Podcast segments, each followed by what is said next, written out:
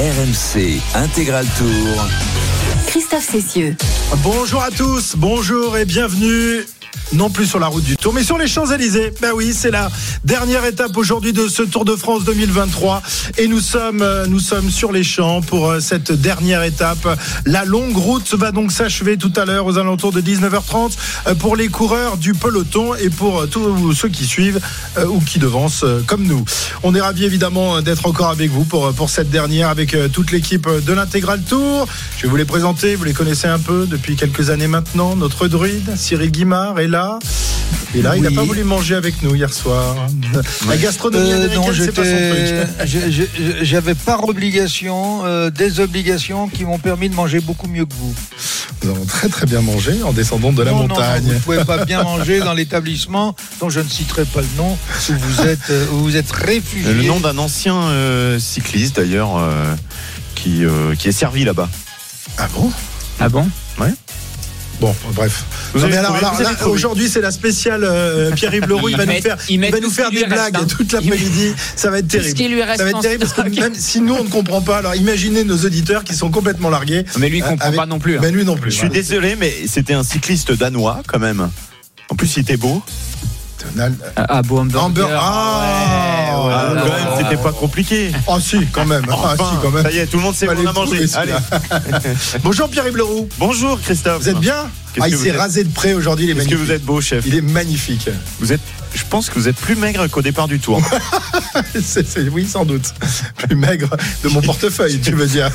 Jérôme fait la grimace, il est pas convaincu. T'es pas convaincu, Jérôme Bonjour, Jérôme Si, Coppel. bonjour messieurs, si si je suis toujours convaincu par ce que vous dites. Vous êtes mes lumières sur ce Tour de France.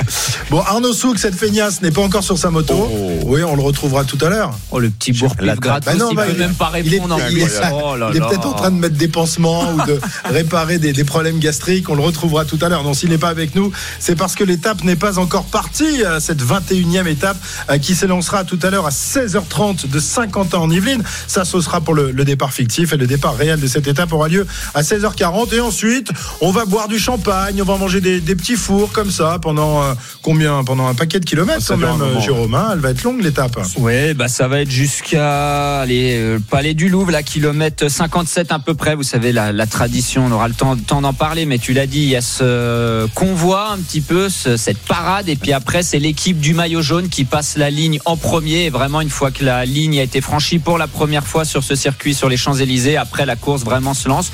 Voilà, ça, c'est la, tradition que l'équipe du maillot jaune passe la ligne en premier. Et pour la première fois depuis le départ de ce Tour de France, il pleut. Enfin, le ciel est, vraiment gris. On voit qu'on est revenu à, Paris. Euh, malheureusement, ce sera pas un temps de, fête aujourd'hui, mais en tous les cas, les conditions euh, climatiques au niveau de la chaleur, euh, eh bien, vont permettre aux coureurs euh, d'en terminer tout à l'heure. Après, après, euh, je sais plus combien de, kilomètres. On vous donnera le, le chiffre exact tout à l'heure. Je je l'ai plus en tête. Mais bref, c'est la fin de, ce Tour de France durant lequel on se sera euh, régalé. On va y revenir évidemment. On est ensemble jusqu'à 21h, hein, puisque euh, tout à l'heure dans la foulée de l'intégral tour suivra l'after tour avec toute l'équipe également de, de la radio digitale qui viendra nous, rejoindre ici dans, dans le camion pour fêter avec nous cette fin de, de Tour de France. Alors il y a le Tour, mais pour l'instant il n'est pas parti. En revanche, le Grand Prix lui est parti depuis bien longtemps. Hier, Jean-Luc me disait, tu vois, Lewis Hamilton est devant. Ça va être extraordinaire cette course demain. Bah alors, mon Jean-Luc, qu'est-ce qui se passe? Ben oui, qu'est-ce que tu veux? Il a, pris un, il a pris encore un départ canon, effectivement, et dans les premiers mètres, il a devancé Lewis Hamilton qui avait cette pole hein, quand même, la neuvième pole sur ce tracé de, de Hongrie. Et puis, euh, et puis en plus, Hamilton s'est fait devancer par les deux McLaren euh, de Piastri et de, et de Norris. Donc effectivement, Hamilton qui est actuellement deuxième quand même. Allez, je me rattrape comme je peux. Il est deuxième de ce Grand Prix derrière Verstappen, même si euh, il est équipé des pneumatiques durs, on sait qu'il va devoir s'arrêter à nouveau. Et derrière, eh bien, il y a un beau baston. hein. Il y a un beau baston. Pourquoi? Parce que Sergio Pérez, tu sais qu'il est parti très loin une nouvelle fois. Sergio Pérez, évidemment, il avait un peu raté ses qualifs malgré tout. Il était que 9 sur la grille. Eh bien, Pérez est actuellement en sandwich. J'aime bien cette expression entre les deux McLaren de Piastri et de Norris. Il est en train de se bagarrer avec les deux hommes de chez McLaren et, et pour une place sur le podium, hein, quand même. hein. Ouais, bah ouais. Voyez, Denis. Bonjour, Denis. J'avais oublié. Oui, Denis est, à, est oui. à tes côtés, Oui. évidemment. Euh, oui, euh, c'est c'est une très belle remontée de Pérez, c'est clair. Euh, Hamilton, je comprends pas bien ce qu'il fait. Il est deuxième, mais il tourne en 1,24,2, alors que derrière c'est en 22,5, 22,8. euh, à ce rythme-là, il reste quand même encore une vingtaine de tours. Donc euh, je le vois pas réussir à emmener ses pneus durs jusqu'à la fin et quand il va s'arrêter, l'addition risque d'être lourde. Très bien, euh, on vous, on vous retrouve dans, dans quelques instants, euh, messieurs. Tiens, au fait, euh, Jean-Luc, tu as le bonjour de, de Christian Prudhomme, qui est venu nous, rendre visite ici hier dans, dans notre camion. Enfin, on n'était pas là, mais on était dans, dans le même camion. Il m'a dit, je, je lui ai dit que je t'avais pas beaucoup donné la parole hier pendant les qualifs. Il me dit, c'est pas grave, il est tellement bavard que ça a fait du bien Ah bah, de temps en temps. ah ben c'est sympa. bon, je vais Voilà. essayer, de me, essayer de te rattraper aujourd'hui alors. Ah, ça, je sais, je suis pas sûr, tu sais. Non, non, Ah, bah, là, c'est jusqu'à pas sympa. 16h30, t'es tranquille. Vous êtes Ah, tranquille. ils boivent le 16h30. Champagne. euh. Bah oui, bah oui, oui, oui. On va, on va, on va boire le champagne avec eux. Euh, merci les garçons, on vous retrouve dans, dans quelques instants. Euh, on- ah ça y est, on a retrouvé Arnaud Souk. On a retrouvé notre moto ambulance avec Arnaud Souk qui est au départ de, de l'étape, qui s'élancera dans dans une petite vingtaine de minutes. Il a fait la route dans la nuit. Il est allé courir ce matin. C'est une machine, ce garçon. Et là, il est, il est déjà, il On est veut le déjà résultat sur- des tests d'ailleurs. Oui, ah on voudrait le résultat des tests physiques que tu as fait ce matin, Arnaud. Tout va bien pour ton marathon cérébra- cérébrale. Euh, Oui, quand même. c'est quoi les tests physiques? Salut les copains. Euh, non non mais genre j'ai juste fait un petit test. euh, Te petit fais test pas VMA piéger. pour, euh, Te pour fais les- pas piéger, ne donne les- pas d'informations. Ne donne pas d'informations. Ça doit rester entre ton, ton coach et toi-même. Ça. Et mon coach c'est Jérôme Coppel. Je te Oh. remercie Jérôme de, de me rappeler à la, à la raison. Euh, départ dans, dans quelques minutes effectivement euh, du Vélodrome de, de Saint-Quentin en, en Yvelines. Tiens on a aperçu euh, Victor Lafay qui vous le savez hier est tombé euh, commotion cérébrale, de Lui aussi. nombreuses plaies au visage, euh, au genou, euh, voilà et euh, il s'est fait très très mal et il avait le sourire. Voilà il était équipé d'une petite chemise euh, cochonou euh, rouge et, et blanche il y a quelques instants mais il avait quand même de sacrés stigmates sur, sur le visage de euh, Victor Lafay, vainqueur de la deuxième étape à Saint-Sébastien en tout début de, de Tour de France. Mais voilà, il était quand même sur, sur ses deux pattes et, et plutôt euh, souriant. Euh, Mais on a super également frustré euh, quand même, on imagine euh, Arnaud, super frustré de pas finir un Tour de France. Je sais pas si t'as as eu l'occasion de discuter un peu avec lui ou pas? J'ai, alors non, honnêtement, j'ai pas, j'ai pas discuté avec lui parce qu'il était en pleine discussion avec euh, avec des proches et euh, j'ai pas voulu le, le déranger euh, à ce moment-là. euh, euh, mais euh, mais oui, je, oui, je peux imaginer euh, effectivement que qu'il soit qu'il soit frustré, d'autant que c'est son deuxième Tour de France. Si je dis pas de bêtises, il avait pas terminé euh, l'an oui, passé euh, non plus, Victor Lafay. Donc euh, donc forcément, ça doit être un petit peu frustrant euh, pour lui et puis surtout, bah, il a dû avoir peur parce que vraiment, je vous garantis que les stigmates sont quand même assez euh, assez impressionnants. Et d'ailleurs, on a vu une, une photo hein, publiée sur les réseaux sociaux par euh, son équipe euh, Cofidis. Bref, donc aperçu Victor Lafay, aperçu également Thibaut Pinot qui s'est exprimé il y a quelques instants au podium de, de départ dans le Vélodrome de Saint-Quentin en Yvelines pour eh bien dire toute son émotion, son émotion évidemment de, de prendre le départ de sa dernière étape, la dernière étape de sa carrière sur le Tour de France. Thibaut Pinot est dans un lieu hautement symbolique puisque vous le savez, euh, le Vélodrome de Saint-Quentin en Yvelines l'an prochain accueillera les épreuves des Jeux Olympiques de cyclisme sur piste euh, notamment et juste à côté il y aura également des épreuves de, de BMX euh, dans, dans un petit stadium juste à côté. Donc voilà, c'est un lieu hautement symbolique et c'est une fin hautement symbolique également pour Thibaut Pinot. Et d'ailleurs, il a cité ses meilleurs moments sur la grande boucle puisque le speaker Max Chavet lui demandé. Il en a cité trois et dans les trois, il y avait le Tourmalet, l'Alpe d'Huez et hier. Ah ouais. Il a pas, il a pas cité Porrentruy? Parmi ses grands souvenirs. Sa première victoire d'étape sur les routes du Il Tour. faut hein. choisir à un Il, moment. il, il avait, il avait du mal, il avait du mal à faire une sélection, mais en tout cas en troisième position est venu, euh, est venu l'étape d'hier, euh, qui, euh, bon, voilà, a, a- a réveillé des choses absolument incroyables que, que seul lui, d'ailleurs, nous disait Marc Madio hier, son manager général euh, de toujours à la Groupama FDJ, seul lui est capable de soulever les foules comme ça. Euh, vous auriez pu mettre un garçon qui gagne quatre fois le tour, je suis pas sûr qu'il aurait autant soulevé les foules que ne l'a fait Thibaut Pinot hier. Bien sûr. Si maigre soit son palmarès, si on regarde euh, un Bernard Hinault à côté, euh, et encore que euh, trois étapes sur le Tour de France, un monument et des étapes sur tous les grands tours. Mais bref, voilà, il a soulevé les cœurs et, et ça, eh bien, euh, il en a bien pris conscience hier. Il était encore tout retourné. ouais. Et, et puis il a précisé aussi que Porrentruy c'était quand même il y a 11 ans donc il Il avait s'en souvenait du mal à plus, il s'en souvenait plus. Eh oui. Ouais. Et puis là, il était tout jeune. Son sa première victoire, elle est arrivée un peu, alors de manière surprise pour lui, mais Et il avait mis la pression à Marc pour participer au Tour de France. au alors Tour. il a gagné son étape, c'était presque facile, j'ai envie de dire pour pour lui. Et après, les, bien sûr, les deux autres victoires qu'il cite, le Tourmalet, l'Alpe d'Huez, c'est mythique. Mais ce qu'il a vécu hier, c'est après un long chemin quand même, après des des saisons de galère hein, depuis sa, sa chute à, à Nice ou sa, sa blessure au Tour 2019.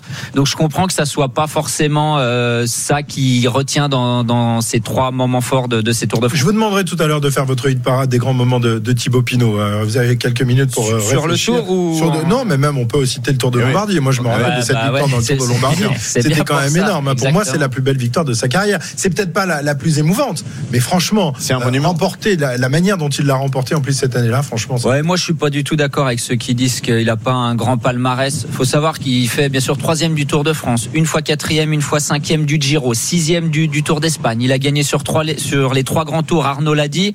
Euh, franchement, il y a quand même pas beaucoup de coureurs il a- français de cette génération-là qui a un palmarès comme ça. Faut, faut dire ce qui Quand est. il Et- finit un grand tour, il est toujours dans le top 15 quasiment. Voilà, alors euh, maintenant, euh, cette année, là, il va faire 11e. On s'en fiche un peu pour Thibaut Pinot qui fasse 11e quand il a déjà fait le podium. Mais ce qu'il a fait hier, ouais, non, il a un palmarès au-delà de soulever les foules dans ses victoires ou dans ses moments difficiles. Au-delà de ça, il a un vrai palmarès, Thibaut Pinot. Je suis désolé.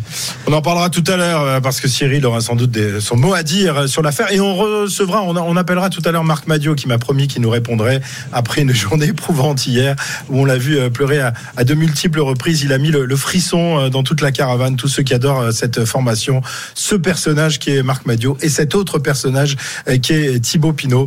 Euh, Donc il nous aura régalé hier, on en reparlera. Ouais, Arnaud citait il y a, quelques exemples, il y a quelques instants, pardon, on va y arriver aujourd'hui, c'est compliqué. Le, parc olympique, donc où se dérouleront la, plupart des épreuves de, cyclisme l'année prochaine. Je vous rappelle qu'RMC sera la radio officielle de ces Jeux olympiques et ensuite des, Jeux paralympiques. Donc c'est un endroit que Arnaud va, visiter à multiples reprises. Tu, as- eu l'occasion de, de- de le voir le, le Vélodrome euh, non, malheureusement, Jérôme, jamais, jamais, encore. Cyril, Cyril l'a déjà vu, j'imagine. Cyril, Oh, ben, il y a longtemps, oui. Ah, il y a longtemps. Oui. Il Oui, est beau. bah, de- bah, euh, de- à sa création, oui. Ah, ça- oh, bah, T'étais même là avant sa création, Alain Delon. Ben oui, si on, si on veut, puisque j'étais au bureau exécutif de la fédération à l'époque. T'avais exécuté qui? Euh, Il malheureusement, aurait bien personne- aimé en exécuter quelques-uns, je peux vous le dire. Arnaud, il a roulé sur le Il est pas si vieux que vélodrome. ça, hein, ce, ce vélodrome. T'as roulé non. sur le vélodrome, toi, Arnaud Ah ouais, ouais, ouais, j'ai eu la chance de, de rouler sur, euh, sur le vélodrome, effectivement. euh, C'était. euh, alors, vous savez, en cyclisme sur piste, il y a une recherche permanente hein, de la part de l'Union cycliste internationale et aussi des diffuseurs d'essayer de rendre ça attractif parce que c'est vrai qu'au-delà des, des championnats du monde, des Jeux Olympiques et dans une moindre mesure même des, des championnats d'Europe, ils ont un petit peu du mal à exister. Alors, ils ont essayé de, de créer une espèce de ligue des champions euh, voilà, de, de cyclisme sur piste euh, qui a commencé l'an passé. Et dans ce cadre-là, donc, puisqu'il y avait une étape à, à Saint-Quentin-en-Yvelines, on avait été invité par le diffuseur à, à, bah, pouvoir faire quelques tours euh, de roue euh, juste après Mathilde Gros, euh, notamment, voilà, en tant que, que journaliste, en tant que suiveur, et c'était fort agréable. J'avais pu faire quelques tours de piste, et au-delà du fait que ce soit fort agréable, je me suis rendu compte aussi de la difficulté que c'était d'être sur un vélo de piste, qui est un vélo qui n'a pas de frein, qui est un vélo avec lequel on ne peut pas avoir de, de roue libre, qui est un vélo qui n'a pas de vitesse, qui est un vélo, bref, qui est très différent finalement des, des vélos qu'on utilise au quotidien pour aller au travail ou même pour faire du, du cyclisme sur route. Et, et j'avais pu aussi me rendre compte de la, de la difficulté tout simplement de ce que c'est que d'amener un braquet de pistard. C'est, ça n'a rien à voir, ça n'a strictement rien à voir avec, euh, avec euh, ce qu'on peut faire sur, sur la route. T'avais approché les, les temps de Mathilde. Tu l'avais inquiété un petit peu quand t'as fait ton tour lancé? Je la- J'étais, j'étais pas loin, mais je peux pas le révéler. Je m'a dit de regarder, mais. Menteur. Non, c'est super dur. C'est super dur, mais franchement, ça, ça avait été, euh, ça avait été une très très belle découverte et je le conseille à tous d'ailleurs parce que n'importe qui peut aller au Vélodrome de Saint-Quentin et d'ailleurs dans d'autres vélodromes en France et euh, s'offrir, euh, voilà, un, un petit stage. Ça coûte pas très cher, c'est quelques dizaines d'euros. On s'offre un petit stage avec euh, des anciens professionnels de, la piste qui offrent la possibilité de faire des, tours de, piste derrière un dernier ou derrière euh, un vélo, euh, un vélo ouvreur et vraiment c'est super, c'est une super expérience et ça permet vraiment de, mieux comprendre et aussi de comprendre pourquoi on les voit parfois monter en haut euh, du, vélodrome. Vous savez, c'est très incurvé les, les vélodromes et, et euh, au-delà, en dessous d'une certaine vitesse, on peut pas monter euh, en haut et pourtant il faut euh, acquérir une, une vitesse suffisante pour monter en haut et derrière pour pouvoir se remettre dans la pente justement, prendre suffisamment de vitesse avant de faire les tours lancés par exemple en vitesse individuelle. Enfin bref, c'est c'est vraiment fascinant et c'est très très instructif. Si Ouais. c'est un peu trop dur de est-ce que, tu monter sais, en haut, est-ce que tu sais pourquoi, Arnaud, euh, on a un pignon fixe derrière, donc pas de dérailleur, et pourquoi on n'a pas de frein?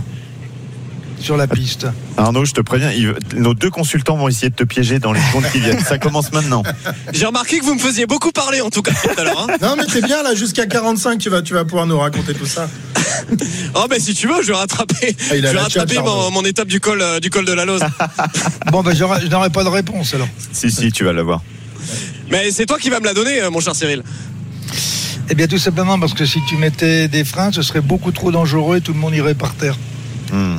Donc en enlevant les Oui. freins, euh, on donne une euh, sécurité car la- le ralentissement de chaque coureur est pratiquement le même. En fait, le, le véritable frein, c'est la pente. C'est-à-dire que si tu veux freiner, il faut que tu Mmh, montes dans tu la montes. pente. Il faut déjà que tu ailles euh, assez vite.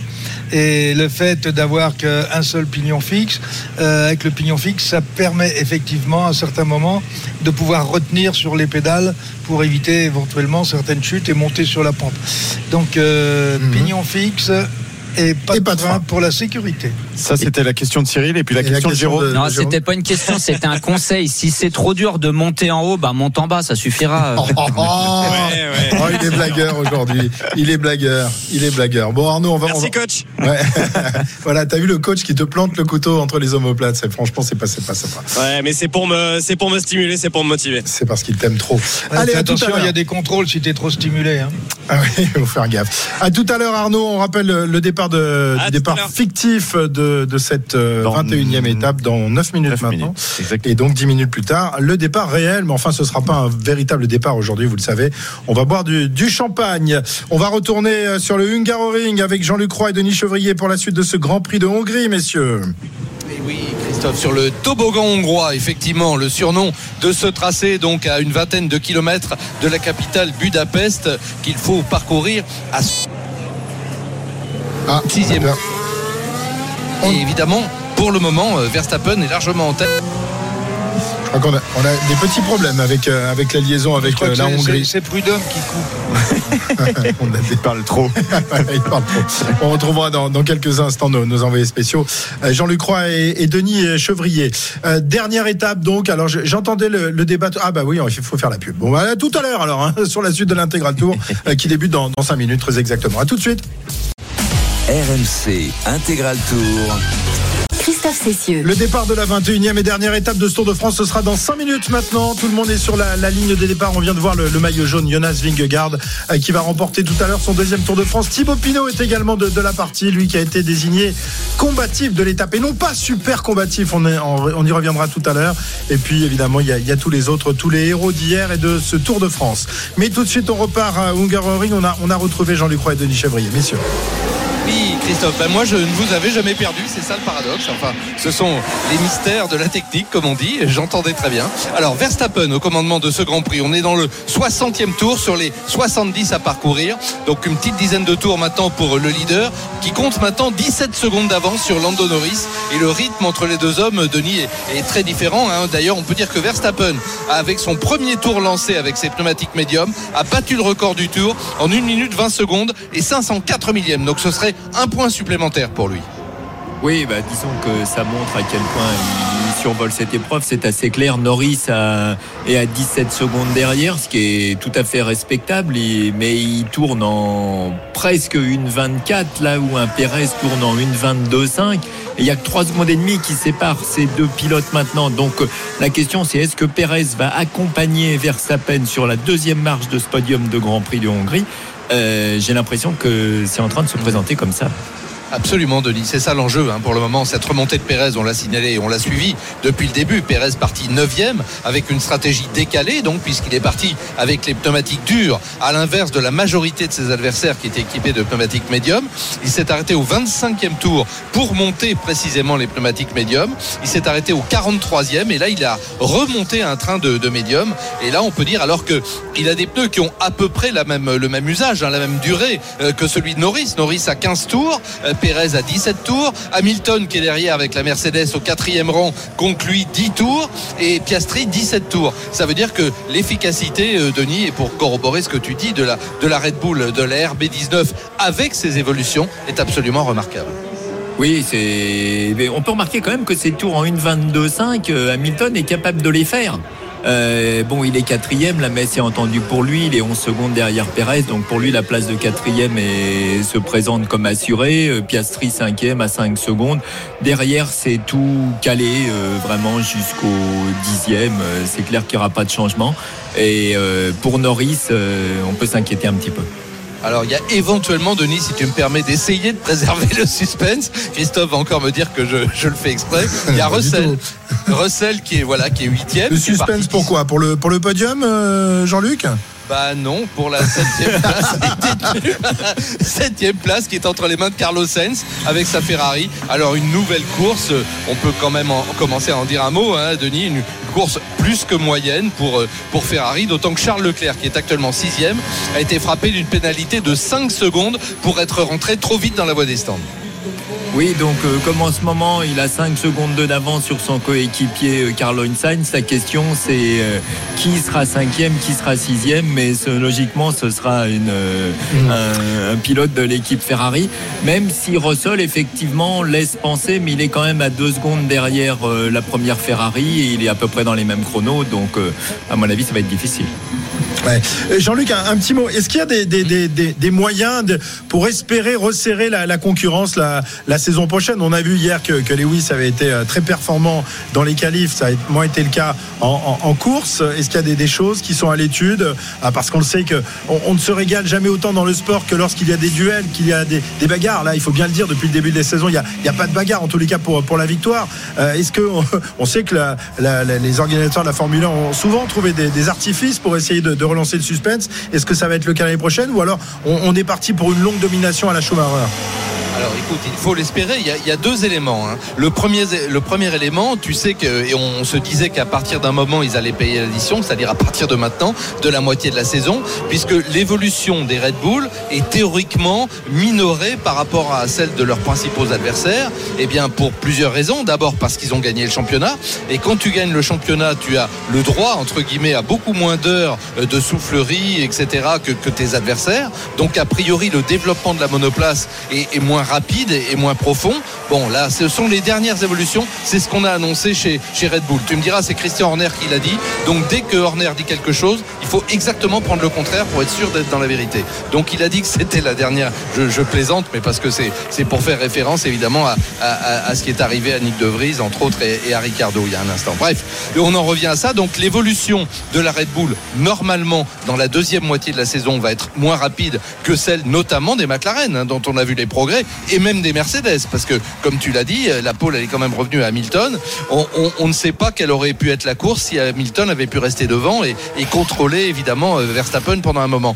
Et puis, le deuxième point, c'est qu'on a donc des évolutions également, on l'a vu, euh, de, de règlement, puisqu'on doit maintenant, et on- normalement c'est le cas l'an prochain, se qualifier dans la Q1 avec les durs, avec les médiums dans la Q2 et avec les softs dans la Q3. Et apparemment, ça pensé poser plus de problèmes euh, du côté de, Red Bull que ça n'en a posé aux autres. Est-ce que tu es d'accord avec mon analyse globale, Denis, juste pour essayer d'éroder un petit peu cet avantage impressionnant des, Red Bull? Bah, moi, je dirais d'une façon un peu plus prosaïque qu'il faut que les autres travaillent mieux. Euh, c'est c'est aussi simple que ça et c'est ce qui fait quand même encore la, la beauté technique de, de la Formule 1 c'est que quand des gens sont devant bah, la seule façon de ceux qui sont derrière bah, c'est d'essayer de les rattraper. Et je dirais que le, plein des plus beaux signes pour moi ce sont les McLaren qui étaient vraiment pas bien en ce début d'année et qui maintenant sont quasiment la deuxième force euh, donc, et, les écarts sont pas énormes, ils sont quand même pas comme ils étaient à une époque. En qualif, euh, en Q1, euh, il y a un écart de 5 dixièmes entre les 10 premiers. Donc on peut dire que les gens, les autres ne sont pas loin de, de la Red Bull.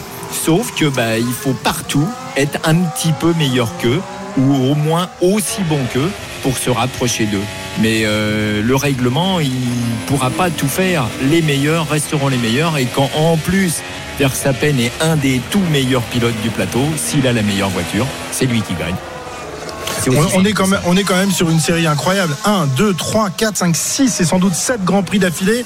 Euh, oui, évidemment, il y a, eu- il y a eu des, des périodes où Schumacher faisait la même chose, ou, euh, euh, ou même Vettel, hein, Jean-Luc. Mais là, on est quand même dans une domination incroyable de, de la Red Bull. Oui.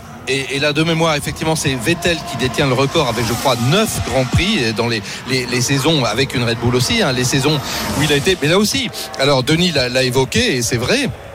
Il y a quand même un, homme à qui il faut rendre un hommage éblouissant parce qu'en plus il est discret, c'est Adrian Newey et c'est un ingénieur et là aussi je sais que je vais faire plaisir à Denis, c'est un type absolument formidable partout où il est passé. Alors je sais maintenant les équipes de Formule 1 et là aussi Denis qui a, tellement œuvré, tellement travaillé euh, chez Renault et qui a tellement obtenu le succès avec eux va me dire c'est pas l'affaire d'un homme et puis il est modeste aussi. Les techniciens, les bons techniciens sont souvent très modestes, très discrets mais Newey c'est un véritable génie. En tout cas c'est un catalyseur formidable. Où il passe, il triomphe. À chaque fois, il a fait gagner les équipes pour lesquelles il a œuvré. Et là, c'est vrai que euh, c'est un, type. D'ailleurs, on a tout fait chez Red Bull pour le garder. À un moment, il voulait prendre un petit peu de recul, mais je crois que c'est quelqu'un en plus qui est profondément humain. Non seulement c'est un technicien. Enfin, je sais pas, Denis, tu, le connais sûrement beaucoup mieux que moi. Tu veux rajouter quelque chose, mais c'est un, un garçon extraordinaire. Oui, mais c'est puis c'est un passionné. Enfin, quand on dit c'est un passionné, il est- c'est- c'est un maniaque de, de tout. C'est-à-dire que en aéro, il n'y a pas de petites choses. C'est-à-dire que il va embêter des gens, il va pour tendre vers ce qu'il considère être euh, l'excellence nécessaire. Et cette excellence nécessaire, eh ben, quand on la met les unes au bout des autres, et ben, ça fait des centièmes, ça fait des dixièmes.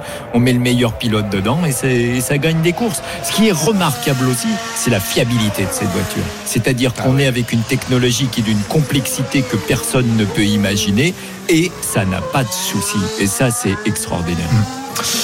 Très bien, messieurs, on vous retrouve dans quelques instants. On est euh, tout près de, de l'arrivée de ce Grand Prix de Hongrie. Encore 5 ou 6 tours à, à parcourir et toujours Verstappen en tête. On revient vers vous dans un instant, mais on va euh, tout de suite retrouver la, la moto RMC car nous sommes euh, proches maintenant du départ réel euh, de cette 21e et dernière étape du Tour de France. Et Arnaud va nous commenter aujourd'hui, non pas les attaques des uns et des autres, ce sera peut-être un peu plus tard dans, dans la journée, mais surtout les, les bouteilles de champagne et, et les maillots euh, avec plein de belles images. Évidemment, c'est la parade aujourd'hui, c'est la parade du Tour de France, Arnaud. C'est la traditionnelle euh, parade effectivement à travers euh, les Yvelines, euh, département ami du Tour de France et de toutes les, les épreuves cyclistes organisées par ASO puisqu'il accueille notamment depuis quelques années déjà et pour quelques années encore le départ chaque année de l'épreuve Paris-Nice. Alors moi j'ai quand même une question à, à vous poser. Il fait quoi Jonas Vingegaard? Il boit du champagne ou pas? Ah, je sais non, pas. parce que l'alcool, préfère les c'est bières. poison. Richard Plugue, euh, le Et- patron et- de la Jumbo, a dit que c'était poison. Donc, à mon avis, euh, ce, sera, ce sera de l'eau ou du thé comme dans les films pour faire semblant, quoi. Mais oui, surtout qu'il doit rester sérieux. Il va quand même prendre le, le départ du Tour d'Espagne. Ah oui, ouais, c'est une information qu'on a pris ce matin. ouais. Ah ouais, ouais. Euh, voilà, Cyril. Un petit peu de champagne quand même en fin de, en fin de Tour de France. Jérôme nous racontait quand même, mais off the record, euh, que euh, au soir du- de, de la dernière étape, euh, il se mettait quand même minable hein, à l'époque. hein. Ah oui, alors pas tous les coureurs. Hein, Vingegaard à- Ah, Vingegaard, je sais pas, pas tous les coureurs, mais oui, le, eh, le dimanche soir quand vous avez. J'aimerais bien la- voir Vingegaard avec le caleçon euh, qui tourne sur le doigt. Eh, qui sait, des fois, il y a des, des coureurs qui pourraient être surprenants hein, en soirée. Puis vous savez, après un Tour de France, vous coûtez pas trop cher hein, en général en alcool, ça, ça va bien. Mais c'est vrai que quand euh, la- le euh, couvercle, la cocotte minute, il explose hein, le dimanche soir, en général, euh, ça, ça fait fort aussi. Ouais. Mais je- je marque- non, non, qu'il mais- Ah ouais, il y a- trois anecdotes Ah. qui lui reviennent à l'esprit. tout, pas du tout. Parce que c'est pas du tout le cas en plus dans l'équipe RMC. Nous, on reste. Ah bah non, non, non. Mais nous, on est réguliers en fait. Ouais. C'est ça. Il n'y a pas un moment où on, on fait rien pour partir vite. Non, non, on est régulier tout le temps, on est constant. C'est la vrai. régularité qui compte sur un grand tour. Évidemment, évidemment. On est à 700 mètres du départ réel de, de cette étape, Arnaud. Tu vas, je sais pas si tu es juste devant ou si tu as pris du champ avec, avec Marco pour aller euh, compter fleurette à quelques jolies dames sur le bord de la route. Mais si tu es au, au contact des coureurs, tu peux nous raconter un peu ce qui va se passer.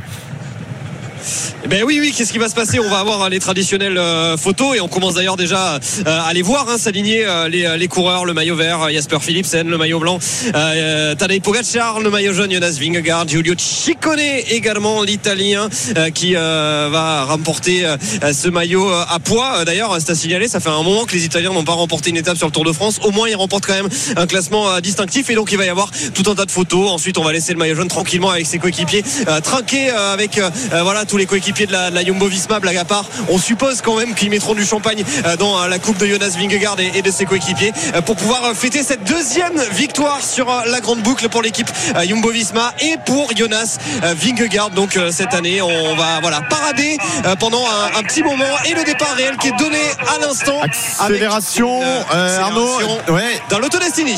exactement. Victor. Kampenarts qui accélère. Tiens, comme par hasard. Ah, mais mais pourquoi combatif. Mais voilà, il est super combatif depuis euh, midi à peu près. On a appris que c'était lui euh, qui avait été désigné super combatif. Il a remporté euh, ce. Alors, il, il est parti à l'avant. euh, un vous inquiétez pas, hein, il va se relever. Ah. mais il s'amuse Ouais, un petit peu quand même. lui. Attends, avec lui. Attention avec lui. Il, a- il avait euh, de la concurrence hein, parce qu'il y avait Julien à la, à la Philippe, il y avait Tadej Pogacar, il y avait Ben O'Connor, Georges Zimmermann, Mats Pedersen, Mathieu Burgodo, Chris Neylands et évidemment Thibaut Pinot. On a pensé longtemps Ah oui, que oui, Thibaut oui. Pinot Oui, allait oui. l'emporter, mais non.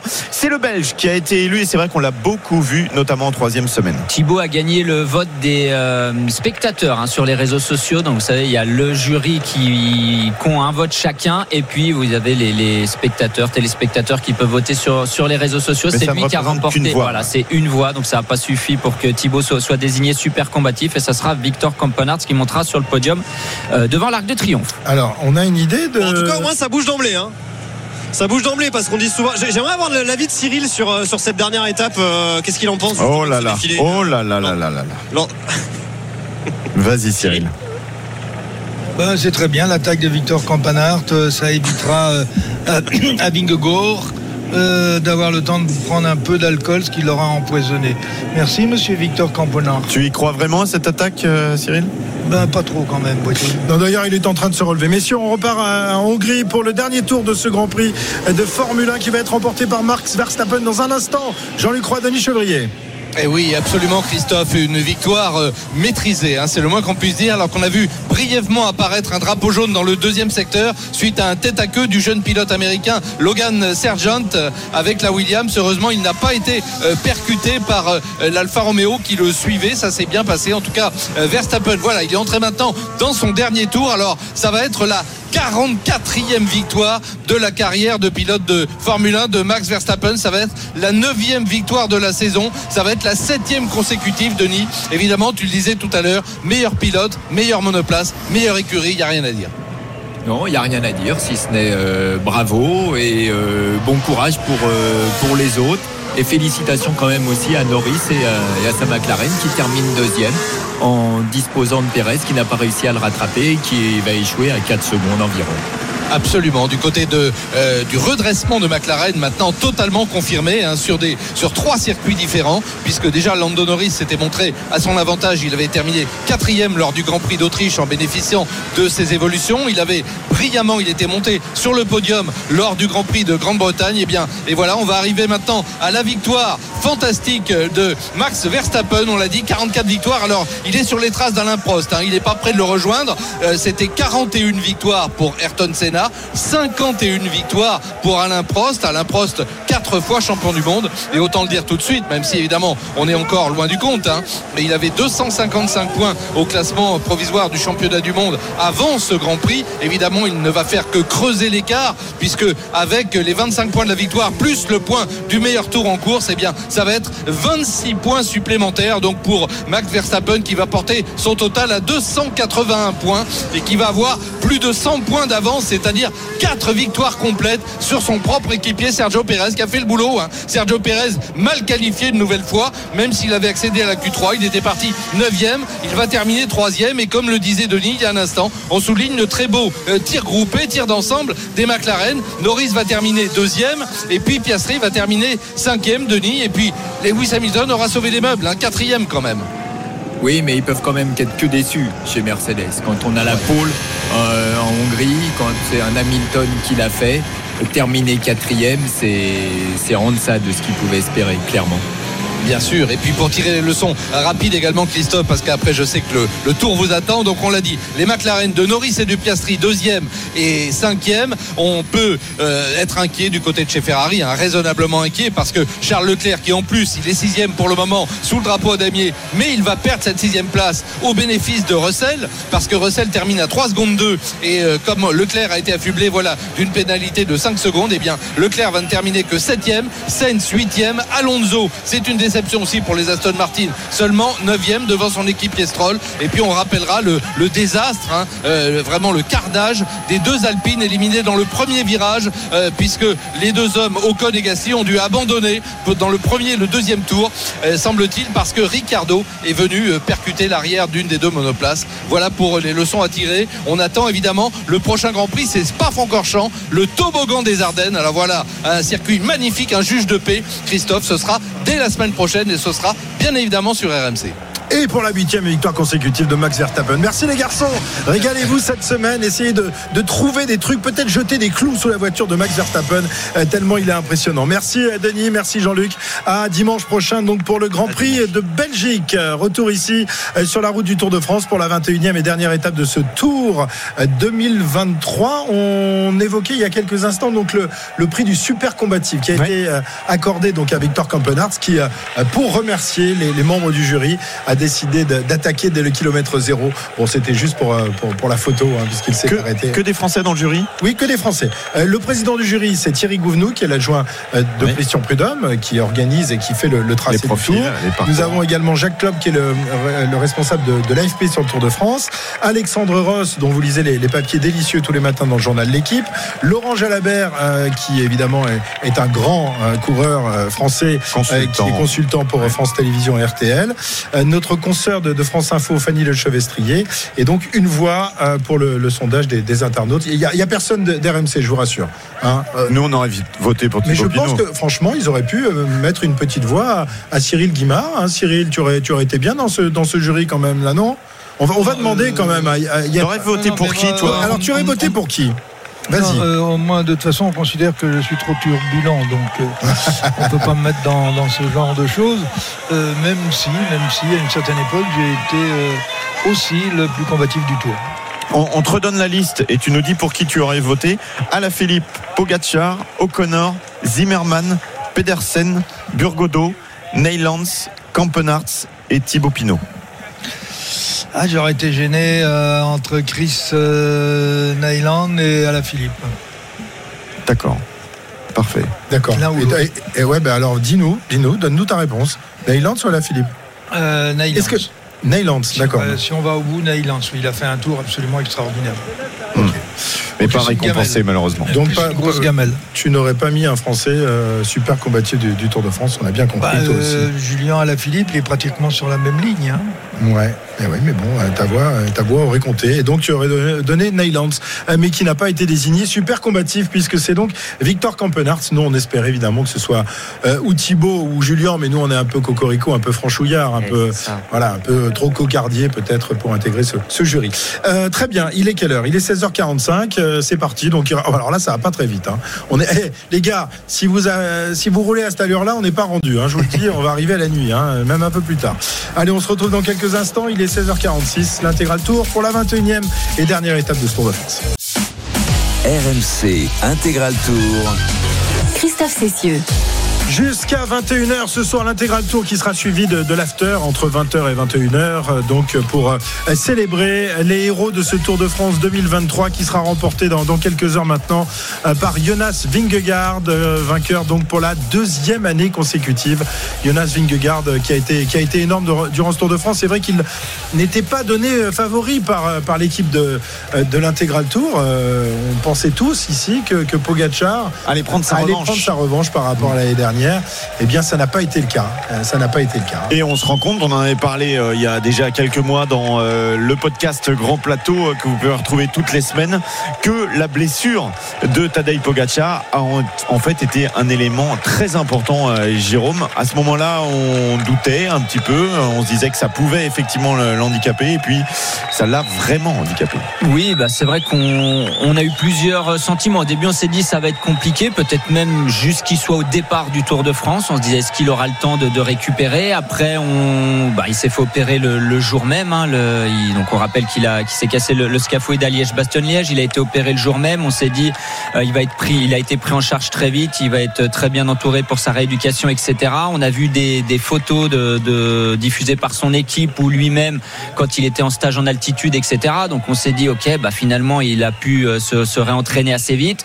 Quand on nous a dit qu'il allait être au départ du tour, on a dit, ok, bah du coup il sera peut-être sur une forme montante au fur et à mesure. Et c'est un peu ça qui nous a aiguillé euh, quand on devait donner nos, nos pronostics en Et disant, puis, et puis l'autre élément, c'était une équipe plus forte. voilà, une équipe plus forte. On s'est dit, il va monter en puissance. Peut-être que c'est un mal pour un bien et qu'il sera un petit peu plus frais en troisième semaine, etc. Bah, ça n'a pas été le cas du tout. Finalement, la troisième semaine lui a coûté cher. hein. C'est là, il était même plutôt sur, sur la pente descendante.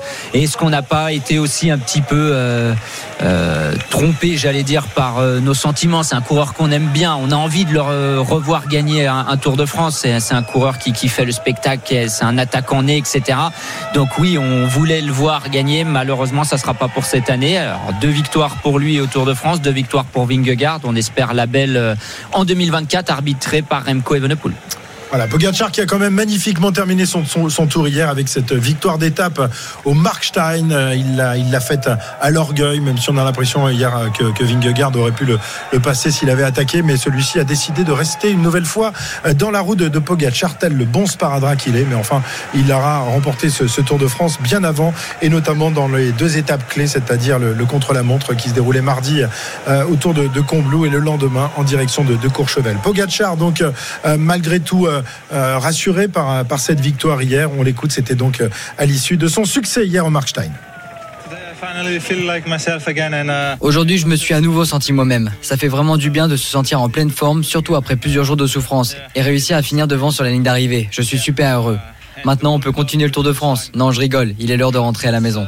Mon meilleur souvenir de ce tour est sans doute l'atmosphère dans l'équipe et avec le public. Pour le pire, je pense que c'est le regard glacé de Vingegaard quand je me retournais pour voir comment il allait, et le fait de perdre des secondes presque chaque jour sur lui. Terrifying moment. Alors je ne sais pas si, si en fait il dit euh, Vingegaard ou si c'est pas plutôt un autre coureur de la formation. Marc Soler. Voilà, je crois que c'est Marc Soler en fait dont, dont il parlait, euh, qui était euh, souvent derrière lui ou devant lui euh, dans cette de- observé euh, effectivement euh, un des derniers euh, lieutenants de euh, Pogacar euh, qui était là à le regarder, à s'inquiéter un petit peu pour euh, pour lui, pour sa santé, le regard effrayant du euh, domestique entre guillemets qui euh, qui s'inquiète finalement pour son leader. Bien sûr, mais les, les... alors moi j'aime pas ce mot domestique, hein, vous savez, je préfère euh, coéquipier, équipier, co- comme vous voulez. Euh, oui, Servassa, c'est c'est les anges gardiens. D'ailleurs, Tadej Pogacar les a euh, remerciés dans un petit tweet aujourd'hui. Et c'est vrai qu'hier, ça m'a surpris. euh, la, célébration de Tadej Pogacar hier m'avait un peu surpris. J'en ai pas parlé en direct, mais il avait l'air tellement content de gagner, lui, qui a, a déjà crié, gagné. hein. Ouais, il a Ouais. crié, il a fait plein de gestes, etc. Puis aujourd'hui, dans son petit tweet, justement, il a dit, bah, en regardant les images, c'est vrai que ma célébration était peut-être un peu euh, exagérée, mais voilà, ça venait vraiment du cœur. J'ai passé des, des jours un peu difficiles. Et après, il remercie un par un tous ses coéquipiers, son staff, bien sûr. Euh, Quand vous êtes un, un leader comme ça d'une équipe, bien sûr, vous avez besoin des coéquipiers. Quand vous êtes en position, enfin, en tout cas, au départ de la course, euh, un des favoris pour gagner le tour et que vous êtes complètement à la dérive, on l'a jamais vu comme ça. Tadej Pogacar, depuis qu'il qu'il fait du vélo, autant à la dérive. Marc Soler est tout le temps resté avec lui, l'a motivé et ça a sauvé sa deuxième place sur le podium. Sinon, il serait peut-être même pas sur le podium euh, aujourd'hui à Paris. Euh, et puis, euh, je crois qu'au-delà de- d'avoir perdu le Tour de France, par contre, il a gagné énormément en popularité, hein, Tadej Pogacar. Un peu à l'image d'un Thibaut Pinot, bah, finalement, quand euh, Thibaut. a perdants magnifiques. Voilà, les perdants magnifiques, je crois. Et puis, comme Christopher Froome, on en a déjà parlé, mais il l'a dit lui-même, hein, j'ai reçu tellement de soutien, alors bien sûr des coureurs, mais aussi du, public, etc. Peut-être que s'il avait euh, dominé une nouvelle fois le Tour de France, bah, sa cote de popularité aurait pas été euh, si haute. En tout cas, là, il s'est fait de, nouveaux amis, Tadej Pogacar, à l'inverse de, de Vingegaard. Quand on domine le Tour, comme a pu le faire euh, Chris Froome ou d'autres avant, eh ben, on n'est pas trop aimé du public. Alors Cyril, on a déjà eu le, débat il y a quelques jours. Je te repose la, question concernant la- l'avenir de, de Pogacar. Est-ce qu'il va à nouveau remporter de, grands tours ou désormais il est euh, dominé par, par Vingegaard et ça risque de l'être encore dans, dans les années à, à venir Euh, Quelle serait selon toi la, la meilleure méthode pour essayer de regagner à nouveau le Tour de France et de mettre en échec Vingegaard? Y a-t-il une, une- une méthode euh, on, on- on peut se poser la question. Euh, et puis il y a, d'autres qui arrivent. hein. Ça va très très vite hein, depuis quelques années. hein. Depuis euh, Bernal, euh, Pogachar, euh, vous avez Vingegaard qui arrive. euh, on a Evenepoel, euh, on n'en parle pas parce qu'il n'est pas sur, euh, il n'est pas sur le Tour et que sur le Tour d'Italie, il a malheureusement été euh, euh, contraint à l'abandon euh, beaucoup trop rapidement. Mais euh, moi, pour moi, ce sont des coureurs qui sont tous pratiquement au même niveau et que euh, sur les prochains Tours de France, on risque d'avoir aussi des matchs absolument extraordinaires. Et, pour revenir sur euh, euh, sur la défaite de de Pogachar, est-ce que c'est Pogachar qui qui était moins bien? Ou est-ce que c'est Vingegaard qui avait pris encore un cran?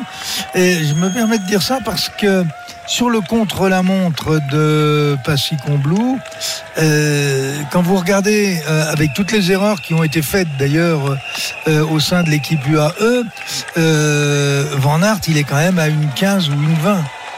euh, ce qui est quand même, énorme.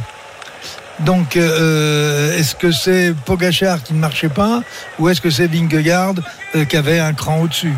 Alors, tu l'as la réponse, toi? Ou tu te poses encore la question? Euh, Moi, je pense que c'est Vingegaard qui était beaucoup plus, euh, beaucoup plus serein. Pogachar, vraisemblablement pas à 100% au niveau où on l'a déjà euh, connu, mais euh, Pogachar, Vingegaard, à mon avis, était, était intouchable sur ce tour.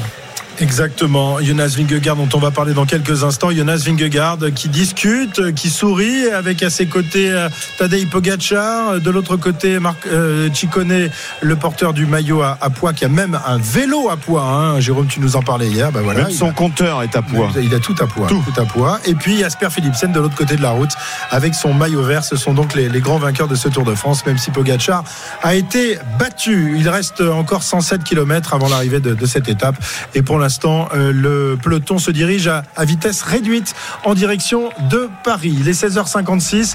On se retrouve juste après les infos de, de 17h pour la suite de l'intégral Tour de France, la 21e étape. Aujourd'hui, on dresse le bilan de, de ce Tour de France avec tous ces héros malheureux et heureux. À tout de suite. RMC Intégral Tour. RMC Intégral Tour. Christophe Cessieux. Jusqu'à 21h ce soir, toute l'équipe de, de l'Intégral Tour vous accompagne pour euh, la dernière fois dans cette euh, édition euh, 2023 de la Grande Boucle qui va donc s'achever tout à l'heure euh, sur les Champs-Élysées avec la traditionnelle étape et le sprint sans doute euh, qui sera réglé par, euh, par Philipsen ou un autre. Euh, Pour l'instant, pour l'instant, mon cher Pierre, on va faire, ah, tiens, si on faisait un top course. On, Avec on va se faire plaisir. plaisir quand même. Allez, un petit top course à 104 km de l'arrivée. RMC Top course. Eh bien, les coureurs sont partis maintenant depuis euh, 11 km. 11 km parcourus en exactement 25 minutes. Ça roule pas très très vite. hein. Aujourd'hui, 11 km en 25 minutes. Eh bien oui, bien sûr. C'est la parade, la dernière étape entre Saint-Quentin-en-Yvelines aujourd'hui et Paris, les Champs-Élysées. 3300 km déjà de parcouru. Il en reste 104 encore pour arriver au total complet de ce Tour de France 2023. Pas d'échappée, évidemment. Le peloton musarde tranquillement dans le département des Yvelines. Et puis ensuite, il y aura les Hauts-de-Seine et puis le 75 Paris. Tadej Pogacar, Jonas Vingegaard avec un Tadej Pogacar là qui fait plaisir aux supporters en donnant euh, sa surveste. Ça, c'est pas mal. C'est mieux qu'un bidon, euh, Jérôme. Ça, vraiment, ça vaut le coup. Ah ouais, un, un maillot de Tadej Pogacar, quand même, ça c'est la classe. hein. Ouais. Le, le petit enfant là va avoir des, des étoiles dans les yeux pendant un bon petit moment. Ça va être un petit peu grand euh, pour lui en revanche. Euh, je viens de trouver une statistique intéressante. Ce sont les, les plus grands vainqueurs d'étapes de haute montagne. Un classement des euh, garçons qui ont gagné les, les, les en haute montagne des étapes. Donc euh, forcément, on trouvait 10 Merckx euh, en, en premier avec euh, 10 victoires en haute montagne. Alors je ne sais pas où est la limite entre haute et moyenne montagne par exemple. Derrière, c'est Gino Bartali avec 9, Marco Pantani avec euh, 8 et puis on rentre dans un cercle de plusieurs coureurs à 7 victoires. Charlie Gaulle, Federico Bahamontes et Lucien Van Imp. Et depuis hier, très certainement, puisqu'on peut considérer que c'était de la haute montagne. Bien sûr, peut-être c'est les arrivées au sommet, je sais pas si Ouais. on considère haute montagne. Tadej Pogacar, Tadej Pogacar, donc il va lorsqu'il rentre, peut-être, il réussira à s'imposer à nouveau en haute montagne, et bien entrera dans euh, le top 3 des coureurs avec Eddy Merckx, Gino Bartali et Marco Pantani. Ça montre aussi à son âge les records qui pourraient exploser pour Tadej Pogacar, contrairement à Vingegaard qui ne s'impose pas beaucoup sur les Tours de France finalement. Oui, parce qu'il va terminer, Cyril, ce, Tour de France avec une seule victoire d'étape acquise lors du, du contre-la-montre et de quelle manière? Euh, mais c'est vrai que les, les- les grands vainqueurs, on aime les voir briller euh, aux arrivées au, au sommet. Euh, une seule victoire d'étape, c'est un, c'est un petit regret pour toi, euh, vu la, la domination quand même, 7 minutes 29 d'avance et une seule victoire dans un contre-la-montre. Oui, euh, c'est déjà bien de gagner un contre-la-montre. Mais euh, je pense qu'il aurait peut-être pu en gagner davantage s'il n'avait pas eu euh, sur certaines grosses étapes de montagne le problème, euh, le problème Pogachar, parce qu'il fallait quand même qu'il gère Pogachar. C'est-à-dire qu'il y a un moment, tu ne peux pas courir pour gagner le tour et gagner les étapes. tu es de des, t'es bien obligé de faire des choix. Et il y avait tellement de euh, tellement d'étapes où il pouvait y avoir des équipes qui partaient, euh, enfin des groupes, des échappés qui partaient de loin. C'est toujours euh, aussi compliqué de mettre, euh, même s'ils l'ont fait, mais de mettre un cran au-dessus l'ensemble des équipiers pour neutraliser l'échappée avant la dernière ascension ou le dernier passage, le dernier passage au sommet. Et puis je ne crois pas que Vingegaard soit naturellement C'est pas un gagneur. cannibale. Ouais, c'est pas un cannibale. Un, un gagneur. Cannibale, oui, mais il faut avoir les possibilités. Un, il n'est pas très explosif, donc euh, euh, il est souvent, euh, s'il arrive au sprint, euh, il sera battu par quelqu'un de, de plus rapide que lui. Donc euh, c'est pas illogique sur le sur la façon dont ce tour euh, s'est dans ce tour s'est déroulé et, et Pogacar en a gagné deux, mais aussi parce qu'il a une, une belle pointe de, de vitesse. Il peut euh, et dans certaines circonstances, il peut jouer euh, sur des arrivées difficiles avec les meilleurs sprinters. Mais par exemple hier, Cyril, hier, euh, Vingegaard semblait euh, vraiment en grande forme. Euh, Lorsque Pogacar a produit sa mini-attaque, il est resté euh, dans sa roue euh, sans problème. On aurait pu imaginer, je sais pas, messieurs, non, une attaque de Vingegaard pour aller remporter l'é- l'étape. Il n'en a rien été. Il a, S'il il a l'a pas fait, c'est qu'il a- c'est qu'il avait peut-être pas les moyens. Ouais, qu'il- vraiment- il lui a c'est pas pas laissé l'impression qu'il donnait. hein, Est-ce qu'il bon. lui a pas laissé, Cyril C'est possible ça Non, non, non, non, non. Non, d'ailleurs, moi, je regarde les images là euh, euh, de ce départ euh, d'étape. On voit, on voit très peu euh, Jonas et, et Tadej parler ensemble, euh, euh, partager. Ils partagent avec tous les autres, mais pas avec euh, Pogacar. Moi, je les ai vus euh, discuter tous les deux, moi. hein. Je les ai vus discuter tout à l'heure. Oui, deux. mais pas, euh, Pas- pendant un quart d'heure, mais bon. euh, Bah oui, donc bah, ils vont pas, ils vont pas se taper dessus non plus, mais euh, on sent pas véritablement un feeling extraordinaire. Ouais. Après, je sais pas si Vingegaard discute avec beaucoup de monde pendant des, des heures et des heures. Ça a pas l'air d'être un grand bavard hein, quand même. Vingegaard, en, en bon scandinave, ça a l'air d'être plutôt un taiseux qu'un Ouais. qu'un ex, qu'un expressif. Mais, mais après, après, à toute la bagarre, euh, la, la bagarre à laquelle ils se sont livrés depuis le début de ce Tour de France, euh, bon, ce- sont des rivaux, ce sont pas des copains. Oui, et puis bon après ça n'empêche pas de, de parler, mais c'est ça, ils sont pas forcément proches. Euh, Je veux dire, c'est pas parce que euh, tu, tu gagnes le tour que tu dois euh, faire des grands discours à ton dauphin ou inversement. Oui, voilà, ils sont ils sont pas copains, ils sont dans deux, deux équipes différentes. Ils s'apprécient certainement euh, sur le vélo et dans leur manière de courir la, la bagarre qui qui nous proposent. Après, euh, voilà, je pense pas qu'ils partiront en vacances ensemble, c'est- mais je pense pas qu'ils soient fâchés non Mais plus. c'est difficile, j'imagine. Enfin, je sais pas, j'ai pas été coureur du, du Tour de France, mais quand euh, ton directeur sportif, ton manager tous les matins te dit, il va falloir le taper, il va falloir le battre, il est revenu à 10 secondes, regarde ce qu'il a dit. Euh, c'est c'est difficile d'être copain derrière quand même, Cyril. Ça non, on essaye justement de, de monter la, la rivalité euh, quand on est patron euh, d'équipe, non? Ou non? Oui, on peut essayer, mais ça marche pas tellement. Il faut qu'il y ait une légitimité. hein. Oui. Euh, vous pouvez dire à quelqu'un tape sur ton voisin. euh, euh, D'accord, mais Enfin, Vingegaard, il on a fait pas quoi arrêté de taper sur son voisin et, et vice versa. Hein. Ils sont quand même envoyés des marrons et des nions dans la figure. On dirait que c'est le monde des bisounours chez vous, tout le monde s'aime quoi. Non, Ah, mais mais, ça- non, non, c'est pas, ce qu'on dit, mais c'est pas pour ça qu'ils sont fâchés non plus. non, j'ai pas dit qu'ils étaient fâchés. On n'en sait rien au final.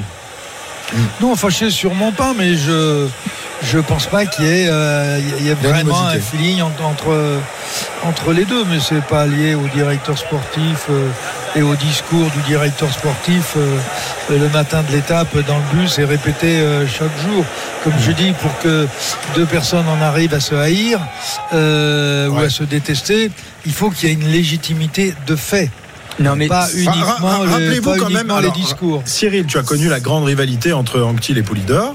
Ils sont ve- devenus les meilleurs amis du monde après leur carrière, mais pendant leur carrière, Mais euh, c'était pas loin de- de- de- d'une haine réciproque quand c'est même sûr entre que les deux. la, la rivalité, les enjeux sportifs, ça crée, ça crée des tensions. Je veux dire, prenez, alors on, on écoutait la Formule 1, c'est encore un petit peu différent parce qu'il y a les histoires de réglage et tout ça, mais entre coéquipiers dans la même écurie, déjà, la plupart du temps, ils peuvent déjà pas se voir alors qu'ils ont quand même un intérêt commun. Il faut bien que ça soit l'écurie qui, gagne. Donc imaginez quand vous êtes en plus pas dans la même équipe, plus tous les enjeux qu'il y a autour. Euh, mais je sais pas, toi Cyril avec euh, euh, Lemon et Ino par exemple, ils s'entendaient bien même quand ils étaient dans la même équipe Non, je crois qu'il y a eu beaucoup de tensions euh, chez, euh, avec Bernard Tapie. Oui. Euh, et quand je dis beaucoup de tensions, euh, oui, puisque euh, même Lemon en est arrivé à dormir avec son vélo. Et, et Lemon, Euh, Lemon et Hino, Lemon et Hino, on sera, je me rappelle d'une interview. Alors qui, qui l'avait donné euh, en, en début de Tour de France, euh, où, euh, où, euh, euh, Lemon. entre Fignon et Hino, pardon, euh, où, où Fignon euh, se moquait un peu de, de Bernard Hino. euh, il pia- pas des, pas des masses non plus les, les deux, Cyril. Non, mais parce qu'il y avait, des rivalités, mais qui étaient là aussi euh, logiques, légitimes. Vous êtes dans la même équipe et vous avez Ouais. tous les deux le même potentiel. Qui est-ce qui va prendre le leadership Il y a un moment, il y en a un qui va être obligé de prendre le pouvoir.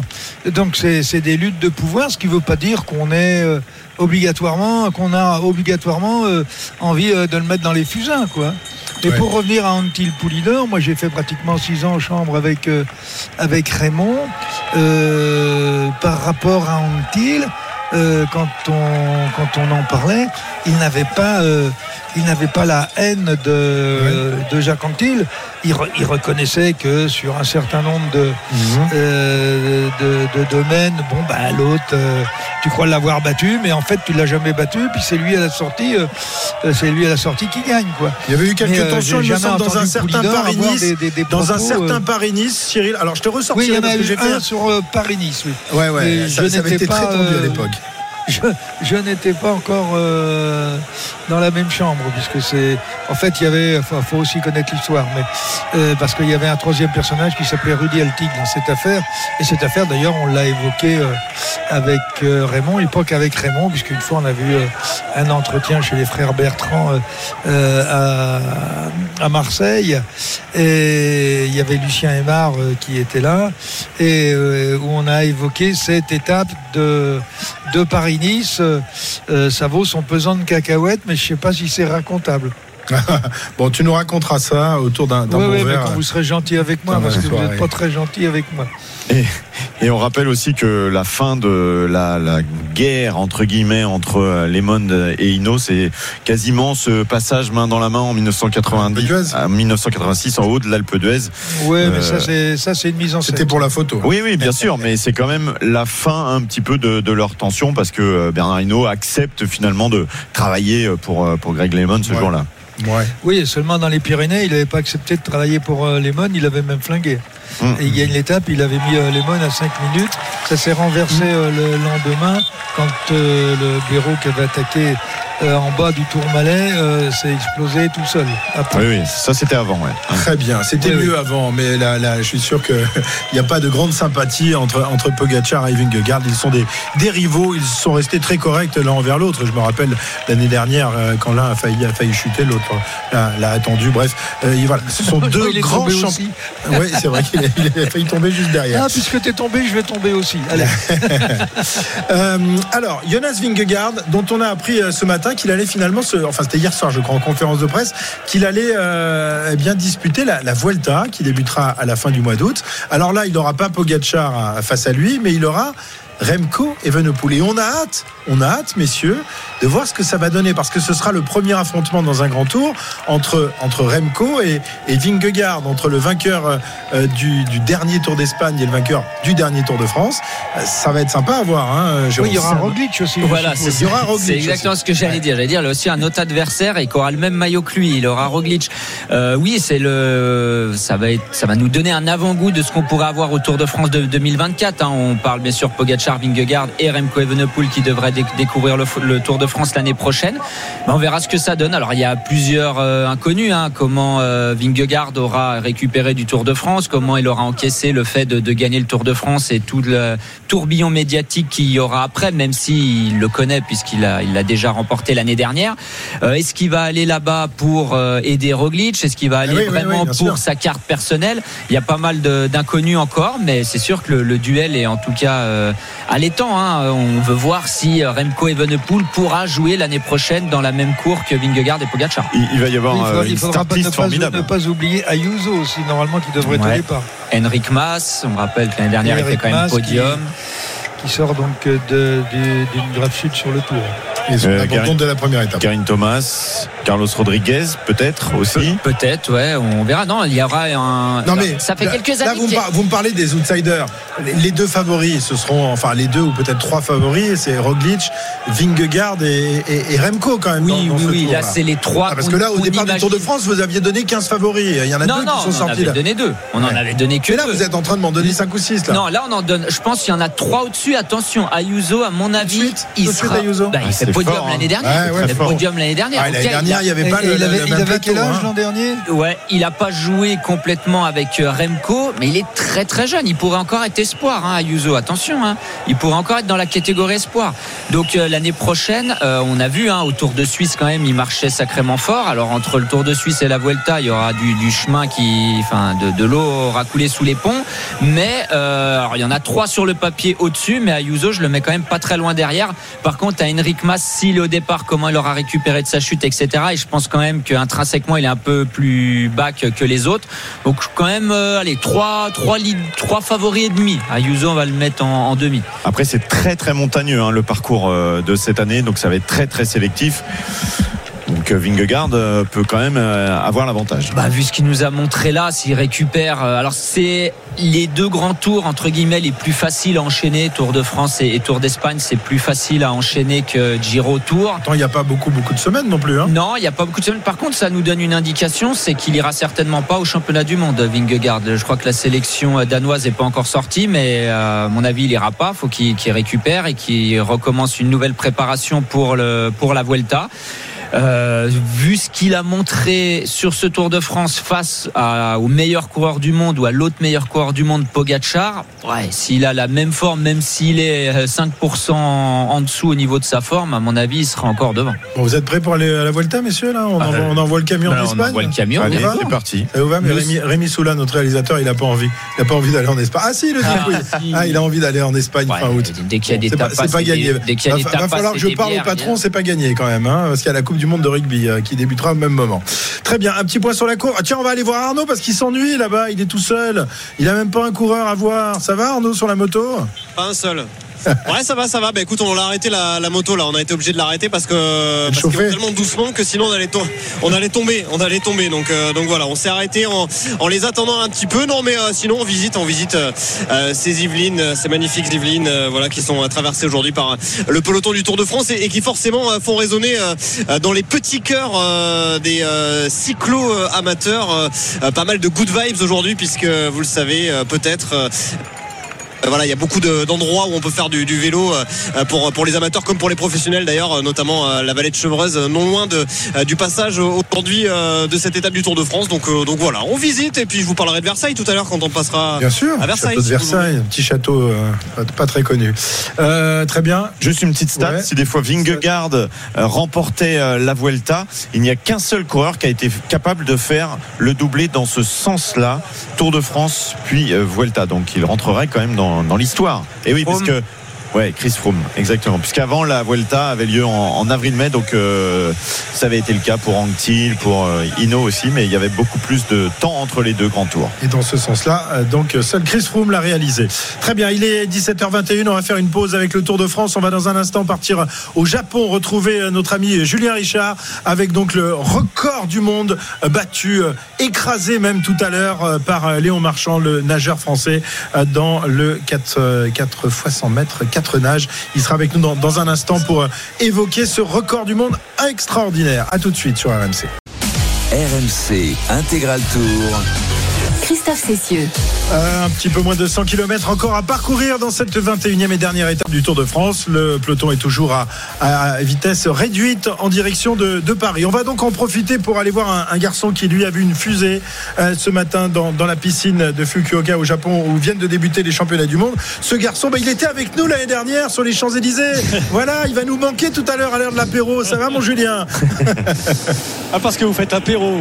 Oh bah tu sais bien à la fin du tour quand non, même. non, c'est pas votre style. c'est pas votre style. Bon, Ouais. Julien qui, qui nous a bien bien manqué. Il n'y aura pas d'autres championnats du monde ou championnats d'Europe l'année prochaine? Tu seras avec nous donc. Ah, je crois qu'il y a des, sais, y a un y a des Jeux Olympiques. Je sais pas si tu vois ce que c'est. Je Ça se sais déroule à Paris. En Euh, plus, oh c'est l'été. Ouais, c'est voilà. Bon, bon c'est pas l'année prochaine qu'on va te revoir sur le tour alors. Bon, un jour tu, un jour tu reviendras. On s'est régalé avec toi, avec les, les reportages de, de Julien euh, qui sont toujours euh, chiadés aux petits oignons. Alors, mon Julien, record du monde, record du monde écrasé donc ce matin par, euh, par la petite merveille de la natation française qui était venue nous rendre visite l'an dernier. Tu t'en souviens dans, dans le camion RMC Euh, Il n'était pas en train de se préparer pour une grande compétition.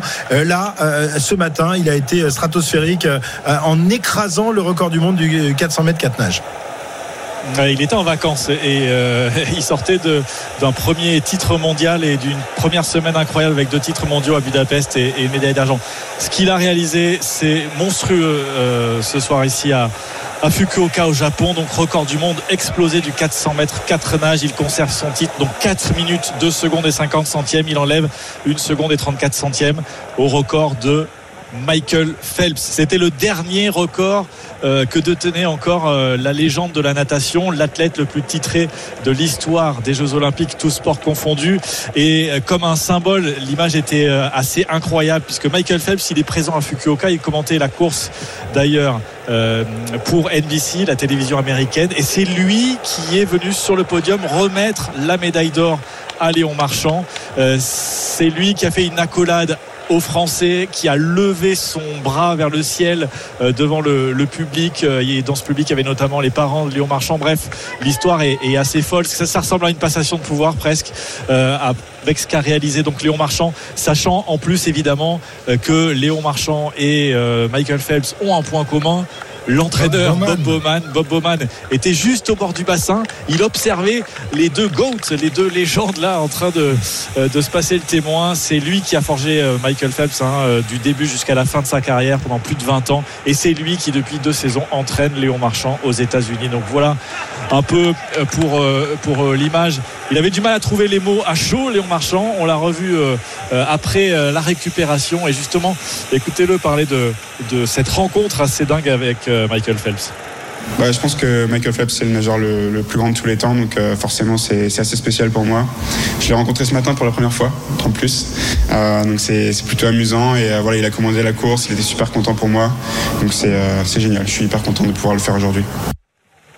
Voilà, il lui a Ouais. même glissé euh, quelques conseils, euh, figure-toi, pour aller encore plus vite euh, sur les prochaines courses. Et notamment, il lui a dit qu'il pouvait euh, nager plus vite sur la, la dernière partie de la course, qui est le, le 100 mètres de crawl. Tu sais, le 400 mètres Ouais, de ouais. nage, c'est 100 mètres de papillon, 100 mètres de dos, 100 mètres de brasse, 100 mètres de crawl.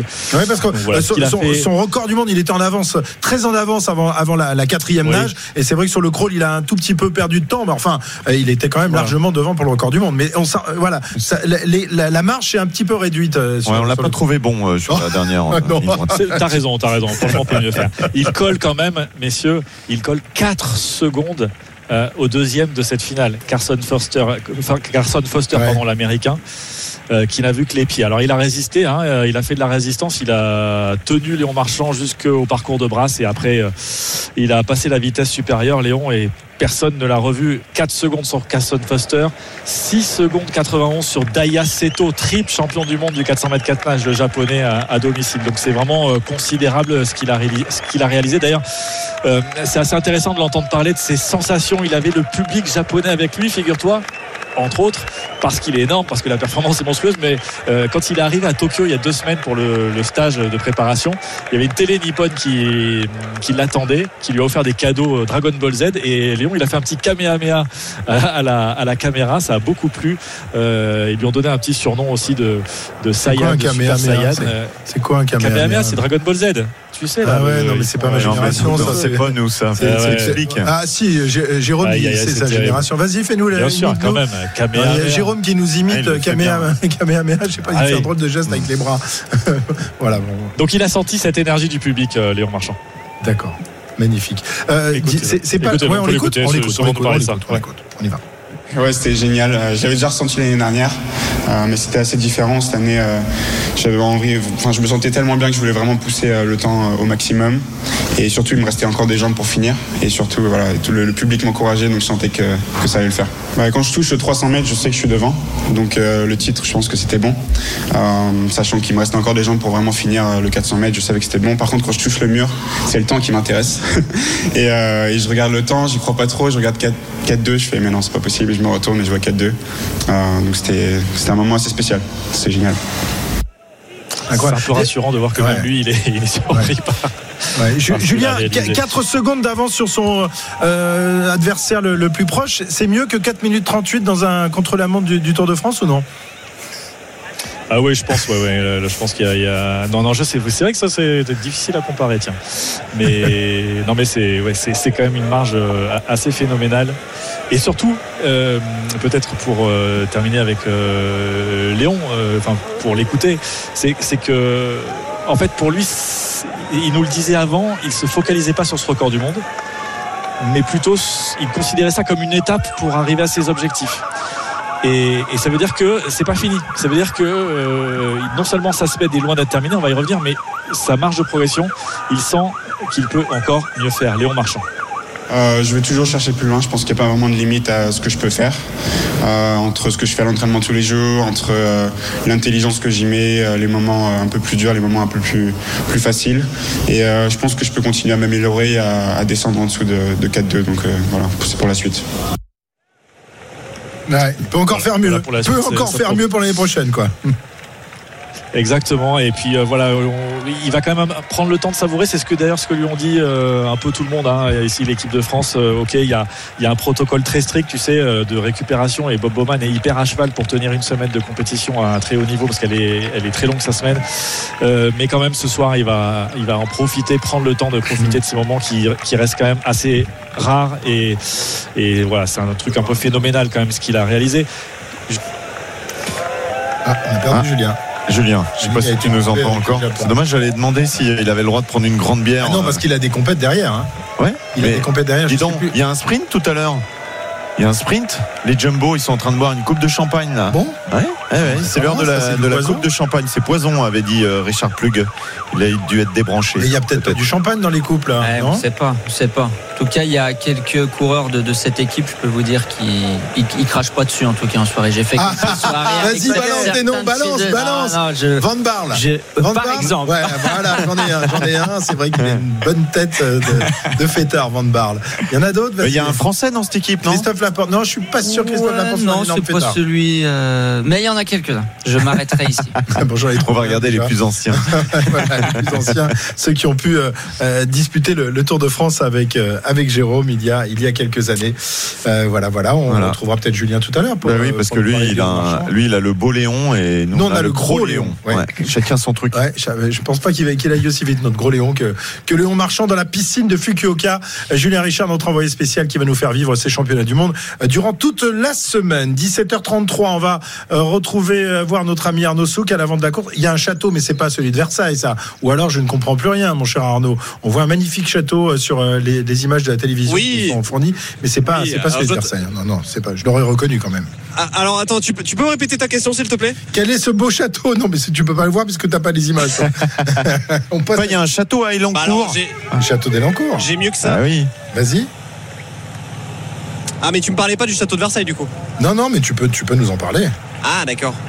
Non, non, non, non, mais parce qu'en fait, on s'est arrêté, euh, on a pris un tout petit peu d'avance euh, avec, Marco et on s'est arrêté justement dans les rues de, Versailles. On est rue de l'Orangerie actuellement, tu vois. Donc si on, on continue euh, 5 ou 600 mètres euh, devant nous, on arrivera devant l'Orangerie du château de Versailles où euh, sont euh, sortis euh, euh, tous euh, les, euh, orangers en été. Puis euh, en hiver, on les, rentre justement, euh, voilà, pour, euh, les, euh, laisser, pour éviter qu'ils ne gèlent et pour qu'ils puissent donner leurs leurs jolis fruits. Et puis alors, puisque vous parliez de- d'Elancourt, euh, vous apercevrez peut-être aussi dans quelques instants euh, euh, le siège de Renault euh, à Elancourt. Voilà, vous savez qu'avant il était euh, un endroit où on va passer d'ailleurs euh, tout à l'heure euh, sur l'île sur l'île Seguin. Enfin, on va passer juste en face quand on longera la, la Seine. Et évidemment, les, les usines Renault de Boulogne-Billancourt ne sont plus euh, dans ce coin-là depuis un petit moment. Mais euh, voilà, il y a, il y a du Renault à, à Elancourt et donc, euh, eh Tu bien, dis ça pour euh, Cyril, passer pour Renault Gitane. Pardon Par exemple, par exemple, par exemple. Oui, Cyril, pas ça te rappelle des bons souvenirs, forcément. Euh, Je sais pas, j'ai pas suivi la conversation. Ah bah voilà, il dort. Il est en Oh, pleine sieste. Alors, on, en profite pour Si je t'en- retourner. si je t'endors, Cyril, vas-y, n'hésite pas. hein. Non, non, mais non. Il est fatigué, Cyril aussi. Tu te rends pas compte, toi, plus de trois semaines et demie euh, de, de Tour de France, alors que tous, les- tous les copains de, de la rédaction sont en train de nous rejoindre. L'équipe de la radio digitale qui vous a régalé euh, durant ces, ces trois semaines. Oui, on retourne faire un petit tour. On a retrouvé Julien Richard à Fukuoka, donc pour les, les championnats du monde de natation. Julien, avant de, de te laisser aller dormir, parce qu'il doit commencer à être un peu tard au Japon, euh, le programme de Léon pour. euh, Minuit, oh, bah, ça va, c'est ton heure, ça, minuit et demi. La piscine va Hein fermer. quand t'as- eh, quand, quand t'étais sur le Tour de France, tu étais rarement couché avant minuit et demi. Donc euh, voilà. Il y a des gros Euh, transferts.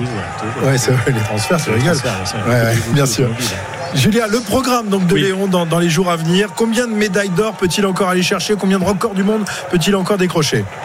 Alors déjà demain c'est repos pour Léon Marchand et après le programme eh ben, c'est euh, avec un gros point d'interrogation. Léon Marchand euh, l'an dernier il avait décroché deux titres sur 200 et 400 mètres 4 nages, c'est son programme de base, hein, le- les deux courses de 4 nages, le 200 et 400 mètres 4 nages. Il avait décroché l'argent sur le 200 mètres papillon, donc ça, ces courses-là, elles sont à son programme. Sauf que, eh ben, il a des problèmes de riche, Léon Marchand, et il a rajouté le 200 mètres brasse parce que au championnat de France à Rennes, il y a six semaines, euh, l'air breton lui a réussi. Pierre-Yves, il a euh, nagé le 200 mètres brasse le plus rapide, euh, le, le meilleur temps mondial de l'année sur cette sur cette épreuve. Mais le problème, c'est que ça ne colle pas avec son programme parce que Léon, il a les séries du 200 mètres papillon, notamment mardi, la finale le mercredi. Euh, il a les demi-finales du 200 mètres 4 nages aussi euh, le mercredi. Et c'est surtout jeudi qu'il y a un problème, puisque la demi-finale du 200 mètres bras, c'est vraiment la course avant la finale du 200 mètres 4 nages. Donc ça veut dire qu'enchaîner ça, ce serait prendre un risque énorme. Il y a en gros 10 minutes, c'est-à-dire qu'il sort de l'eau et limite, faut qu'il aille euh, se replacer dans la chambre d'appel et, et- et repartir pour plonger pour une finale. Euh, en plus sur une course où il aura vraiment une grosse concurrence, c'est peut-être là où il y a la, la- la plus grosse densité. Donc euh, euh, si on l'écoute, Léon Marchand, il a très envie de le faire, on le sent, hein. mais Ouais. euh, on a aussi le sentiment que ça freine un peu du côté de, de l'encadrement. Euh, L'idée c'était de prendre une décision à- à- après euh, voilà, les, les sensations de, de la première Selon journée de l'état de fatigue. Visiblement, on l'air plutôt pas mal. Selon la récupération demain aussi, comment il aura récupéré de, de ses émotions et, et de sa performance. Et puis après, voilà, c'est un choix. Est-ce que c'est pas le bon moment justement pour tenter ça? C'est vrai que c'est frustrant. Le- le- il est meilleur performeur mondial de l'année.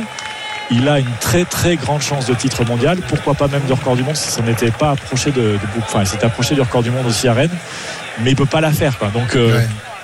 euh, voilà, ce sera le cas également pour les Jeux. Olympiques, euh, Julien Ce sera, ce le même différent. programme ouais. C'est un peu différent parce qu'il y a un jour de plus euh, sur le programme olympique, donc euh, mais il y a quand même un conflit. Il y a quand même un conflit, mais qui est moins euh, moins embêtant si, si je puis dire que, que sur ces championnats du monde. Je ne vais pas rentrer dans les détails, c'est un peu fastidieux, mais il, il faudra aussi, là aussi se poser la question. Mais c'est les problèmes, voilà, c'est les problèmes de riches, et c'est aussi un truc qui que Léon aime beaucoup, c'est-à-dire que se fixer des défis et ce genre de défis ça l'excite beaucoup. Donc euh, entre euh, avoir envie et puis faire les choses, voilà, ce sera ce sera une discussion avec Bob Bowman, avec l'encadrement de l'équipe de France et puis Léon, euh, savoir comment ils sont et comment comment ils sentent ça. Très bien, Julien. On te Et puis, retrouve. et puis il aura des relais ouais. aussi. hein. Ah, bah, il aura aussi des relais. Il, il devrait notamment faire le relais 4 x 200 mètres nage libre, qui pourquoi pas pourrait euh, commencer à se rapprocher d'un podium. Ça, ce serait une bonne nouvelle pour l'équipe de France. Merci Julien, on te souhaite une bonne semaine, plein de médailles, plein de, de, de Marseillaises et de records du monde. On suit euh, euh, ces, ces championnats du monde avec toi et avec Sophie Camoun qui doit être dans tous ses états aujourd'hui après la, la victoire de, de Léon Marchand. Elle ne doit plus euh, toucher terre, notre Sophie nationale. Et puis il y a Merci. Maxime Grousset demain en finale euh, du, Ah ouais 50 mètres nage- du 50 mètres papillon qui a À réalisé le meilleur temps des demi-finales, record de France. Il a battu deux fois le record de France euh, et qui, pourquoi pas, pourrait décrocher un podium et pourquoi pas une médaille d'or lui aussi. C'est demain la mi-journée aux alentours de entre 13h, aux alentours de 13h. Très bien. Alors, Et en, ce rentrant la, RMC. en rentrant de la plage, je t'écouterai. Merci Julien. Bonne semaine, régale-toi. Et, euh, et, et surtout. euh, Plein de bonnes choses, plein de bonnes ondes pour euh, les nageurs français qui vont nous régaler. On est à un an des Jeux Olympiques, un an et trois jours. On rendez compte, dans un an, ce sera les, Jeux et on les vivra avec Julien pour la natation, avec tous nos athlètes et avec toute l'équipe euh, d'RMC qui sera mobilisée évidemment.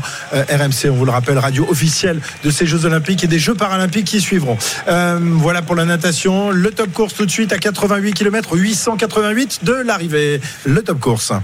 RMC, Top course. Et deux hommes en tête sur cette euh, étape ultime, Barguil et Turgis qui ont faussé compagnie au peloton. Ils roulent à, à 22, 23 à l'heure, mais comme le peloton est à 17, 18, ils ont réussi, Jérôme, à prendre euh, du champ. L'ardoisière est venue. C'est la première fois qu'elle travaille aujourd'hui, qu'elle a écrit 30 secondes d'écart sur euh, sa petite ardoise. Et voilà, ça a surpris tout le monde. hein. 30 secondes, va falloir, euh, va, faut- pas falloir Falloir qu'il traîne, hein, justement. Derrière, va falloir que ça commence à s'organiser parce que quand même 30 secondes à 88 km de l'arrivée, ça peut commencer à devenir dangereux. Voilà, les deux Français qui se font plaisir hein, et qui prennent un petit peu de champ et derrière on continue. Les photos évidemment c'est pour la blague, c'est pour euh, s'amuser. C'est euh, l'équipe Alpecin qui s'est montrée il y a un instant autour du maillot vert pour les photographes. L'équipe Alpecin au classement par équipe, elle est Jérôme? Dernière, je Voilà, bien joué. Dernière.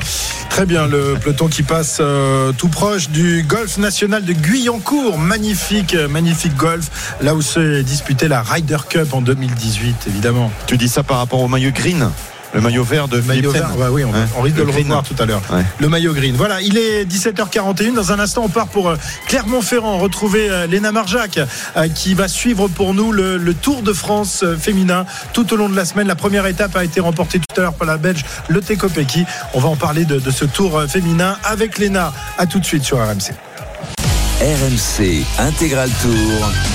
Christophe Cessieux. 17h44, vous êtes sur RMC, c'est la fin du Tour de France dans 86 km maintenant. Le Tour de France 2023 tirera sa révérence et nous par la même occasion, on alors le Tour de France homme parce que le Tour de France femme, C'est parti. Est parti tout à l'heure. C'était à Clermont-Ferrand et vous allez le suivre tout au long de la semaine avec Léna Marjac euh, qui va remplacer Pierre-Yves Leroux. J'espère qu'elle est entraînée. Tiens, on va lui faire un top course. Euh, Mettez-moi un top course pour Léna Marjac, s'il vous plaît. RMC, Top course. Léna, où en est-on dans cette première étape euh, du Tour féminin? Eh ben, t'es très bon, Christophe. La première étape, c'est terminé avec cette, cette boucle hein, autour de, de Clermont-Ferrand. Et finalement, c'est une étape beaucoup plus calme que ce qu'on pensait. On pensait déjà voir quelques, attaques et notamment ce, duel entre euh, Annemiek van Vleuten et Demi Vollering. Finalement, rien de tout ça. Ça s'est joué dans euh, la côte de Durtol, environ 10 km de l'arrivée. Et c'est finalement Lotte Kopecky qui remporte donc le premier maillot jaune de ce euh, Tour de France. Elle s'impose avec 41 secondes d'avance sur sa coéquipière Lorena Vibus de l'équipe SD Works. Et alors, elles sont où notre française? Elle est où la petite Juliette là? Je Il me semble qu'elle a terminé, euh, elle, a, elle a terminé deuxième du sprint euh, qui, qui est arrivé derrière. Non, elle, ah, c'est Non, pas elle a perdu une minute 26 Ah, je- ah, Elle est- une coéquipière. Alors, on a vu les, les- les images tout à l'heure, mais j'avais pas le commentaire. J'ai j'ai vu juste. Ah ouais, malheureusement, une minute 26 perdue. Aïe aïe aïe, c'est Ouais, un je- mauvais, mauvais coup là hein, pour Juliette. Ouais, Juli- Juliette Labousse, ouais, très mauvaise euh, opération. Elle, en plus, on se souvient, elle avait terminé quatrième l'an dernier sur ce Tour de France Femmes. Elle s'est faite piéger et distancer dans les euh, derniers kilomètres. Et donc, euh, ouais, elle arrive à presque 1 minute 30 derrière euh, la vainqueur du jour. Et pourtant, la coureuse de 24 ans est l'une des seules françaises qui pourrait prétendre un podium ce soir euh, sur ce tour. Donc euh, voilà, mauvaise opération aujourd'hui. Et puis aussi un petit peu de déception hein, du côté de l'équipe française de la FDJ. Evita Music, qui était huitième l'an dernier, elle aurait d'ailleurs préféré un meilleur finish. Écoutez. M'attendais à ce qu'il y ait plus de tension dès le début. À partir du kilomètre 80, là, ça a commencé à devenir euh, très très nerveux. Avec, euh, il a failli y avoir plusieurs chutes. Plusieurs fois, je me suis fait peur. Je suis vraiment euh, tout près de, basculer et je suis rentrée presque directement. Malheureusement, les autres équipes ne jouaient pas trop la victoire d'étape et ne voulaient pas collaborer avec nous. Je me doutais quand même que ça allait, ça allait finir comme ça. Je m'attendais à ce que ça attaque vraiment depuis le pied. J'aurais préféré arriver pour la gagne, mais voilà, il y aura d'autres occasions aussi. Et puis d'autres occasions déjà dès demain avec euh, ce nouveau départ à Clermont-Ferrand, 151 km de course jusqu'à Mauriac dans le Cantal avec notamment six côtes répertoriées. Ça va donc bien grimper et ce dès le début de l'étape. Tu vas commencer à connaître Clermont-Ferrand, Léna. Hein Oui, oui, oui. Alors euh, bon, je garde pas un très bon souvenir de cette ville déjà lors de mon premier passage, euh, lors de la première étape de repos, euh, la deuxième et première étape de repos du Tour de France Homme. C'était assez Donc- calme. Ah, ah, bah. C'était assez calme, mais tu avais mis l'ambiance quand même. Attends, parce que Léna, Non, je peux vous dire que. hein, Non, souviens-toi, ce soir-là, j'étais assez entamée, Elle est arrivée un peu entamée à la première étape de repos. Heureusement pour toi, c'était pas une journée de repos en plus. Léna, euh, alors évidemment, le, le Tour de France euh, féminin n'est pas aussi long que le, le Tour de France masculin. Euh, tout est rassemblé sur, sur une semaine. Raconte-nous un peu à, à quoi va ressembler le, le parcours. Donc, tu te disais, départ de Clermont aujourd'hui. Demain, on, on repart de, de Clermont pour aller à Mauriac. Donc, on reste euh, dans la région Auvergne. Et ensuite, euh, on va faire une, une petite descente vers, vers le sud-ouest, c'est ça, vers les Pyrénées? Ouais, c'est ça, vers, vers les Pyrénées. On va passer par euh, Albi, Rodez et surtout l'étape que tout le monde attend cette année parce qu'il y a une étape de haute montagne. C'est le Tourmalet, c'est samedi prochain. C'est l'étape que toutes les coureuses nous ont euh, parlé hier euh, lors de la conférence de presse. Elles l'attendent avec impatience parce que bah, c'était un peu les, le sort d'étape qui, man- qui manquait sur, sur ce tour. Euh, Marion Rousse aussi l'évoquait. Il fallait une grosse étape, dont cette année, direction les Pyrénées, direction le Tourmalet. Et la nouveauté, c'est aussi inédit sur cette saison, sur cette, cette édition, c'est un contre-la-montre un, fini- un chrono pour finir et clôturer ce Tour de France Homme. Ce sera donc dimanche prochain en tout 8 étapes. Voilà, huit étapes. Euh, et là, euh, Juliette, euh, Jérôme a des chances de, de faire son retard, même si on espère qu'elle l'aura fait d'ici là. Avec le Tourmalet, c'est une redoutable coureuse de, de contre-la-montre, hein, Juliette Labousse. Oui, oui, oui, elle a déjà été championne de France. Maintenant, euh, déjà malheureusement une minute 20, 26 de retard, c'est quand même. Van Vleuten s'est fait piéger Non, non, non, elle s'est, elle s'est pas faite piéger. Euh, voilà, on a eu euh, nos, nos meilleures chances françaises qui se sont fait piéger puisque et, euh, a fait quand même sixième du, du Tour d'Espagne, donc elle prétend quand même peut-être un, top 5 sur ce Tour de France. Alors elle, elle a perdu un petit peu moins de temps, 43 secondes. Mais voilà, le, que ce soit le, le Tour Malais ou le chrono, ça pourrait permettre à, à nos Françaises de revenir un peu dans le jeu. Mais voilà, vous avez euh, quand vous avez des, des Marianne Vos, des Demi Voloring euh, ou Cécile Ludwig par exemple pour la formation FDJ Suez, bah, c'est compliqué de partir déjà avec un débours de 40 secondes ou d'une minute 26. Mais voilà, faudra qu'elle passe à l'attaque pour essayer de refaire le retard. Il y aura de quoi faire euh, samedi parce que euh, l'étape euh, dont tu parlais, euh, Léna, il y a évidemment le, le Tour Malais classé en hors catégorie pour finir, mais avant il aura fallu faire le col d'Aspin Aspin, aussi. ouais. Donc, donc voilà, des, des écarts sans doute très importants lors de cette étape de samedi. Et la grandissime favorite, c'est évidemment Annemiek van Vleuten, euh, la cannibale du, du cyclisme féminin. Cyril, on, on rappelle qu'elle a réalisé quand même le triplé l'année dernière. hein. Les, les trois grands tours, et cette année, elle est bien partie pour réaliser la, la même chose. Cyril, tu, tu la comparerais à qui dans, le cyclisme masculin et dans les, grandes heures du cyclisme masculin Il y a eu déjà Gianni Longo, qui était elle aussi euh, du genre cannibale, mais là, avec Van Vleuten, on a encore euh, dépassé les, standards de Gianni Longo, non? Euh, oui, oui. il faut dire aussi que le cyclisme féminin a beaucoup évolué, surtout ces, ces dernières années. Le niveau a également énormément évolué. Part parce qu'il y a plus de compétition, il y a plus de confrontation euh, au, plus haut, euh, au plus haut niveau. Euh, donc le cyclisme féminin est, en train de s'asseoir de façon, de façon pérenne et avec des niveaux de performance qui sont absolument extraordinaires. Et la championne du monde, malgré une chute, rappelez-vous, au dernier championnat du monde, a quand même réussi à s'imposer. Non, pour moi, elle est actuellement hors norme.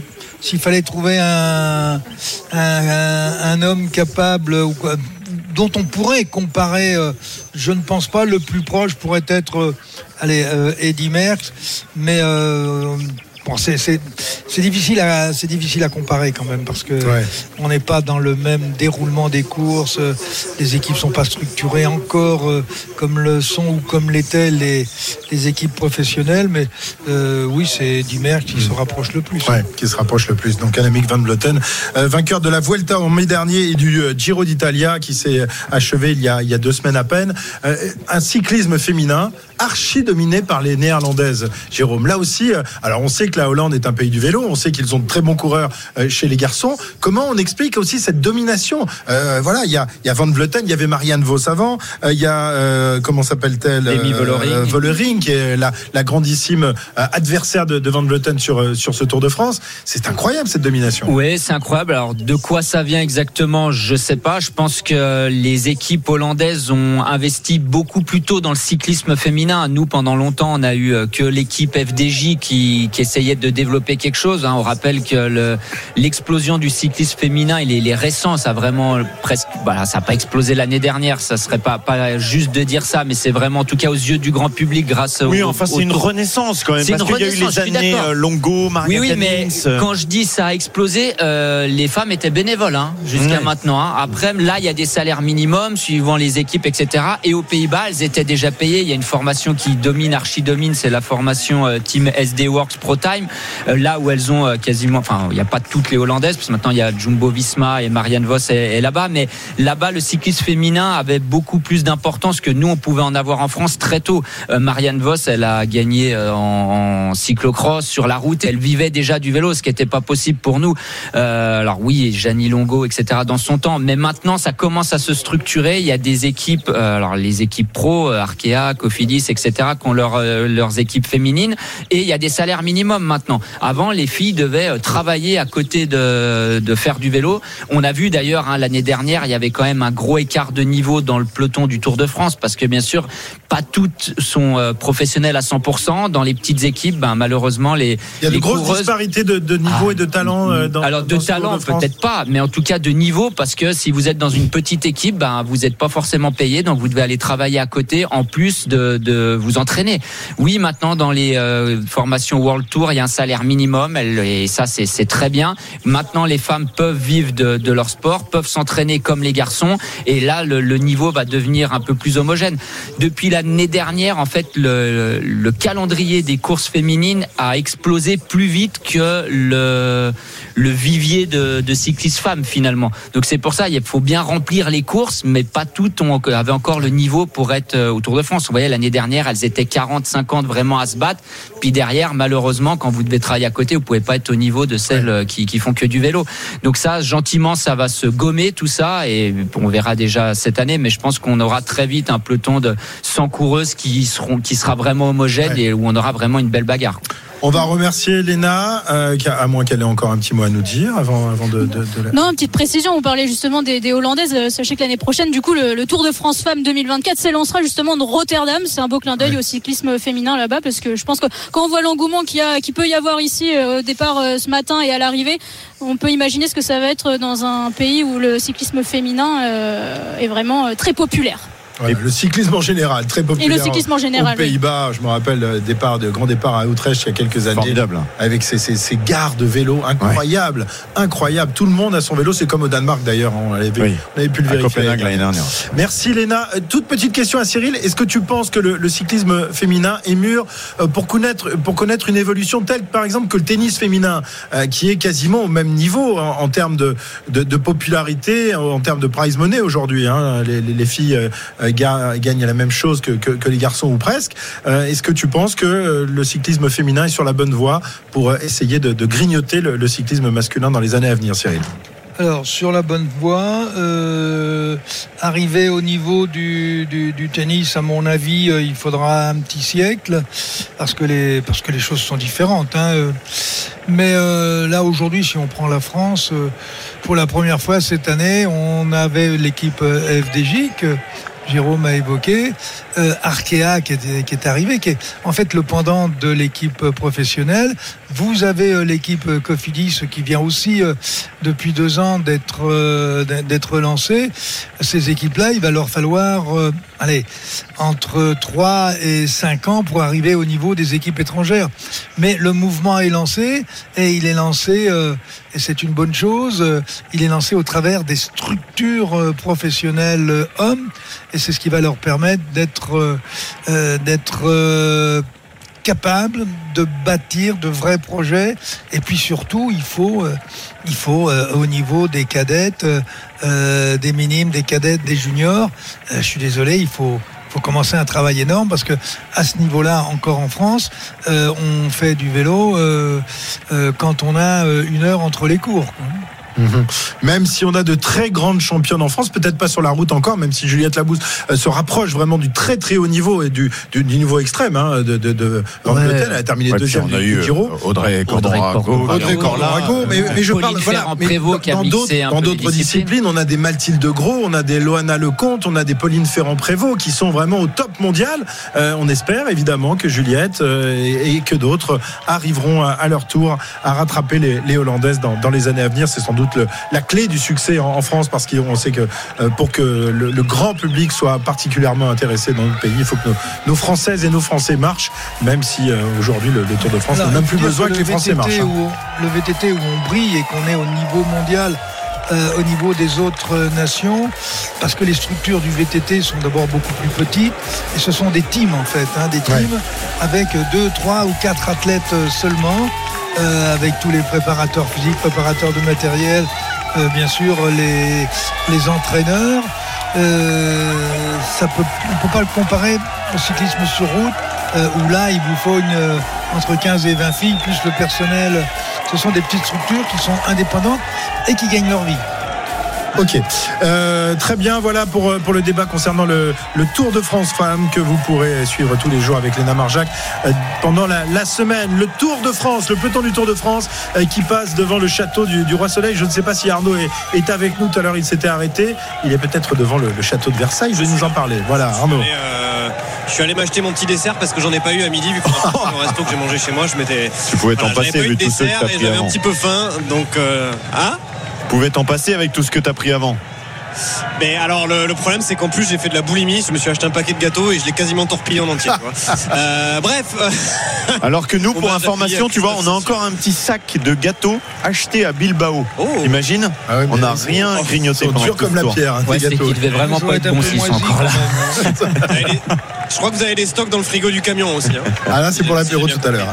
pour ce soir. Alors Arnaud, raconte Bon, euh, bref, oui, tout ça pour vous dire effectivement, oui, on est on est dans, dans Versailles, euh, voilà le, le peloton euh, qui va descendre euh, cette immense avenue de Paris, direction Viroflay, direction Chaville. On va passer par la côte de la Loge des Gardes, puis descendre sur ici les, les Moulineaux. Passage incontournable ou devenu en tout cas incontournable ces dernières années devant le château de, de Versailles. C'est aussi ça en fait le, le Tour de France. hein. C'est quelque part la, la grandeur de la France, le rayonnement de la France à l'international. Et je pense que euh, tout comme le sera tout à l'heure la, la Tour Eiffel ou encore le, le Louvre et les Champs-Élysées, euh, le château de Versailles évidemment fait partie du euh, rayonnement de la France. Alors voilà, oui, certes, c'est un défilé un petit peu euh, ennuyeux peut-être pour euh, le public aujourd'hui euh, devant la, la télé, mais en tout cas, ça fait partie des, des images, on va dire, incontournables ou devenues incontournables euh, du, du Tour de France que de passer devant le château de Versailles. Merci Arnaud. Euh, Enfin, le rayonnement de la France. oui, L'année bah, prochaine, on arrivera à Nice. ava- avaler On arrivera à ce Nice l'année prochaine, donc ça sera formidable. Le. Rayonnement Ah oui, de la. là, il va falloir. Il n'y aura pas un rayon de soleil. Et, et- et ça serait bien qu'on arrive. Il y en aura Alors là, là. bien qu'on arrive ailleurs qu'à Paris tous les ans. Ça serait bien. Bah ça oui, changerait, ça. une fois dans chaque grande ville française, ce serait Exactement. magnifique. Très bien, il est 17h59, on se retrouve dans un instant pour euh, la suite de l'intégral tour, Euh, toujours en, en direct des Champs-Élysées. À tout de suite. RMC Intégral Tour. RMC Intégral Tour. Christophe Cessieux. Jusqu'à 21h pour la dernière de ce Tour de France 2023, l'intégral tour. Euh, Nous allons même prolonger donc ce soir jusqu'à 21h. Incroyable, incroyable. Euh, euh, si, si Monsieur Leroux quand même arrive à terminer son, son goûter quand même, hein, c'est pas facile. a pas de Messieurs, souci, je serai là messieurs, jusqu'à 21h. messieurs, on accueille le héros, euh, l'un des héros d'hier. Alors le héros sur la route, c'était évidemment euh, Thibaut Pinot, mais le héros, euh, celui qui nous a fait dresser les poils euh, sur les bras et qui nous a mis une petite larme à l'œil, il est avec nous hein, en direct dans, dans l'intégrale. C'est notre ami Marc Madio. Bonjour Marco, comment ça va? Bonjour messieurs, bah, écoute, ça va pas trop mal. Ça va pas trop mal? Tu tu t'es remis de tes émotions d'hier, Marc? Écoute, euh, oui, j'ai fait une partie de la route hier soir. On s'est arrêté euh, à, à l'hôtel qui nous était attribué et on s'est autorisé une petite pression euh, pour euh, décompresser. Est-ce que tu as vu les images de la course tout à l'heure? On, on a vu quand même toute la, la formation de Jumbo avec euh, un- un- une coupe de champagne à la main quand même. Et ils ont bu, ils ont bu, je hein. croyais que c'était du poison, non? C'est étonnant. Du champomis peut-être. Ah, C'est peut-être du Je sais pas, je champomis. sais pas. Faudrait poser la, la question au grand Richard Ploug. tu l'as encore en travers de la gorge, cette histoire. Hein? Non, je l'ai pas en travers de la gorge à titre personnel. Je l'ai en travers de la gorge euh, par rapport à la mise en cause euh, de la qualité du travail fourni par mes coureurs.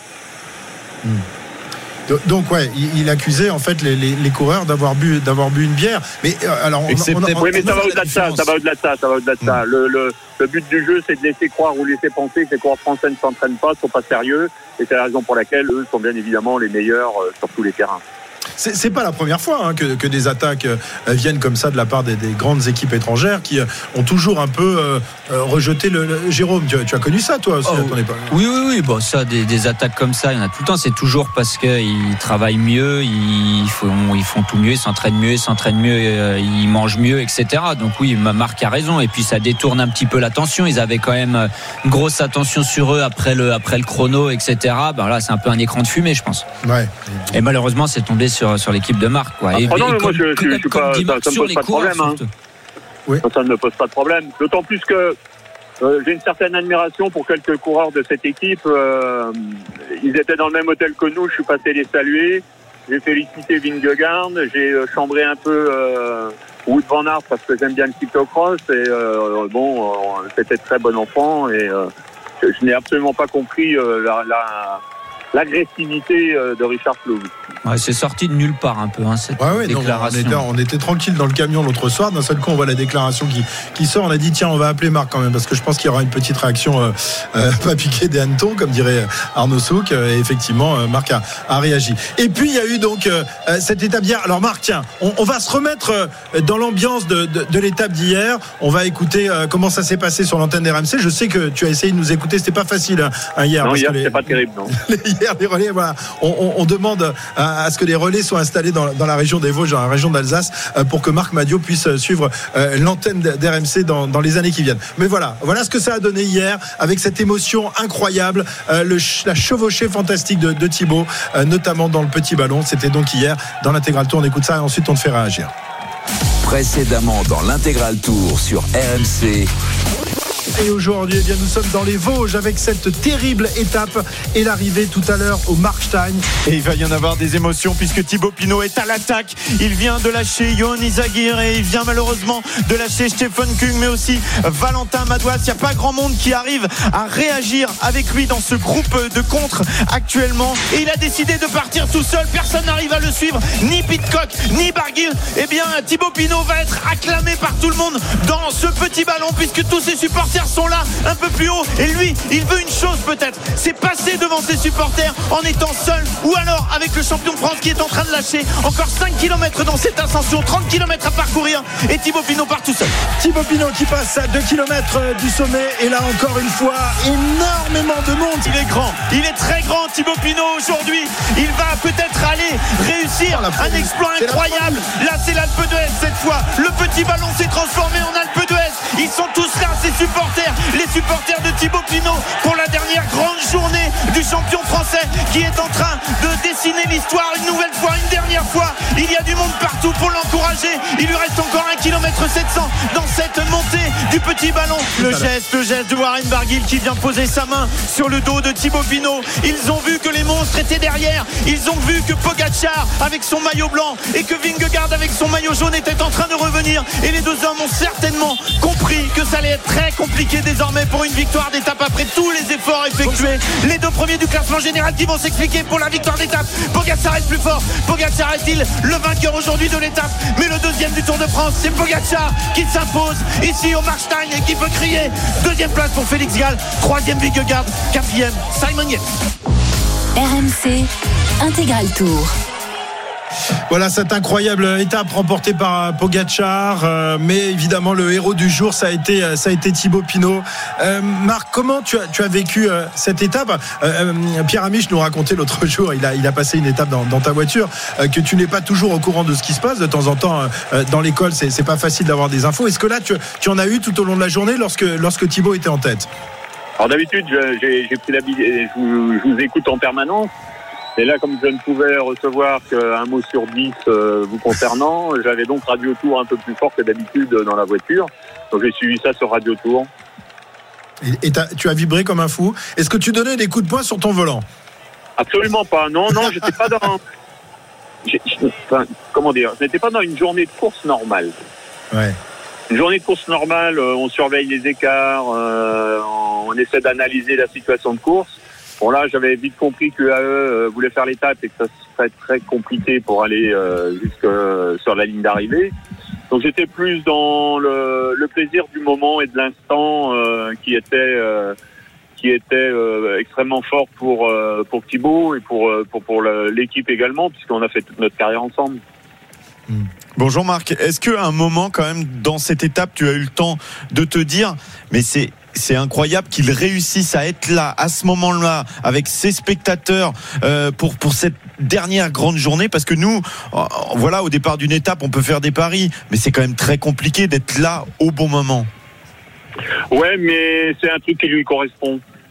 C'est un truc qui lui correspond. Donc euh, moi, j'ai pas été vraiment surpris qu'il soit euh, capable euh, de s'extraire du peloton pour être dans l'échappée et de sortir de l'échappée pour aller euh, passer en tête euh, seul là où il le voulait.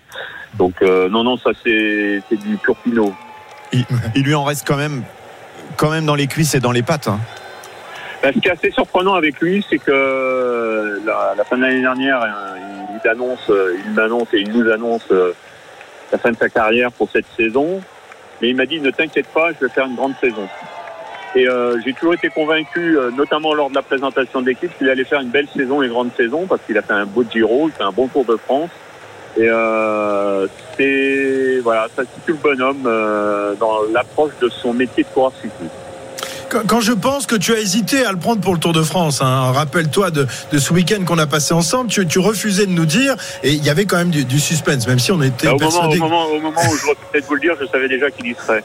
oui, bien sûr, ouais, Cachotier va. hein. même Jennifer n'a pas voulu nous le dire. hein. Jennifer Madiot n'a pas voulu nous le dire. Elle était tenue au, au secret. Marc, on a aussi été marqué par, par ton émotion extrême hier, tout au long de la journée, à plusieurs reprises. Il y a d'abord eu l'interview euh, euh, quand Arnaud vient, vient te voir euh, hier matin. Et là, on voit tes, tes yeux qui, qui brillent, tu enlèves tes lunettes, il y a une petite larme qui, qui te vient à l'œil. Moi, je t'avais jamais vu comme ça. Il y a donc un, un cœur euh, derrière le, le personnage parfois dur que tu es. Bah, sans doute, oui. euh, et oui, oui, oui. On a tendance à se mettre une carapace pour mieux se protéger. Euh, après, euh, je pensais que ce serait davantage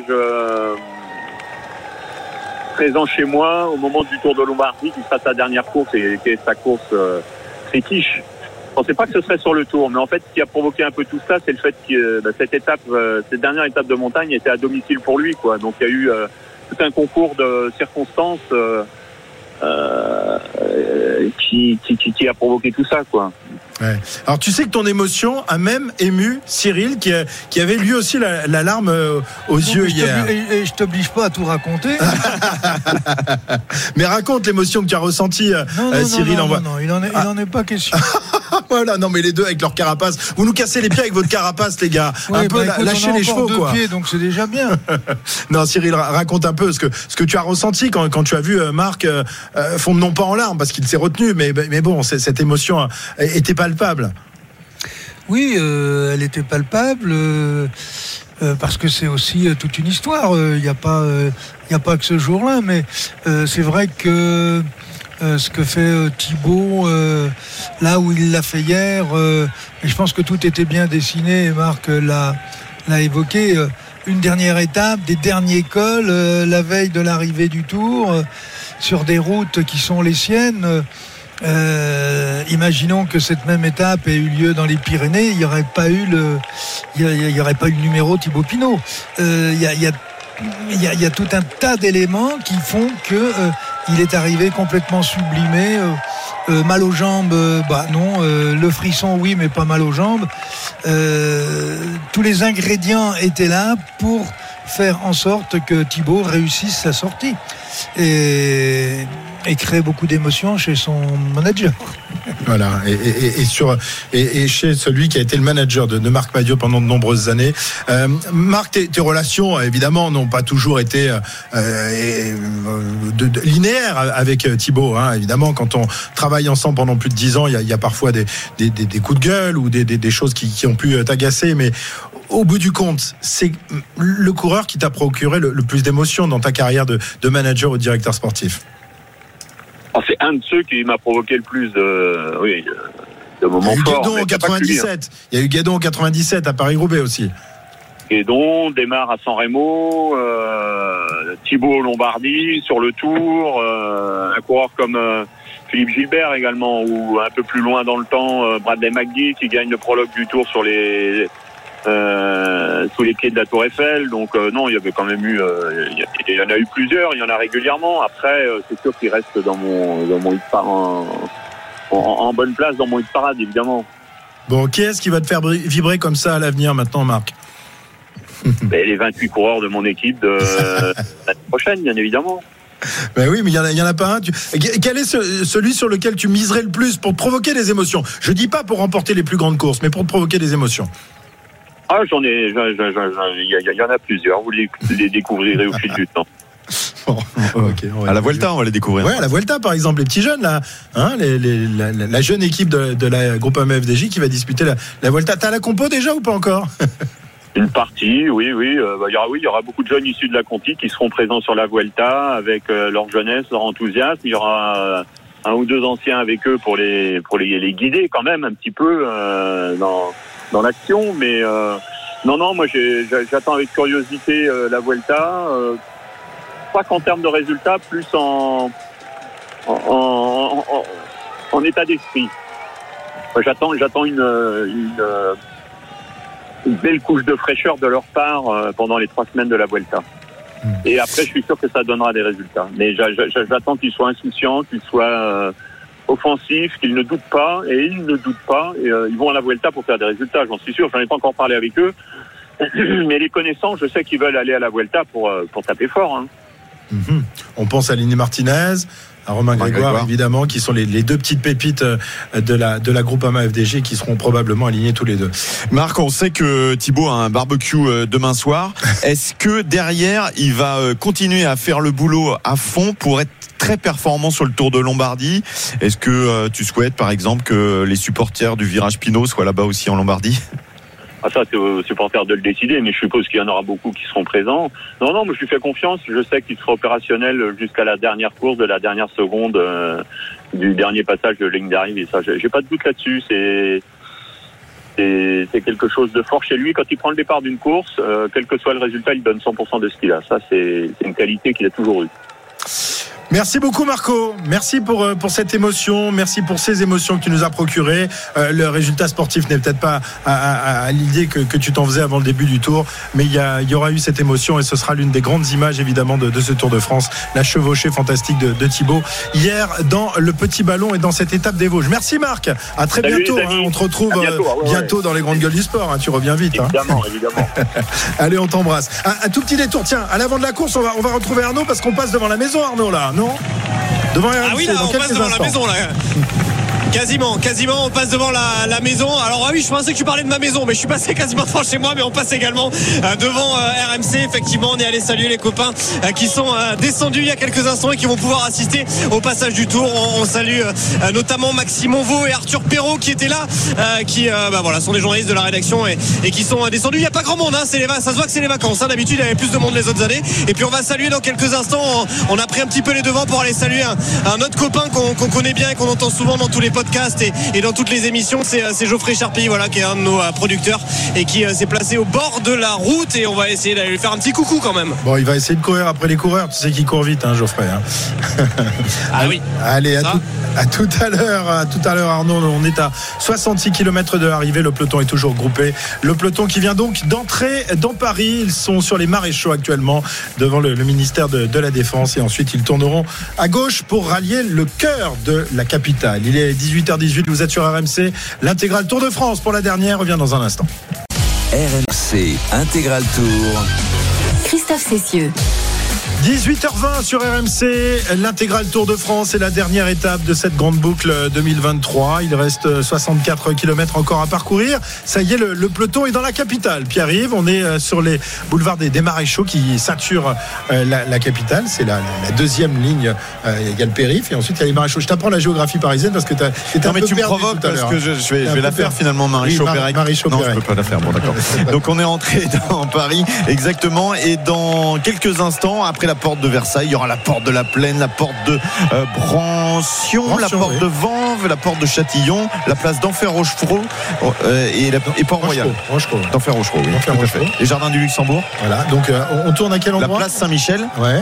le Pont Neuf Ah, magnifique. et là on entre sur le Palais du Louvre. Ah là c'est magnifique. Là on est vraiment dans, dans le cœur de, de la capitale. Ça vous fait quoi messieurs qui vous, vous qui n'êtes pas vous, vous qui ne connaissez rien à cette- à Alors cette- moi je connais rien du tout.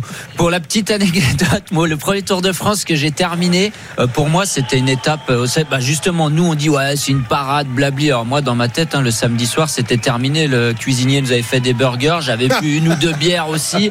Moi c'était tranquille, je discutais au, c'était poison pendant tout le tour. C'est ça. Je discutais au fond du peloton et à l'époque, on faisait pas le tour de l'Arc de Triomphe au milieu des Champs-Élysées, on faisait un demi-tour.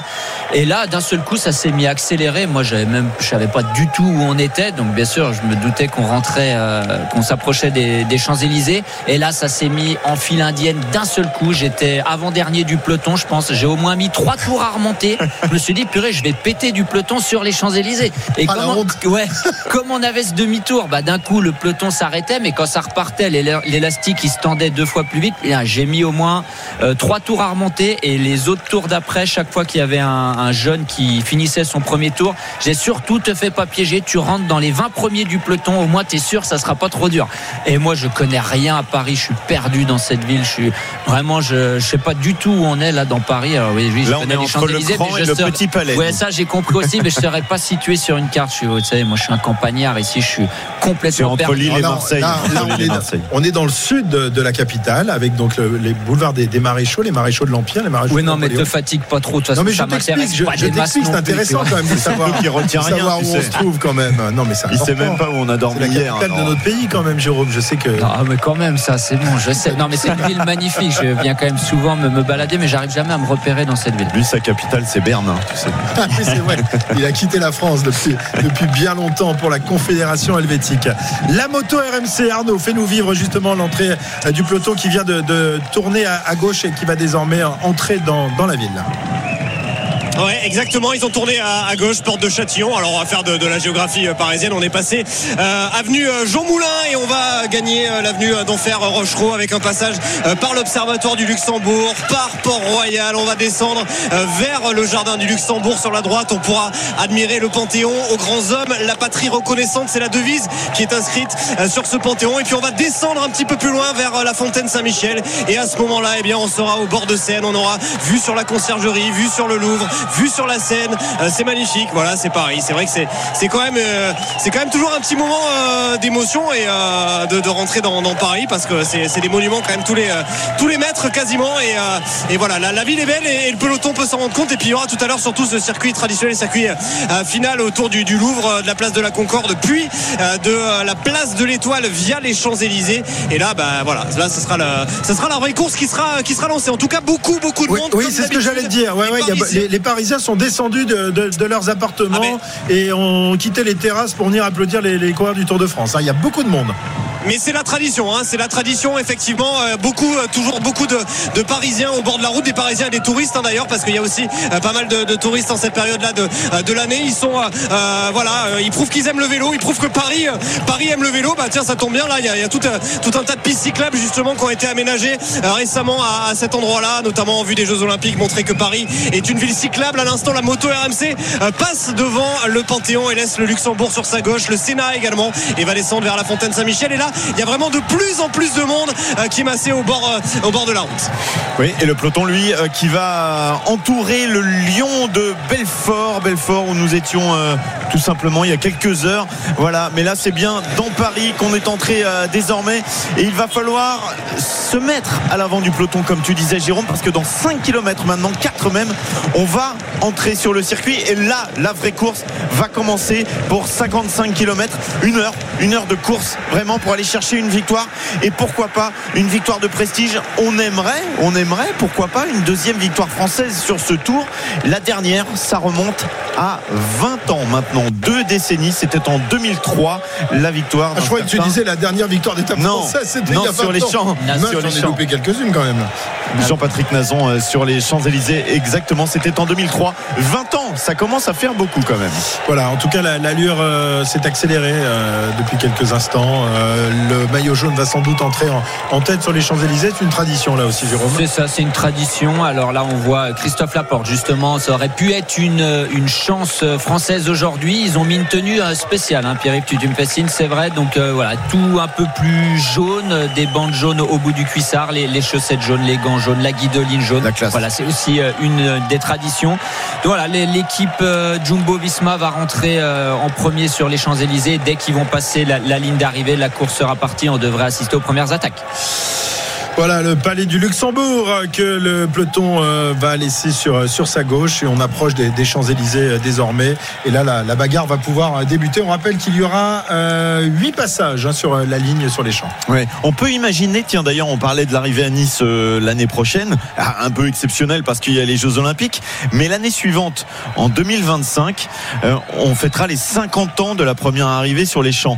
Euh, Peut-être que ça nous fera revenir quand même à, à Paris. Euh, on, on sait que du côté de l'organisation, on aime bien les dates euh, un Les peu comme ça. ouais. Voilà, donc euh, 50 ans, voilà, pourquoi pas un retour sur les Champs Élysées quand même dans, dans deux ans. Toi, tu voulais que ça soit une arrivée à Brest, je crois, euh, dans, deux Nice, ans. euh, non, mais à Nice l'année prochaine, à Nice Brest tout le l'année. temps. Ah, toujours On à Nice. tout le temps à Nice. Ah, d'accord. Oui, oui, oui. Non, Tu sais, non, on, est, on mieux placé pour les vacances derrière aussi. Si on revient à Paris pour euh, le, le symbole, on pourrait terminer par un chrono. Comme ça, les spectateurs profiteraient toute la journée de, Bah, des mais là, coureurs. euh, oui, oui, oui. s'échauffer, On va- alors, c'est vrai, L'année la prochaine, C'est vrai, c'est ce qui va se passer déjà. content, je Ah crois, ça, là, sur les ça va- champs. Ça va lui mettre un coup de vieux, ça, si ça se termine sur les champs par un chrono, hein, mon Cyril? Hein? Comment vous parlez de quoi Bon, l'année, en tout cas, moi, moi, je me réjouis à l'avance déjà de voir le, le Tour de France s'achever dans une autre ville que la capitale, parce que la France, le Tour de France, ce n'est pas que, euh, que Paris. C'est quand même la seule ville-étape qui, est, euh, qui, qui voit le, le- Tour de France tous les ans. Donc euh, voilà, je, je trouve que c'est bien que, que les plus grandes villes de France puissent, euh, puissent accueillir euh, le, le- le Tour, comme c'est le cas en Italie, où on arrive à Milan, à Rome, euh, dans d'autres villes euh, également. Et, et donc bah, l'année prochaine, ce sera magnifique avec ce, ce contre-la-montre. Et on espère qu'il sera décisif. On espère qu'il n'y aura pas 7 minutes 30 d'avance pour, pour l'un des, des deux euh, ou des trois grands favoris, parce qu'on rappelle que Evenepoel devrait lui aussi euh, faire ses débuts dans le Tour de France la, la saison prochaine. En attendant, il affrontera Vingegaard euh, sur le Tour d'Espagne. Le peloton qui franchit la Seine désormais, Arnaud sur la moto.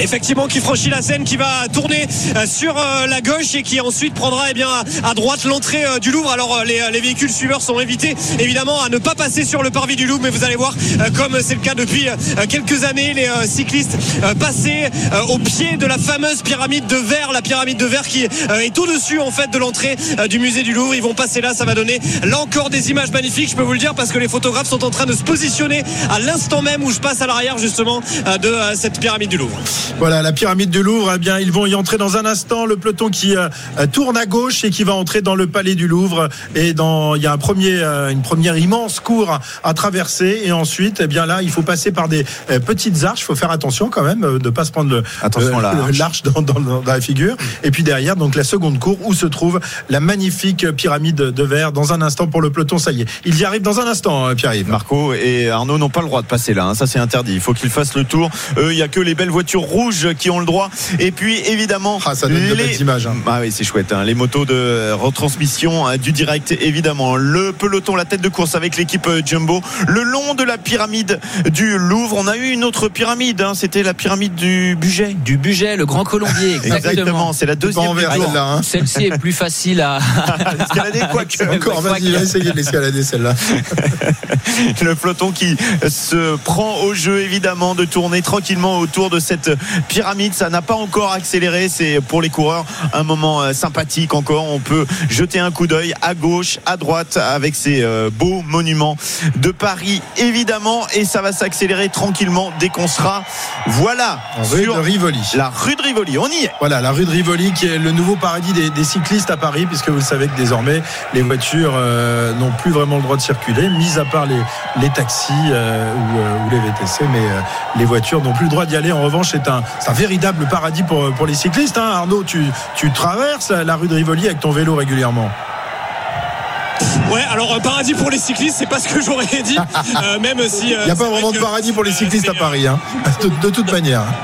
Non, mais- non, mais c'est pas vraiment un paradis pour, pour les cyclistes, pour être honnête, parce que euh, il y a tellement de monde qui la prend en vélo et il faut, être bien honnête aussi de, de dire que les, euh, les cyclistes font pas forcément le, le taf et respectent pas forcément le, le code de la route, donc ça peut vite devenir une jungle aux, aux heures de pointe euh, cette, euh, cette rue de Rivoli. En revanche, c'est sûr, c'est plus le paradis de la voiture ni du scooter puisque ça fait deux ans qu'on n'a plus le droit d'y passer. Jackson. Voilà la rue de Rivoli. Au bout de celle-ci, euh, le peloton va tourner à gauche, va entrer sur la, la place de la Concorde, un petit pif-paf gauche-droite, et ensuite ce seront les Champs-Élysées, lieu d'arrivée euh, de cette étape. Mais il faudra quand même faire quelques petits tours autour des Champs-Élysées, Pierre-Yves. Oui, c'est le premier euh, passage, mais ensuite il y en aura huit encore à parcourir pour arriver à cette fin de cette flamme rouge, justement, où ils sont en train de passer pour la première fois.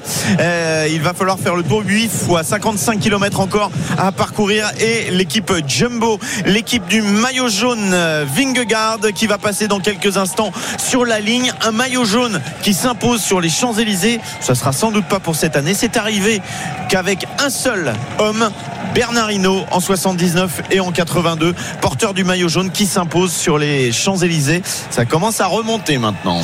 Voilà la formation Jumbo qui s'est portée en, en tête de course avec le, le maillot jaune en quatrième ou cinquième position. Jonas Vingegaard qui dans 55 km désormais va remporter le, le Tour de France, applaudi par de nombreux spectateurs qui ont pris place, qui ont pris place dans les tribunes d'honneur et tout au long des, des Champs-Élysées. Voilà, Vingegaard euh, applaudi alors que des avions vont également euh, survoler euh, la course. Alors c'est pas la patrouille de France, me semble-t-il. On les a croisés. euh, Oui, on a vu des de la pilotes de, patrouille de la patrouille tout à l'heure. Ouais, Ils tout à fait. devraient, ils devraient faire leur, leur Oh, petit tour. Oui, logiquement, ils vont, ils vont passer. euh, C'est prévu. Marco, la patrouille de France. C'est bah, Mar- Marco, c'est une patrouille à lui tout seul. C'est- C'est c'est- Marco, la patrouille de France. Il a, ouvert les Champs-Élysées comme d'habitude euh, pour, être sûr qu'il n'y ait pas de, trop de gravillons qui traînent. 151 km/h. Voilà, il s'est fait flasher. Euh, mon Marco euh, sur ce- ce- cette tradition pour la moto RMC de prendre les Champs-Élysées à fond avant de laisser passer les coureurs qui passent à l'instant justement sous la ligne. Oui, tour encore à couvrir. Et les Jumbo Visma qui sont là, qui passent à l'instant devant moi. C'est pas le seul à s'être fait flasher Marco aujourd'hui. Tout à l'heure, on a vu les coureurs passer devant un radar et notamment Anthony Turgis se retourner puisque le flash se déclenchait. Ils étaient au-dessus de la limite et donc ils prenaient la photo Un tranquillement. paquet de flash. hein. Je pense qu'ils vont, ils vont avoir du mal hein, pour, pour gérer les, les amendes. À qui je vais l'envoyer celle-là, d'être cette amende? C'est quoi le numéro d'immatriculation? Bah non, mes petits bonhommes. Ah, cette fois-ci, vous ne pourrez pas les verbaliser. Allez, 18h33, on revient dans, dans un instant euh, pour la suite et la fin de ce Tour de France 2023. Les premières attaques euh, se produisent à l'instant même avec un cours la formation euh, Quick Step. Me semble-t-il, ce serait pas. Non, c'est pas Non, Julien, de pense, Ah ouais, pour son 40 dernier balais, Tour de 40 France. Dernière étape sur le Tour pour Driss. Allez, on revient dans un instant pour la suite et la fin de ce tour.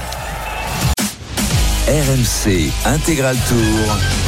Christophe Cessieux. À 50 km de l'arrivée du Tour de France 2023, le peloton est désormais dans Paris. Le peloton qui vient de franchir euh, une première fois les Champs-Élysées, euh, qui va à nouveau euh, parcourir l'étape le long de, de la Seine avant de tourner à nouveau. On repart à la moto à l'avant de la course. Est-ce qu'il a encore le droit de, de faire un petit tour, Marco, avec Arnaud? Oui, encore un Oui, petit oui, tour, messieurs. Bien sûr. Le tour dernier. On a le droit à un dernier. On a le droit à un dernier. Voilà, l'occasion de peut-être de, de saluer justement Marco. On remercie la moto numéro 312 de nous avoir euh, fait parcourir ces, euh, ces 3500 km encore de ce Tour de France. Et, euh, et là, Marco qui, euh, qui voulait m'embêter, qui a voulu faire une petite accélération pour me mettre en difficulté pendant que je parlais. Je blague. Vas-y, Marco, si tu veux, vas-y, accélère. Je vais essayer de, je vais essayer de continuer à, à parler. On est quasiment tout en haut à l'Arc de Triomphe. En tout cas, merci à Marco. C'était son euh, 22e Tour de France. Et là, ben voilà, il me fait une petite accélération à 100. Ah, record battu, 150, 160 km. Voilà. Direction à- je rêve. Salut les amis, je vais vous laisser. Salut Marco et, et- et Arnaud. Merci mon Marco de nous avoir fait vivre ce Tour de France. En, en- je, je sais qu'il n'est pas facile à vivre tous les jours le Arnaud quand même, hein, d'avoir dans Ah, le je croyais quand que même. t'allais dire le Marco. Je me Ah, suis dit, t'es- téméraire quand même. Ah, non, non, bah, mais il je- va venir au Je Oui, attention. donc je dis rien de mal. Je dis rien de mal de Marco. Tu es le plus beau, le, le plus grand des, des motards que la Terre ait jamais connu. Quel trouillard. C'est incroyable. Avec tout ce qu'il nous dit. Il est concentré, il ne répond pas parce qu'il est concentré à faire Ouais, c'est ça, ouais. à, à tourner euh, autour de la place de l'étoile et il y a beaucoup beaucoup de, de bruit à cet endroit-là. Ouais, il y a pas, mais, euh, 160, mais voilà. c'est pas facile Je de tourner non, c'est pas facile. hein. Euh, très bien, il y a des attaques qui se produisent évidemment. Pierre-Yves, on est euh, désormais euh, dans, dans le final de, de cette étape, dans, dans la vraie étape. hein, la, la parade est terminée. Euh, place au sprinter. Le top course tout de suite. RMC, Top course. Exactement, avec euh, des coureurs qui sortent du peloton à 50 km maintenant de l'arrivée. Un coureur de l'équipe euh, Lotto Destiny, ce n'est pas Victor Campenarts. Bizarre. Ce n'est pas. Frison. Et oui, on n'a quasiment jamais dit son nom, à part dans la voiture, nous, quand on débrief de temps en temps. Mais on ne l'a pas vu, Frédéric Frison. Et bien ça, y est, il est devant, il passe sous la flamme rouge du dernier kilomètre. Mais il lui en reste encore 48 à parcourir, puisqu'il y a des tours aujourd'hui. Encore 7. 7, il a deux secondes d'avance sur le peloton. Voilà, ça suffira pas pour euh, piéger les, les sprinteurs. Alors, euh, qui va remporter cette étape? Eh bien, figurez-vous qu'on va faire les paris. Il est 18h39 sur RMC. C'est donc l'heure des paris. C'est pas la même heure que d'habitude. Winamax, le plus important, c'est de gagner. C'est le moment de parier sur RMC avec Winamax. Avec Johan Bredov qui nous rejoint, mais là, il est en vrai en chair et en os. Je croyais que c'était un mirage. Je croyais que ce, ce gars-là n'était qu'une voix. Eh bien non, Ouais, il, est là avec nous. Alors ça te fait quoi là d'être dans le camion là Eh, C'est un plaisir de vous voir déjà parce que je vous ai pas vu depuis euh, depuis trois semaines. hein. Exactement. Fait- On a tu, vieilli. tu m'as manqué Christophe parce que Pierre-Yves et Jérôme je les vois jamais. Ouais, Durant l'année ils travaillent Moi, pas. ils vont pas me manquer. Mais quel plaisir d'être avec vous. En plus vous êtes bien là, petit palais, grand palais, tout ça pour un champion comme Et toi. grand Christophe. studio en plus. Et grand studio et grand homme. Ah oui, tu parles d'un grand homme. 62 Ils sont là. euros de Ils sont là. Ouais, bah oui, c'est ça. Bah oui. Le grand homme des paris RMC quand même. Ça, Tu vas faut- payer ton coup hein. Je Ah ouais, mais ça y est, il y a- il y a le, le- le frigo est rempli, mais c'est pas moi qui ai payé, je te rassure. Attention parce que Ta- Tadej Pogacar Ah en oui compagnie de Van retournait le Tour de France est en train de Ah sortir. oui. Incroyable. Et il, est- vraiment, il nous amuse quand même. Tadej Pogacar est sorti du peloton avec Nathan Van Hooydonk qui prend même. pas de relais. Et quand même, on le surveille. Van Hooydonk, voilà. On, on le surveille quand même. C'est pas On le sait- même sparadrap d'habitude, mais il a les mêmes couleurs. Non mais c'est incroyable. Euh, la formation de Jumbo se méfie quand même. Celui-là, il est capable de, de- de nous faire. euh, Ouais, alors il va Non quand même pas prendre 7 minutes, mais c'est voilà, c'est l'image qu'on a vue pendant 3 semaines hein, dès qu'il y avait Pogacar. Alors normalement c'était Vingegaard dans sa roue, là c'est un coéquipier. Euh, bien sûr, il va pas, il va pas, Il lui prendre, demande il va de pas lui relais. prendre de relais, mais derrière va falloir qu'il qu'il s'emploie un petit peu pour aller le, le- le chercher. Je dis pas pour la victoire d'étape, mais on sait qu'il y a toujours Ah, des, j'adore. des échappées. C'est le dernier moment pour se Si montrer sur les Champs Élysées. si C'est excellent. Si l'équipe Jumbo avait de l'humour, Van Hooydonk aurait pris un petit relais juste pour Ouais, ça aurait été drôle. Oui, mais je crois pas que ça soit le point fort numéro l'impression. un des, Non, des l'humour, Hollandais, hein, quand même Et l'apéro et l'humour, c'est pas leur truc. Allez, les paris. Johan, on va donc euh, donner les, les principaux euh, favoris euh, donc pour, euh, pour cette 21e étape. Il y en a un évidemment qui est le grandissime favori, c'est Jasper Philippe. Et que tu as choisi. En plus Bah, Christophe j'ai- évidemment. J'ai voté en dernier, vous Panache. avez pris Les tous les autres. Ah oui c'est Vous vrai. aviez pris tous les- Moi, je suis un peu l'épicier, je suis un peu le, le, le Vingegaard, mais bon, je suis aussi un grand champion comme. M- Même silhouette en plus. 1,50 1,50 Même poids de seulement. forme, tout pareil. Ouais, c'est vrai, t'as raison, Jérôme. 1,50 seulement la victoire de Jasper Philipsen, c'est 6 celle de Dylan Groenewegen, 7 de Mats Pedersen, Sam Welsford, et là, tiens, euh, côté à 25. Et le cinquième favori, bah, c'est Tadej Pogacar. Voilà, sa cote qui est, qui, qui est tombée à 30. Voilà, si on veut s'amuser, il y a Binyam Girmay, tiens, qui est coté à 35. C'est le pari de Pierre Amiche, c'est pour ça que je le souligne.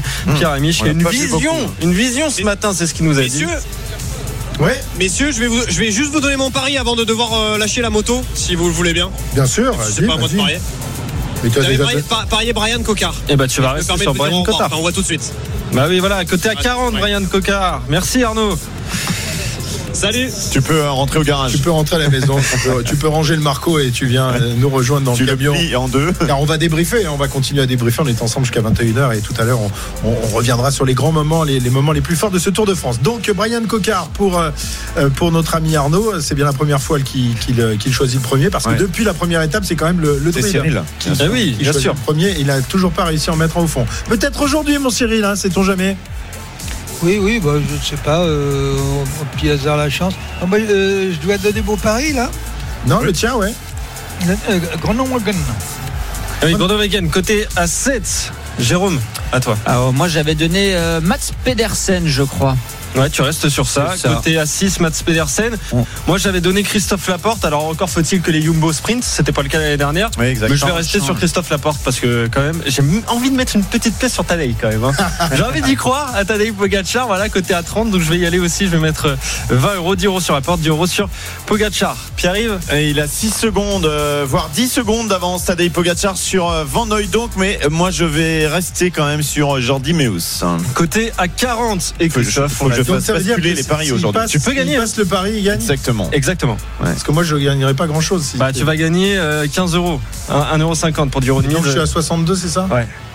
Ouais, ça T'as suffira pas t'as envie de changer? Bah non, Alexander Christophe, il est à combien juste pour le symbole Son équipe, hein, première participation au tour? 75.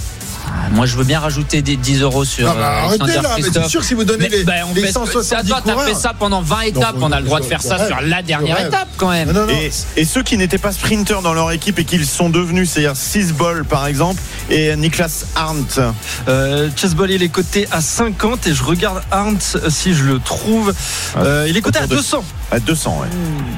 Ouais, ça peut valoir le coup, Ouais, ça, non, mais, non, non, mais je, je ne vote. Je veux garder, je veux rester en positif, juste pour le pour l'honneur de rester en positif et pour qu'il y en ait au moins un qui termine en positif quand même, messieurs. hein. Il y en aura deux, Franchement, ouais, deux. C'est toi. Ah oui.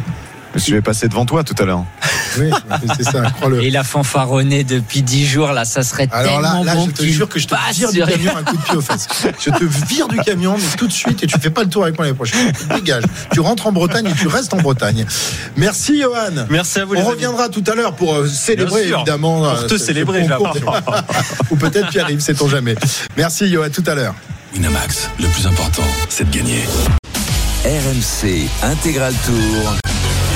Christophe Cessieux. 18h49, nous sommes à 40 km de l'arrivée de ce Tour de France 2023. Et tel euh, fidèle à son image, Tadej Pogacar est en train de réaliser un numéro euh, dans cette dernière étape. Il a décidé euh, de prendre une échappée. C'est lui qui a créé cette échappée. Il est accompagné d'un équipier de Jonas Vingegaard et les deux hommes n'ont pas une marge énorme, mais tout de même, il est là en contre-la-montre tout seul ou quasiment depuis euh, euh, 10 km maintenant. Et voilà, le, le panache de, de Pogacar, il régale tout le monde Le encore une panache fois blanc. aujourd'hui. Ralliez-vous à mon panache blanc, le maillot de meilleur jeune sur le dos, Tadej Pogacar, qui est parti avec Nathan Van Hooydonk. Mais attention parce que ça contre derrière. Un petit groupe avec Skelmose, avec Zgatowski, avec euh, Edmondson. Oui, oui, il fait le Tour de France. Bétiol également euh, présent. Nils Polit dans ce petit groupe. On retrouve également euh, Terrada. Il y a le peloton tout près, tout près, à 3-4 secondes derrière ce groupe. Mais on sait que sur les champs, il n'y a jamais de gros écarts et que c'est très compliqué de s'imposer. Pogachar qui va repasser la ligne dans quelques instants en compagnie de Nathan Van Noy. Donc il reste encore un petit peu de temps pour la ligne, ce sera pas tout de suite, il reste 39 km. Voilà. P- Pourquoi tente-t-il euh, ce, ce coup-là, Jérôme? C'est juste pour le panache, juste pour montrer qu'il a encore des cannes et que c'est un grand champion et qu'il reviendra sur le tour pour le gagner une troisième fois un jour. Oui, et puis parce que c'est Tadej Pogacar simplement, et je crois qu'il sait pas faire euh, du vélo autrement qu'en attaquant, qu'en essayant, qu'en se montrant à l'avant. Et puis bah nous, nous on adore. Je veux dire, c'est, c'est alors c'est pour ça que la- la- le contraste avec Vingegaard, il est quand même euh, assez saisissant à chaque fois. On rappelle hier, il a fait que surveiller Pogacar comme s'il avait que 10 secondes d'avance alors qu'il avait 7 minutes euh, 35 d'avance. Et puis Pogacar, bah lui c'est tout l'inverse. Il, il tente tout. Même là, il sait très bien qu'il va pas gagner, surtout avec un coéquipier de Vingegaard dans la roue. Mais il essaye, c'est ça, Tadej Pogacar. C'est, c'est le panache à l'état pur. Alors je sais que Cyril n'aime pas forcément le, le panache. Qu'est-ce que tu penses de, de cette attaque et de cette sortie de Poggi, euh, Cyril Il n'y a rien d'autre à avoir sur cette séance, sur cette euh, Ouais. étape. Si on n'a pas le panache, on n'a plus rien. hein. Cyril Oui, mais euh, cette étape, elle ne correspond pas aux, traditions ou aux canons des autres, euh, des autres étapes? C'est la dernière sur les Champs-Élysées. Euh, c'est un petit baroud d'honneur. Il le fait pour lui, pour ses supporters. Euh, il sait très bien qu'il ne peut pas aller au bout en plus tout seul, puisqu'il a un, a un compagnon, mais qu'il ne l'aide pas. Et c'est pas tout à fait illogique, bien qu'il il aurait pu relayer un peu plus. Mais bon, on n'en est pas là. Mais non, moi je crois que euh, oui, il fait ça pour le, pour le panache, pour lui, parce que ça correspond à lui. Voilà. Euh, comme hier, euh, l'étape correspondait à, À à Thibaut Pinot, parce que. Ah oui. Oui, mais hier, Thibaut Pinot, il a fait du Thibaut Pinot. En fait, il a, il a refait euh, ce qu'il avait fait toute, euh, toute sa carrière. Euh, et ça a été magnifique. Et Poggi aujourd'hui fait du Poggi. Et Poggi fait du et Poggi. Fait du Poggi aujourd'hui, voilà, comme s'il était dans une course cadet, point. Et Vingegaard fait du Vingegaard tranquillement dans le peloton. Euh, alors ils ont été rejoints par un, groupe de, coureurs et peut-être que cette alliance va permettre de faire grandir les écarts, hein, Pierre-Yves. Oui, exactement. Au moment où d'ailleurs on passait le sprint euh, intermédiaire à 40 km, Tadej Pogacar et Nathan Van donc sont passés en tête. On a aperçu Brian Cocard qui est venu euh, prendre 15 points, 15 points qui lui permettront évidemment pas de d'aller chercher le maillot vert. Dans ce groupe de tête, on retrouve Nils Polit, on retrouve Kwiatkowski, on retrouve Skielmose qu'on a beaucoup vu euh, depuis le début de ce tour. Nathan Van donc qui est toujours là avec euh, Pogacar, Terrada également et Edmondson. Et derrière le peloton qui roule à une dizaine de secondes. 18h53 sur RMC, on a retrouvé, ça fait des jours qu'on l'avait perdu. Il est là? Il est là notre Dédé ou non? Il est où ce Dédé! Ah Oui, il est sur les Champs-Élysées, à moins qu'il soit déjà rentré chez lui, je ne sais pas. Salut André. Non, non, salut, salut à tous. Non, je ne suis pas encore rentré chez moi, d'autant plus qu'après le tour des hommes, je, je m'infuse celui des femmes. Donc tu te euh, je repars. C'est Eh sympa. oui. Oh, voilà, sympa. il va falloir quand même que je me fasse euh, quelques centaines de kilomètres supplémentaires pour arriver jusqu'à Clermont demain matin. Mais sinon, non, non, je suis sur les Champs-Élysées où je- j'observe et je regarde la course avec euh, attention et intérêt. Ah ouais, Tu vas changer l'eau du bain quand même ou pas oui, oui, oui. bah, je vais surtout euh, vider les cuves de Gros Léon parce que là, cette fois-ci, c'est plus, elles sont plus vertes. Il y a, il y a carrément euh, il y a des grenouilles. vie à l'intérieur. Il y a des grenouilles. Il y a des grenouilles. Des et des poissons rouges, oui. André, ju- juste un mot sur, euh, sur cette dernière étape. C'est euh, toujours un peu particulier, évidemment, les, les Champs-Élysées, euh, même si la, la route est large, mais il y a, y a des dangers. On est vraiment dans, dans une grande ville, la plus grande ville de, de France. Euh, ça nécessite du travail, un travail particulier pour tes équipes? Oui, oui, d'autant plus que euh, sur ces étapes-là, sur cette dernière étape-là, là, le, le- le passage dans Paris est toujours délicat parce que euh, Paris ne, ne- ne fait rien comme euh, tout le monde. Donc autant les départements, c'est relativement homogène dans le traitement des routes. Il y a deux, trois choses à parfaire ici ou là. Autant dans Paris, en fait, il n'y a pas grand-chose. C'est-à-dire que quand nous, on est passé tout à l'heure, euh, allez, une petite heure, 45 minutes avant les coureurs, il y avait des voitures qui traversaient. des- il y avait même un monsieur avec un gros cigare qui a traversé, qui nous a traité de tous les noms. La, la, la décence m'interdit de dire comment. Euh, euh, des, des, de la rubalise qui vole au vent, euh, des voitures de police en sens inverse, des pompiers avec une grande échelle. Enfin bon, on a à peu près euh, le florilège de tout ce que l'on évite sur la route du Tour. Donc c'est vrai qu'on se fait quelques cheveux blancs quand on arrive dans Paris, mais euh, ce que tu disais est juste, les routes sont larges. Et sur un temps sec comme aujourd'hui, même s'il a un peu plu au départ de l'étape, sur un temps sec sur les pavés parisiens, les, risques de chute sont quand même limités. À la différence de journées où il pleut, où, là c'est beaucoup plus compliqué entre les pavés, les morceaux de bitume, euh, les bandes blanches, les zébras, euh, et puis tout ce que euh, la mairie de Paris a mis en place pour les vélos avec plus ou moins de succès, et plus ou moins de réussite. Bon, t'as pas mis des, des, des- des matelas comme dans la descente du col de la Lose quand même aujourd'hui sur les Non, Champs-Élysées. j'ai pas mis de matelas, mais je me suis amusé, je me suis fait plaisir avec euh, de la peinture rose. Euh, J'en ai mis un peu partout dans Paris, donc euh, je, ça y est, j'ai- signé. Donc ça va rester quelques semaines, c'est de la peinture à la craie, rassurons-nous. hein. Ça s'efface avec le temps, mais bon, pendant quelques pendant quelques jours ou semaines, hein, s'il fait pas trop mauvais, on retrouvera ici ou là des traces du passage du Tour et des traces de- du passage de mes équipes avec ces marquages à la peinture rose qui font euh, qui font la, joie des supporters et des forces de l'ordre quand ils nous voient faire ça, qui nous demandent euh, si ça s'en va ou pas. Je leur dis non non, ça va rester, ça va rester pendant jusqu'au JO, ça bougera pas. Et donc là, ils me regardent d'un air euh, bizarre, je dirais. Ah oui, fais gaffe qu'ils te mettent pas les menottes quand même. Euh, si- D'ailleurs, s'il y a nos auditeurs qui, qui voient, qui repèrent les, les traces euh, de la peinture rose laissée par Dédé, n'hésitez pas à m'envoyer des, des photos sur, sur mon compte Twitter. Euh, très bien, mon, mon André, on te remercie en tous les cas de nous avoir accompagnés durant ces, ces trois semaines et tu as le Ouais. droit de venir boire un, un- un petit, un petit verre avec nous tout à l'heure Je pense 21h. que je n'y manquerai pas. Ah ben voilà, c'est une tradition là aussi. La tradition, ça a du bon, c'est bien connu. Ah, la- l'apéro au camion RMC, c'est une tradition, une longue tradition. Il Avec modération, Déroger, avec aucune modération. Toujours avec modération, euh, évidemment. Très C'est- bien. C'est tout nous, ça. Voilà, mais il n'y a aucune modération à boire, à boire des, des- des jus de fruits et du Tout nous et tout bronzé. Voilà. Tout à fait. ouais. Tout à fait. Tiens, il parlait de mauvais coucheurs à Paris, on en a rencontré hein, tout à l'heure. Je me suis fait gronder moi tout à l'heure par. Ah oui, mais tu mets pas tes un clignotants avec quand sa tu- Mercedes. quand Ah, Il y en a plein à Paris, des abrutis avec leur Mercedes. Allez, on revient dans un instant. Il est 18h57 sur RMC. La suite et la fin du Tour de France 2023. Euh, C'est dans un instant. À tout de suite. RMC Intégral Tour. RMC Intégral Tour. Christophe Cessieux. Finish. DNF de 19 heures, Christophe Cessieux. tour, moi, Non, non, c'est dans une heure, Christophe. c'est dans une heure. Grosse, grosse fatigue. Je ne sais pas s'il va réussir à passer la ligne tout à l'heure. Christophe Cessieux en grande difficulté sur cette euh, fin de Tour de France, alors qu'il reste pourtant plus qu'une trentaine de kilomètres à parcourir. Mais là, franchement, euh, je crois que ça fume. Le moteur fume du côté de Christophe Cessieux. Je suis pas sûr qu'on va y arriver. Ça y est, tu reprends tes esprits de l'arrière. ouais. Une roue arrière pour Christophe Cessieux. Bon, qu'est-ce qui se passe le, le top course Rien. Allez, un petit top C'est course. fini, tout de ils sont arrivés Non, Il y a ils sont plus pas personne. arrivés. Non, regarde, la, la roue tourne encore. Allez, le top course tout de suite. RMC. Top course. 29 km à parcourir, 8 secondes d'avance pour les hommes de tête Simon Clark, Frédéric Frison et Nelson Oliveira qui possèdent, oh, allez, 5, 8 secondes d'avance sur un homme. Un homme. Pogacar, de Incroyable. nouveau. Il ressort. De nouveau, il. Pogacar qui ressort, qui essaye en tout cas de ressortir. C'est lui qui emmène le peloton actuellement, alors qu'on va se rapprocher une nouvelle fois d'un passage sous la flamme rouge. Il est quand même incroyable, ce, ce Tadej Pogacar. Je sais pas ce qui doit passer, passer dans la tête de, de Vingegaard, là.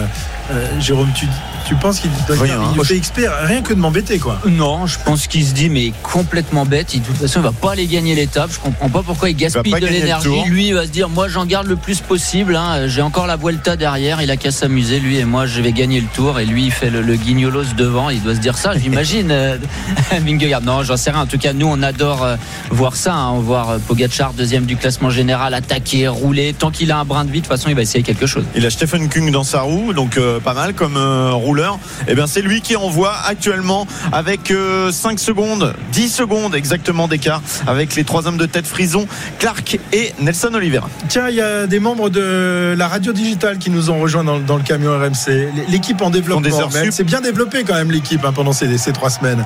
Avec notre partenaire habituel de Grand Plateau, notre producteur Pierre Amiche, hein, qui a versé des larmes, énormes larmes de crocodile hier. Salut mon Pierrot. Bonjour Christophe, bonjour à tous. Bah oui, c'était la dernière de Thibaut Pinot, la dernière montée du dernier col du dernier tour. Celui qui a pas pleuré, il a pas de cœur.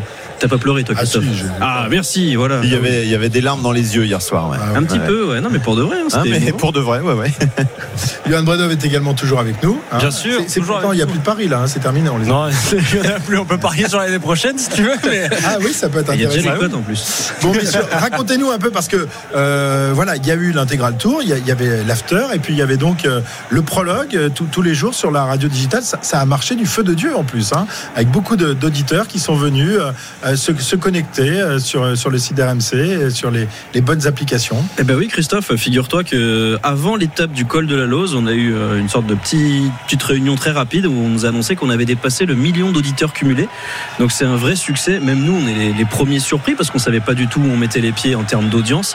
Et ben les auditeurs ont été au rendez-vous et puis ça nous a permis nous aussi de nous nourrir de, de vos, de votre travail au quotidien, puisqu'on on a encadré les lives euh, RMC et on a proposé quelque chose de différent à l'antenne, euh, pas forcément de mieux ou de moins bien, mais juste vraiment une façon, différente de consommer et le vélo et la radio. Et je sais pas pour Johan, mais moi je me suis éclaté à, à le faire avec évidemment euh, des équipes qui étaient qui étaient nombreuses. hein. Je pense à, à Simon Dutin, Ludovic Duchesne, euh, à Flora Moussi, François à Pinet. François Pinet, et puis évidemment tous les producteurs qui se sont relayés, Najib, euh, on a eu Kylian Verov, on a eu Roxane Lacuska, on a eu Arthur Robert. Bon, il y en a, il y en a eu des, des dizaines, été des, des milliers à Même travailler. Arthur, sur- même Arthur Robert c'est oui, bosser. quand, quand il a bossé, il est C'était directement moins en bon. régie. quoi. Enfin, pas beaucoup Et, et vous avez eu euh, avec vous aussi un, un vainqueur d'une étape sur le Giro, je crois. Non, je crois pas. Si, bien sûr, Jérôme Pinault, la grande star de, de, de ce, de cette radio digitale. Jérôme Pinault, consultant de luxe qui a donné de son temps et de sa personne tous les jours, plus de 4 heures par jour euh, avec nous. Et, euh, et voilà, il- on sait qu'il a connu quelques déboires, euh, notamment avec son équipe, mais c'est un des plus fins connaisseurs du vélo. Il connaît et les hommes et la course. Et euh, j'ai beaucoup appris, je me suis régalé à ses côtés. Je sais pas, Johan, toi, s'il y a des moments que tu as plus retenu que d'autres, mais moi, j'ai l'impression qu'on a passé trois semaines de, de, de grosse Non, mais surtout vous remerciez vous parce que vous y avez participé aussi à cette euh, radio digitale. Euh, Jérôme, tu, tu l'as fait, Arnaud aussi. Euh, Vous étiez tous là, donc c'était un réel plaisir. Mais c'est vrai que les, les analyses de Jérôme, notamment ses attaques contre contre la Jumbo, on peut penser à plus quand, quand il critique Marc Madieu, etc. Non, mais ça a été absolument euh, trois semaines intenses, génial de, de bosser pour ce Tour de France et d'être un, un peu. euh, On était les, les Mathieu Van Der Poel et vous les Jasper Philipsen, on vous lançait comme ça donc pour, la, Vous pour étiez les nos dates. poissons pilotes. Mais oui, on était les, vos poissons pilotes et c'était un, un réel plaisir de participer à fantastique, ça. Pierre, Pierre Amiche en poisson pilote. Oui, C'est je prends meilleur. bien le vent, quoi. Ah, bon, on est bien couverts derrière. Derrière c'est toi, ça. on C'est est ça. On est à l'abri, quoi. C'est bien. On fait pas trop le malin quand même, hein, parce que bon, physiquement, euh, t'es pas non plus, euh, je veux dire, t'es- plus sprinter que grimpeur, Christophe. Oui, les sans, sans pas te faire offense. pas Plus pistard, moi je dirais pistard même. les cuisses qui frottent. Oh ouais, c'est plus pistard. ouais. Bon, en tout cas, c'est une vraie réussite. Et puis, euh, on, on vous le rappelle, pour ceux qui le, dé- le découvrent encore aujourd'hui, RMC de, de plus en plus souvent propose euh, justement dans les grands événements euh, sportifs euh, sa radio digitale. Ça a été le cas pour, Pour la Roland Coupe du Garros, Monde- Coupe du Monde de la foot, Coupe Roland du Monde de Garros. foot. Ce sera le cas pour la, la Coupe du Monde de, de rugby également. Tous les tous les matchs seront commentés euh, sur sur la radio digitale. Et, et voilà, c'est une, une nouvelle façon de, de consommer la radio, de faire de, de la radio. Et on vous remercie, messieurs, de euh, de nous avoir accompagnés et d'avoir complété no- notre travail. Euh, C'était tous les jours entre midi et 20 heures euh, euh, réservé donc euh, au Tour de France. On est évidemment la, la seule radio à vous proposer un- un- une telle euh, une telle masse de, Un marathon de vélo. un marathon de, de vélo. Bon, euh, maintenant il reste cette, cette dernière étape, euh, Pierre. euh, euh, il y avait un petit débat ce matin dans les grandes gueules du sport. Est-ce qu'elle sert à quelque chose Euh, tout, Alors, euh, tout le monde était ligué contre Cyril Guimard, hein, j'ai Bah, remarqué. oui, j'ai l'impression qu'il a un peu l'habitude, Cyril. hein. Euh, C'est Cyril contre le reste du monde, parfois dans les GG. Euh, oui, oui, bah, c'était le, le débat, l'éternel débat. Est-ce que cette étape sert à quelque chose dans la mesure où les 80 premiers kilomètres ne sont qu'une vague parade? Bon, j'ai l'impression que Tadej Pogacar a un peu répondu aujourd'hui à, à l'interrogation en, en attaquant euh, trois ou quatre fois. Et, euh, et puis même si euh, je sais pas si Cyril sera d'accord, mais même si c'est une parade et, et qu'on se passerait parfois des 70 premiers kilomètres, ça Faudrait reste faire la débuter- mecque des faudrait faire débuter directement sur- sur, sur les Champs-Élysées, bah ouais. Ah oui, on fait 70 tours à bloc. Non, mais tu n'es pas obligé, par exemple, Cyril, de, de faire une étape aussi longue, bah, même si celle-là est raccourcie par rapport aux étapes traditionnelles, mais tu peux faire un- un- une bagarre de 50 bornes sur, euh, sur les Champs-Élysées. Et là, tu les fais partir dès, dès le départ, à bloc. Oui, alors il y a plusieurs, il y a plusieurs solutions. Il y en a une qui me semble euh, très simple, c'est que tous les matins, vous avez entre 7, 8 euh, et une douzaine de kilomètres qui sont neutralisés.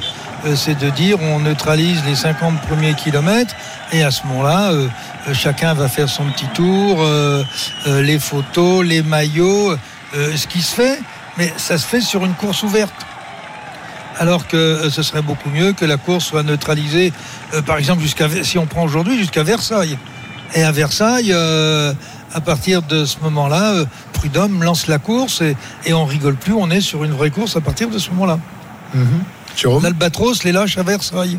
Bah, oui, euh, pourquoi pas Je vois pas vraiment la, la différence au final. Euh, On s'en fiche, la course Ah, démarre si, sur si, les la Champs-Élysées. différence, c'est que si tu as une chute. C'est ou- officiel. Ouais. Mais oui, si, Bah, c'est si t'as un problème, aussi, tu là, peux façon. attendre, tu peux soigner. final, euh, t'as tout. Voilà. T'as un vainqueur, t'as un temps final, c'est une étape comme une autre, même si les 50 ou 60 premiers kilomètres sont faits sous forme de parade, c'est la même chose. La Oui, course tu, démarre- tu fais un départ, tu fais un départ réel à, Versailles. Si ouais. t'as un coureur qui se blesse. Qu'est-ce que tu fais Qui Imagine euh, Pogacar en buvant, euh, en buvant son poison champa- champagné. Bah, Et s'il se blesse dans le fictif, ça change- dans Euh, il- le, il- il tombe. la partie neutralisée dans le fictif, ouais, ça, ça changerait quoi? Bah, si, parce que le fictif, tu lances tu, le tu départ. attends. Tu attends. Tu attends les, les, les, les coureurs. Bah, Là, ils attendraient aussi. Il va bien rentrer. Il y a 60 km où il roule à 25 à l'heure. Tu es d'un Les autres, euh, traditionnaliste, toi, quand même, tu es le plus jeune de la bande. Bah, ouais, et ben moi, en tant qu'ancien euh, coureur C'est le Monseigneur Lefebvre de, de bah, l'intégral Et bah peut-être. Et ben je peux vous dire, allez faire un, questionnaire là aux coureurs du peloton et demander si cette étape elle sert à rien et s'ils l'aiment pas. C'est une que les, c'est une- Ouais. une, des étapes que les coureurs préfèrent. Non, mais euh, attends, eh, va, va dans une entreprise et demande aux gens s'ils ont envie qu'on double le SMIG.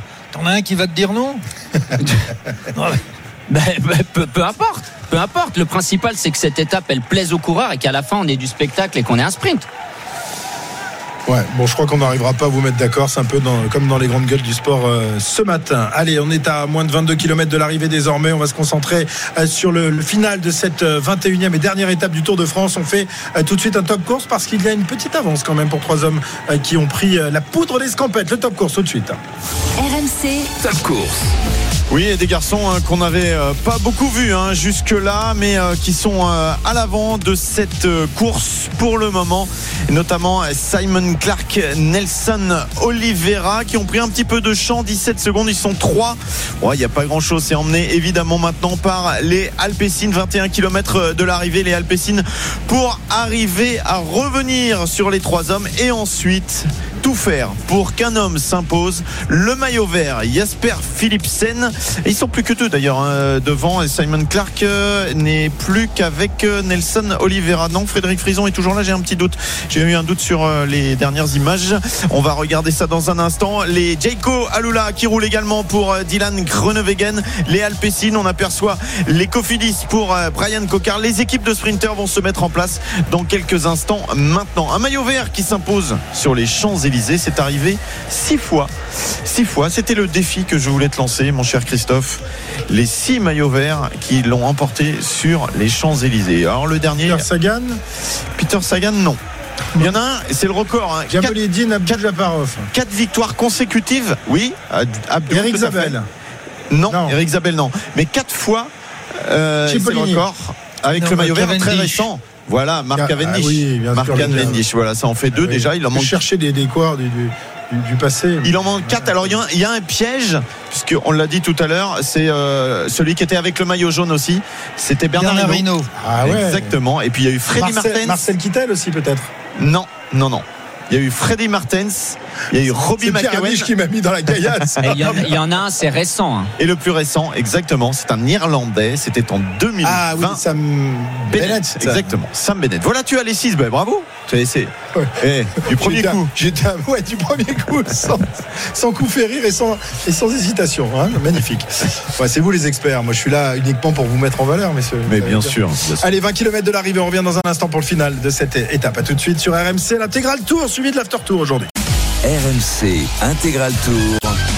Christophe Cessieux. Dans 16 km 400 désormais, euh, le Tour de France 2023 sera terminé. Nous sommes sur les Champs-Élysées. Il ne reste donc plus que 16 km. Pierre-Yves, on va faire un, un nouveau point avec euh, toujours euh, des hommes en tête qui résistent au peloton, le top course. RMC, Top course. Tout à fait, euh, ça résiste devant. Les trois hommes font un sacré boulot là. Frédéric Frison, Simon Clark et euh, Nelson Oliveira. Alors qu'il y a des incidents euh, pour certains coureurs à l'arrière du peloton. Un peloton qui roule à 17 secondes des trois hommes de tête. Euh, 16 km encore à parcourir. Pour l'instant, c'est pas encore bien bien organisé du côté des équipes de sprinters. On voit les efforts actuellement des coéquipiers de Binyam Girmay pour revenir. Oui, c'est Lilian Calmejane hein, qui est en train de, de rouler à l'avant du peloton. Alors il y a 18 secondes, il n'y a, il y a pas le feu bien sûr. Les équipes de sprinteurs gentiment vont se mettre en route, vont s'organiser. Ça va aller de plus en plus vite. On sait hein, que sur les, les derniers tours de, de ce parcours sur les Champs-Élysées, l'écart se réduit d'un seul coup en, en général. Bon voilà, on n'a pas encore vu vraiment le train euh, Alpecin notamment se mettre en route. Une OX pour Alexander Christophe, voire Lidl Trek pour Mats Pedersen. Tout ce petit monde va se mettre en route là dans les quelques kilomètres à venir. Ça commence à venir quand même puisqu'on aperçoit à l'avant pour la Lidl Trek Alex Kirsch qui veut mettre euh, la cerise sur le gâteau tout à l'heure pour euh, Mats Pedersen évidemment. Il est en forme, il est en grande forme cet après-midi pour euh, la dernière de, de l'intégral tour. Alors on passera en mode after tour euh, juste après euh, le, le final de cette étape. On écoutera évidemment les, les réactions des, des coureurs, des héros de ce, ce Tour de France, euh, peut-être du vainqueur d'étape et du maillot jaune évidemment Jonas Vingegaard qui s'adressera euh, tout à l'heure au public euh, du, euh, des Champs-Élysées. 14 km 900 de, de l'arrivée. Est-ce que cette étape peut échapper à Philipsen, messieurs Franchement, Jérôme. Ouais, sur le papier, ça paraît compliqué, surtout que l'arrivée lui, convient très bien. Cette longue ligne droite, il pourra faire parler toute sa puissance. Il a une très bonne équipe pour l'emmener. Notamment, on, s'imagine euh, bien voir Mathieu Van Der Poel comme euh, poisson pilote, comme il a fait de- depuis le départ du Tour. Mais, mais il a quand même été battu une fois par Mats Pedersen. Euh, pourquoi pas C'est possible. Ça paraît compliqué, mais c'est possible. Cyril, comment faire pour piéger Philipsen aujourd'hui? Est-ce qu'il y a une, méthode? Est-ce que tu aurais quelque chose à appliquer, à donner comme conseil aux autres coureurs? Et aux autres équipes Ben, il y a un moment dans le dernier virage qui amène sur les Champs-Élysées, il faut arriver à le mettre dans la boîte. Ok.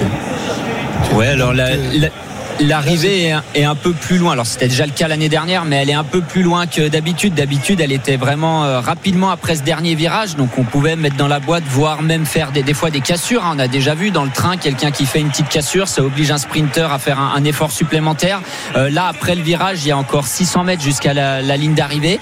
Euh, c'est large, l'avenue des Champs Élysées est assez large, mais oui, je pense que la- la- une des seules solutions, ça sera soit de le mettre dans la boîte ou soit de faire une cassure. Mais pour faire une cassure, faut avoir tout son train euh, bien en place déjà. Euh, 13 km 800, il reste très exactement deux tours au moment où le peloton passe euh, sur euh, la ligne euh, d'arrivée de cette étape. On rappelle donc encore deux tours à, à parcourir. Ça fait quoi? Un peu plus de, de 7, un peu moins de 7 km, c'est ça hein? Deux tours, ça fait exactement 6 km 8. C'est ça, 14 km à peu près hein, pour, pour les, deux, les deux tours. Et on a vu en, en tête de peloton, on a beaucoup parlé de, de Thibaut Pinot, bien sûr, avec son numéro d'hier qui fait son dernier tour. Et il y avait un autre coureur en tête de peloton, un autre coureur français qui fait son dernier tour aussi, Tony Galopin, qui, qui roule à l'avant du peloton. hein. On sait qu'il va prendre sa retraite, tout comme Thibaut Pinot à la fin de l'année. Et lui, il travaille pour Mats Pedersen, bien sûr. Et on a vu Dries Devenens aussi sortir du peloton euh, tout à l'heure, lui, euh, et qui a fêté ses 40 ans et qui fait aussi ses euh, derniers tours de roue sur les Champs-Élysées. Il mettra fin à sa carrière. Stephen Kung, il a des soucis. Il ne sera sans doute pas avec le peloton tout à l'heure parce qu'il est arrêté problème mécanique sur la droite de la route. 15 secondes toujours toujours d'avance pour les trois hommes à 13 km de l'arrivée. Ça fait un moment qu'ils font de la résistance tout de même, Jérôme. hein. Les, les cuisses doivent commencer à piquer. Hein. Euh, Oui, bien sûr. euh, Il marche très très bien. hein, Les, les trois coureurs, l'écart est stable, hein, 15, 16, 17 secondes. Voilà, ça, ça aussi entre 15 secondes et et 20 secondes. Pour l'instant, ça va très très bien. Alors derrière, on a dit, c'est pas encore les, les gros trains qui se sont mis en place. Toutes les équipes de sprinteurs ont mis un coureur. D'ailleurs, on voit Lilian Calmejane qui a terminé son travail, qui s'écarte. On a un coureur de Jeko Alula pour Groenewegen, Kirsch pour Mats Pedersen. Voilà, toutes les équipes de favoris ont mis un coureur à l'avant. Gentiment, l'écart va se réduire. C'est déjà le cas. Ils sont passés sous les 10 secondes maintenant, 9 secondes. Donc là, ça va s'accélérer petit à petit. On voit quelques petites gouttes sur la caméra. Normalement, il devrait, passer Ah, juste, le, juste, le- juste. le ciel s'est à nouveau obscurci, il s'était éclairci tout à l'heure et à nouveau euh, de gros nuages noirs au-dessus de, de la ligne d'arrivée. Le peloton et les hommes de tête qui euh, passent euh, autour de, de l'arc de triomphe et qui vont donc engager la, la descente. C'est quoi le plus dur dans, dans, ce- dans ces Champs-Élysées, euh, Jérôme Ben, la descente est pas si facile que ça. hein. Les, les pavés sont de moins en moins bons, bien sûr. Ils sont de, de plus en plus cabossés. On Ah, voit il y a du d'ailleurs monde qui passe tous les ans là-dessus, Ouais, hein. il y a du monde qui passe. D'ailleurs, on voit il y a beaucoup de, de problèmes mécaniques, de sauts de chaîne, etc. Ça, c'est dû au, au pavé qui est en, en mauvais état. Mais ça reste quand même la, la montée direction l'arc de triomphe qui est le plus dur. Surtout la, la fin, parce qu'au début, vous arrivez un peu sur l'élan, ça va, mais c'est quand même des pavés qui tapent. On n'est pas à Paris-Roubaix ou sur les Tours des Flandres, mais c'est quand même des pavés qui secouent un petit peu. C'est marrant parce que toi tu dis que c'est la faute des pavés et Cyril je suis sûr il dit que c'est la faute du matériel. Ah, C'est le matériel qui n'est pas adapté au pavé. c'est ça, voilà. Euh, Voilà, ça ce, se qui est, ce rapproche. qui est- ce qui est difficile surtout, euh, la, descente, effectivement, ça roule très vite euh, et ça tape euh, un peu. C'est la relance qui, fait très très mal avant cette descente autour de l'arc du triomphe. Lorsque vous êtes, et, Jérôme l'a évoqué tout à l'heure, quand vous êtes dans les derniers, vous avez pratiquement 50 ou 60 mètres au sprint pour rester dans les aspirations. 11 km 200 de l'arrivée. Les trois hommes qui voient euh, l'avant-garde du peloton les rattraper petit à petit. L'écart s'est euh, réduit, euh, Pierre-Yves. Les coéquipiers de Mats Pedersen qui font le travail et ceux de, du maillot vert. J'espère Philipsen, la Lidl Trek et puis l'équipe Alpecin qui se rapproche à 11 km de l'arrivée maintenant. Il n'y a plus que 5 secondes d'avance pour les trois hommes de tête qui vont sans doute avoir du mal à résister désormais. Ça va vite, très très vite. Les coéquipiers aussi. Alors ça c'est plus surprenant. Julien Alaphilippe euh, qui est en train de se rapprocher. On rappelle hein, qu'il n'y a plus Fabio Jacobsen et euh, Julien Alaphilippe il tente peut-être un coup, peut-être le coup du 10 km, pas le coup euh, du kilomètre. Il est accompagné dans sa tentative de Magnus Kort Nielsen pour essayer de rejoindre les trois hommes de tête. C'est bien joué, ils sont bien sortis. hein. Voilà, il n'a pas été désigné super combatif du Tour de France et pourtant il a été présent quasiment dans toutes les échappées tout au long des 21 étapes de Tour de France. Peut-être pas sur les 21, mais en tous les cas très régulièrement à l'avant. Julien Lafilippe qui n'aura pas réussi à remporter l'étape sur ce Tour. Alors pourquoi pas un dernier barreau d'honneur euh, pour le double champion du monde, même si évidemment c'est très difficile à 10 km de l'arrivée de prendre euh, beaucoup d'avance sur le peloton qui roule très vite, Pierre-Yves. Ah oui, forcément, ça y est, on y est sous la banderole des 10 km et le peloton se rapproche du groupe de 6 hommes en tête. Maintenant, ça va être très compliqué de sortir euh, parce que les équipes de sprinteurs ont fait le boulot pour revenir sur les échappées. Julien Alaphilippe qui va être rattrapé dans un instant avec euh, les hommes de tête qui ont fait un gros boulot. Frédéric Frison, euh, Nelson Oliveira et Simon Clark. Mais désormais, c'est terminé. Il reste 9 km 700 et le peloton revient échappé terminé. Ouais, mais euh, ça tente de repartir, euh, Jérôme. Ils, sont, ils ont des fourmis dans les jambes, tous ces Bah, bien sûr, hein, les, les dernières forces qu'il leur reste, ils essayent de, de les mettre sur, la route aujourd'hui. Tout le monde va, va essayer, enfin en tout cas ceux à qui reste un petit peu d'énergie vont essayer. C'est maintenant c'est compliqué. Plus on se rapproche de l'arrivée, plus ça roule vite, plus c'est dur de sortir. Mais on pourrait pourquoi pas voir un coureur faire le, le coup du kilomètre, par exemple. C'est Ça sera pas. Victor Lafay. non, Ouais, ça sera pas. Victor Lafay cette fois malheureusement. Pourquoi pas un petit Tadej Pogacar Une dernière fois, une Eh ouais. petite attaque, le coup du kilomètre. On a vu qu'il avait de la force. hein. Il a fait euh, quasiment deux tours avec Van donc dans la rousse. Il lui a quasiment pas pris de relais. Pourquoi pas? Ça serait beau. Il y a un champion de cet exercice-là, c'est Edvald Boas Solnagen. Malheureusement, le poids des ans fait que ça va être un petit peu plus compliqué. On l'a pas vu beaucoup sur ce Tour de France, mais il s'en était fait une spécialité il y a quelques années. C'est ça, et un coureur qui aurait éventuellement pu faire ça, ça me paraît compliqué maintenant parce qu'il a eu un ennui mécanique, c'est Stéphane Kung par exemple. Voilà, un bon rouleur comme ça, il tente le coup du kilomètre, justement, là on les voit à la sortie du tunnel, il tourne sur la gauche, là c'est un bon moment pour essayer de faire ça, mais bien sûr c'est facile à dire, difficile à faire quand le peloton roule à 60 à l'heure. Alors on le disait tout à l'heure, l'heure. Marc Cavendish s'est imposé quatre fois consécutivement 2009, 2010, 2011, 2012. Si je ne me trompe pas, Jasper Philipsen pourrait faire un joli doublé puisque c'est lui euh, qui l'année dernière s'était imposé. On tente de ressortir une nouvelle fois à 8 km 400 désormais avec euh... Castroviero, un bon rouleur justement, et puis Nelson Paoles dans sa roue. 8 km 400 de l'arrivée, les, coureurs du peloton du Tour de France qui se trouvent actuellement euh, sur euh, la rue de Rivoli ils vont dans un instant euh, tourner à gauche et remonter sur les Champs-Élysées, franchir une avant-dernière fois la ligne d'arrivée. Vous entendez la, cloche qui va donc signaler le dernier tour sur cette euh, 21e étape. Ça sera dans euh, 40 secondes maintenant à peine puisque les coureurs viennent de passer sous la flamme rouge. On tourne autour de la Concorde. On va remonter les Champs-Élysées et passer cette euh, ligne finale pour l'avant-dernière fois puisque dans maintenant moins de 10 minutes, allez 10 minutes, on va tourner à 60 km heure à peu près hein, là sur euh, ce dernier tour. Eh bien nous serons dans le dernier mètre, le dernier coup de vélo à donner peut-être pour s'imposer en poussant, en jetant le euh, vélo et s'imposer au Voilà. sprint. Nouvelle tentative encore sur le- la droite de la route. Avec de la formation Ineos qui est pris en charge immédiatement Et par la formation Lotto, Victor Campenart, super combatif de ce Tour de France qui a été le premier à attaquer aujourd'hui de manière symbolique au moment où euh, Christian Prudhomme a, a donné le départ réel de, de cette étape. Ils sont donc deux, mais évidemment là ça va être difficile euh, de, de piéger le, le peloton. Il y en a d'autres qui tentent de, de s'extraire. Encore la formation Arkea, euh, coureur euh, De Klerk. de Clerc aussi, un coureur de l'équipe euh, AG des Mathis Louvel. Voilà, ils sont cinq désormais. Exactement, Mathis Louvel et puis euh, Stan de Wulf euh, qui est présent à l'avant, mais il n'y a rien. Vous l'entendez la cloche?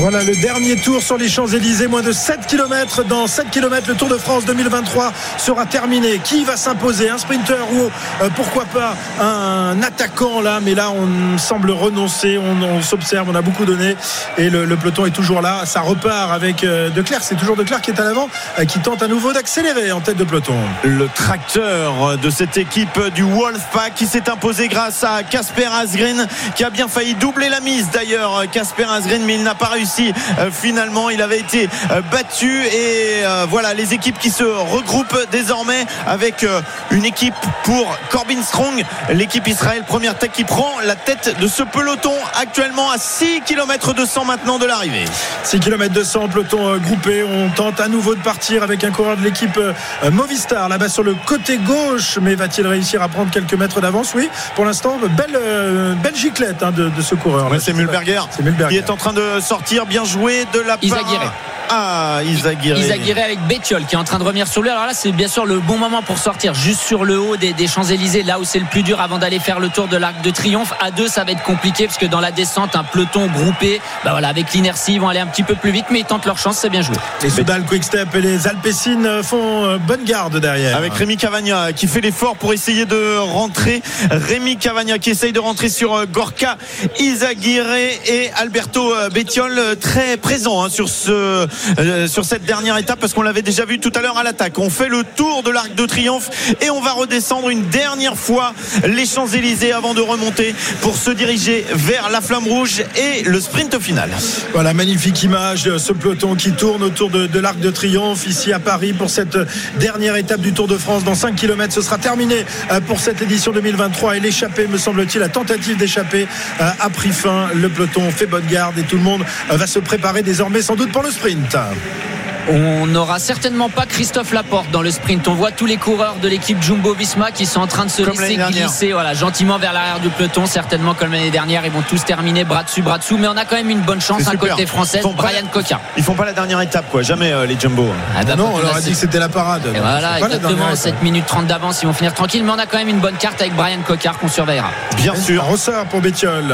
Ouais, Bétiol qui est en grande forme, effectivement. Bétiol avec euh, Tim de Clerc et peut-être peut-être euh, Soren Krauh Andersen qui pourrait Rémi. Cavagna, c'est Rémi Cavagna qui est là et Ah, qui essaye Cavagna. de sortir d'ailleurs. Ouais, ça sort, ça sort euh, vite du côté de Rémi Cavagna qui était euh, bien attentif. Voilà, on le reconnaît bien. Rémi Cavagna qui est suivi par Alberto Bettiol. Le peloton n'est vraiment pas loin. On fait vraiment le boulot hein, pour l'équipe Israël Première Tech et pour Corbin Strong. Encore 4 km à parcourir. On a aperçu Dionis Aguirre sur le côté qui avait aussi travaillé pour euh, Brian Cocard dans quelques instants.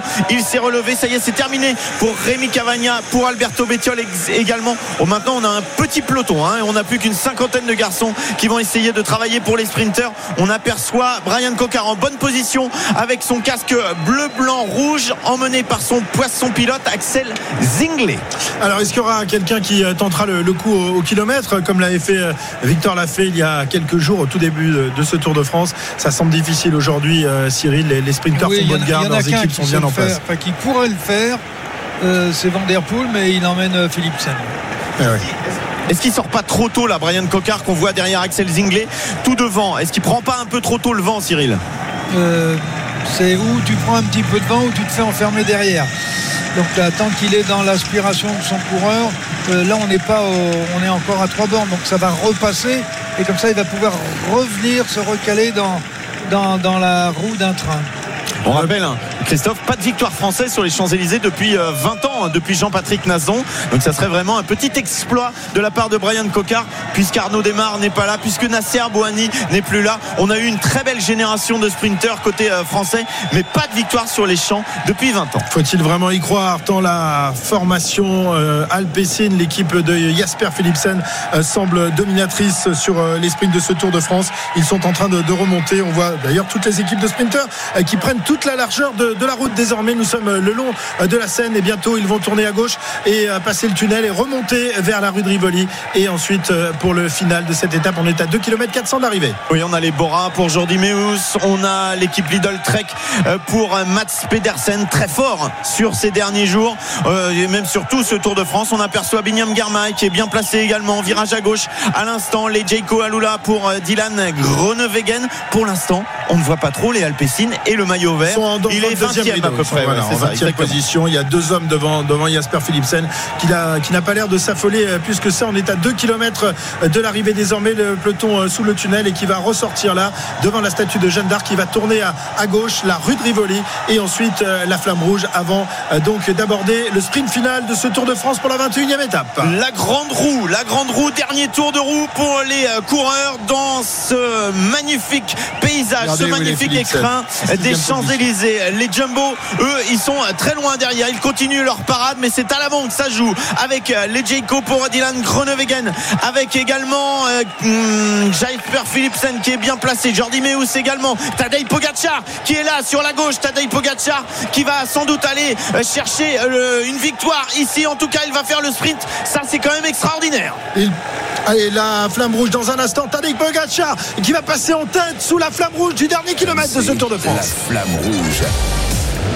Incroyable, Tadej Pogacar qui est en train de faire un numéro. Il a dans sa roue euh, Mathieu Van Der Poel, je crois, Jérôme. Ça ressemble en tout cas au euh, profil, à moins que Mathieu Van Der Poel soit avec euh, Philipsen. Attention au euh, dernier virage maintenant et la remontée sur les Champs-Élysées avec toutes les équipes de sprinters qui vont faire le boulot. Ça va être costaud, ça va être très très costaud. Mathieu Van Der Poel qu'on aperçoit avec Jesper Philipsen dans sa roue. Les Alpecin qui sont vraiment très très bien placés actuellement. Mats Pedersen est aussi euh, pas mal. Dylan Groenewegen est là également. Jasper Philipsen qui est à la bagarre là. Dylan Groenewegen au coude à coude, mais c'est Mathieu Van Der Poel qui est en première position. Est-ce qu'il va pouvoir lâcher le fauve Jasper Philipsen? Est-ce que c'est Dylan Groenewegen qui va pouvoir s'imposer? On n'aperçoit plus Brian Cocard désormais dans la bagarre. Dylan Groenewegen est très costaud. Il a Jasper Philipsen juste derrière lui. Il y a Mats Pedersen également. La bataille avec le maillot vert sur la gauche de la route avec Mats Pedersen. Ça va être très serré. Jordi Meus, Jordi Meus, je crois qu'il va s'imposer. Ou alors Jasper Philipsen.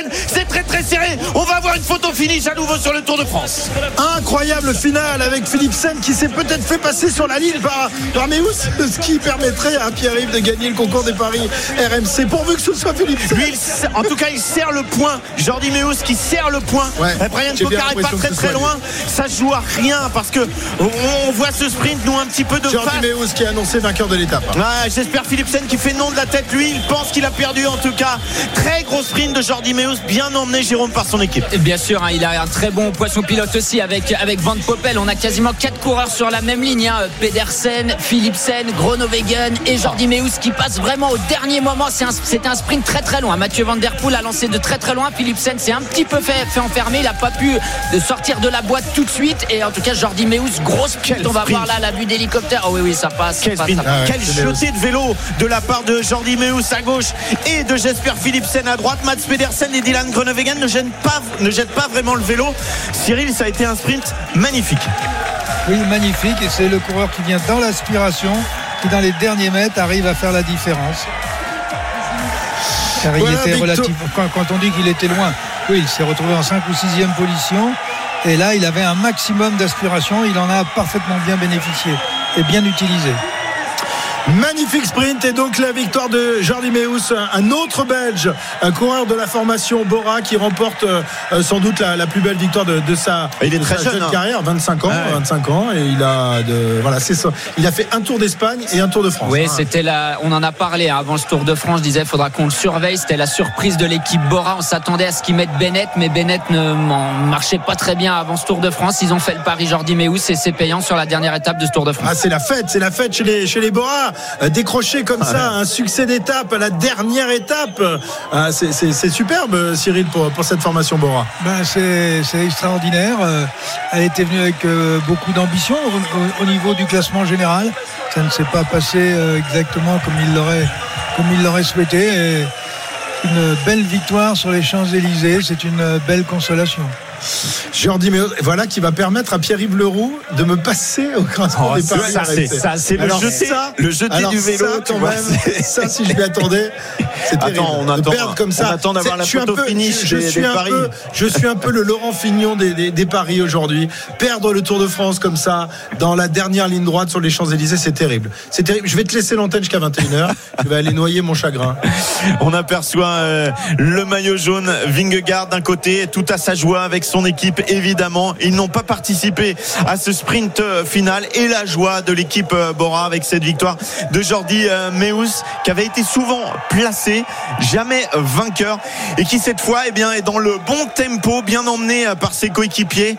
On aperçoit les euh, quatre premiers qui sprintent, le jeté de vélo euh, de Jasper Philipsen, de, euh, du vainqueur Jordi Meus et puis aux places d'honneur Brian Cocard qui est euh, avec euh, Binyam Germay. Et il y a d'ailleurs un coéquipier euh, de Jordi Meus qui jette également son vélo qui va chercher une cinquième place. Alors c'est pas c'est 16 bols Ah non, de- oui, c'est de 16 Astana. bols, C'est vrai c'est que un Astana, les maillots se ouais, ressemblent. les maillots les maillots 16 se ressemblent. Euh, on voit un Philipsen tout de suite quand il jette son vélo, il jette un coup d'œil sur la gauche pour voir eux nous c'est difficile de face de, de voir mais eux ils s'en rendent compte en général euh, s'il y a un petit peu d'avance pour eux d'ailleurs euh, Philipsen tout de suite il a vu qu'il était battu par Jordi Meus. Oui, mais euh, c'est vraiment un, un sprint très très serré et j'ai hâte de savoir euh, les centimètres entre les deux. Euh, c'est vrai que Jordi Meus, lui, a le sentiment Un tout de suite de a priori, gagner. un peu. Ouais, ouais, il y avait 6 centimètres euh, l'autre jour de différence. Là, il y aura, il y aura pas grand chose encore. Ouais. Et Brian Cocard qui termine combien de, de l'étape? Septième.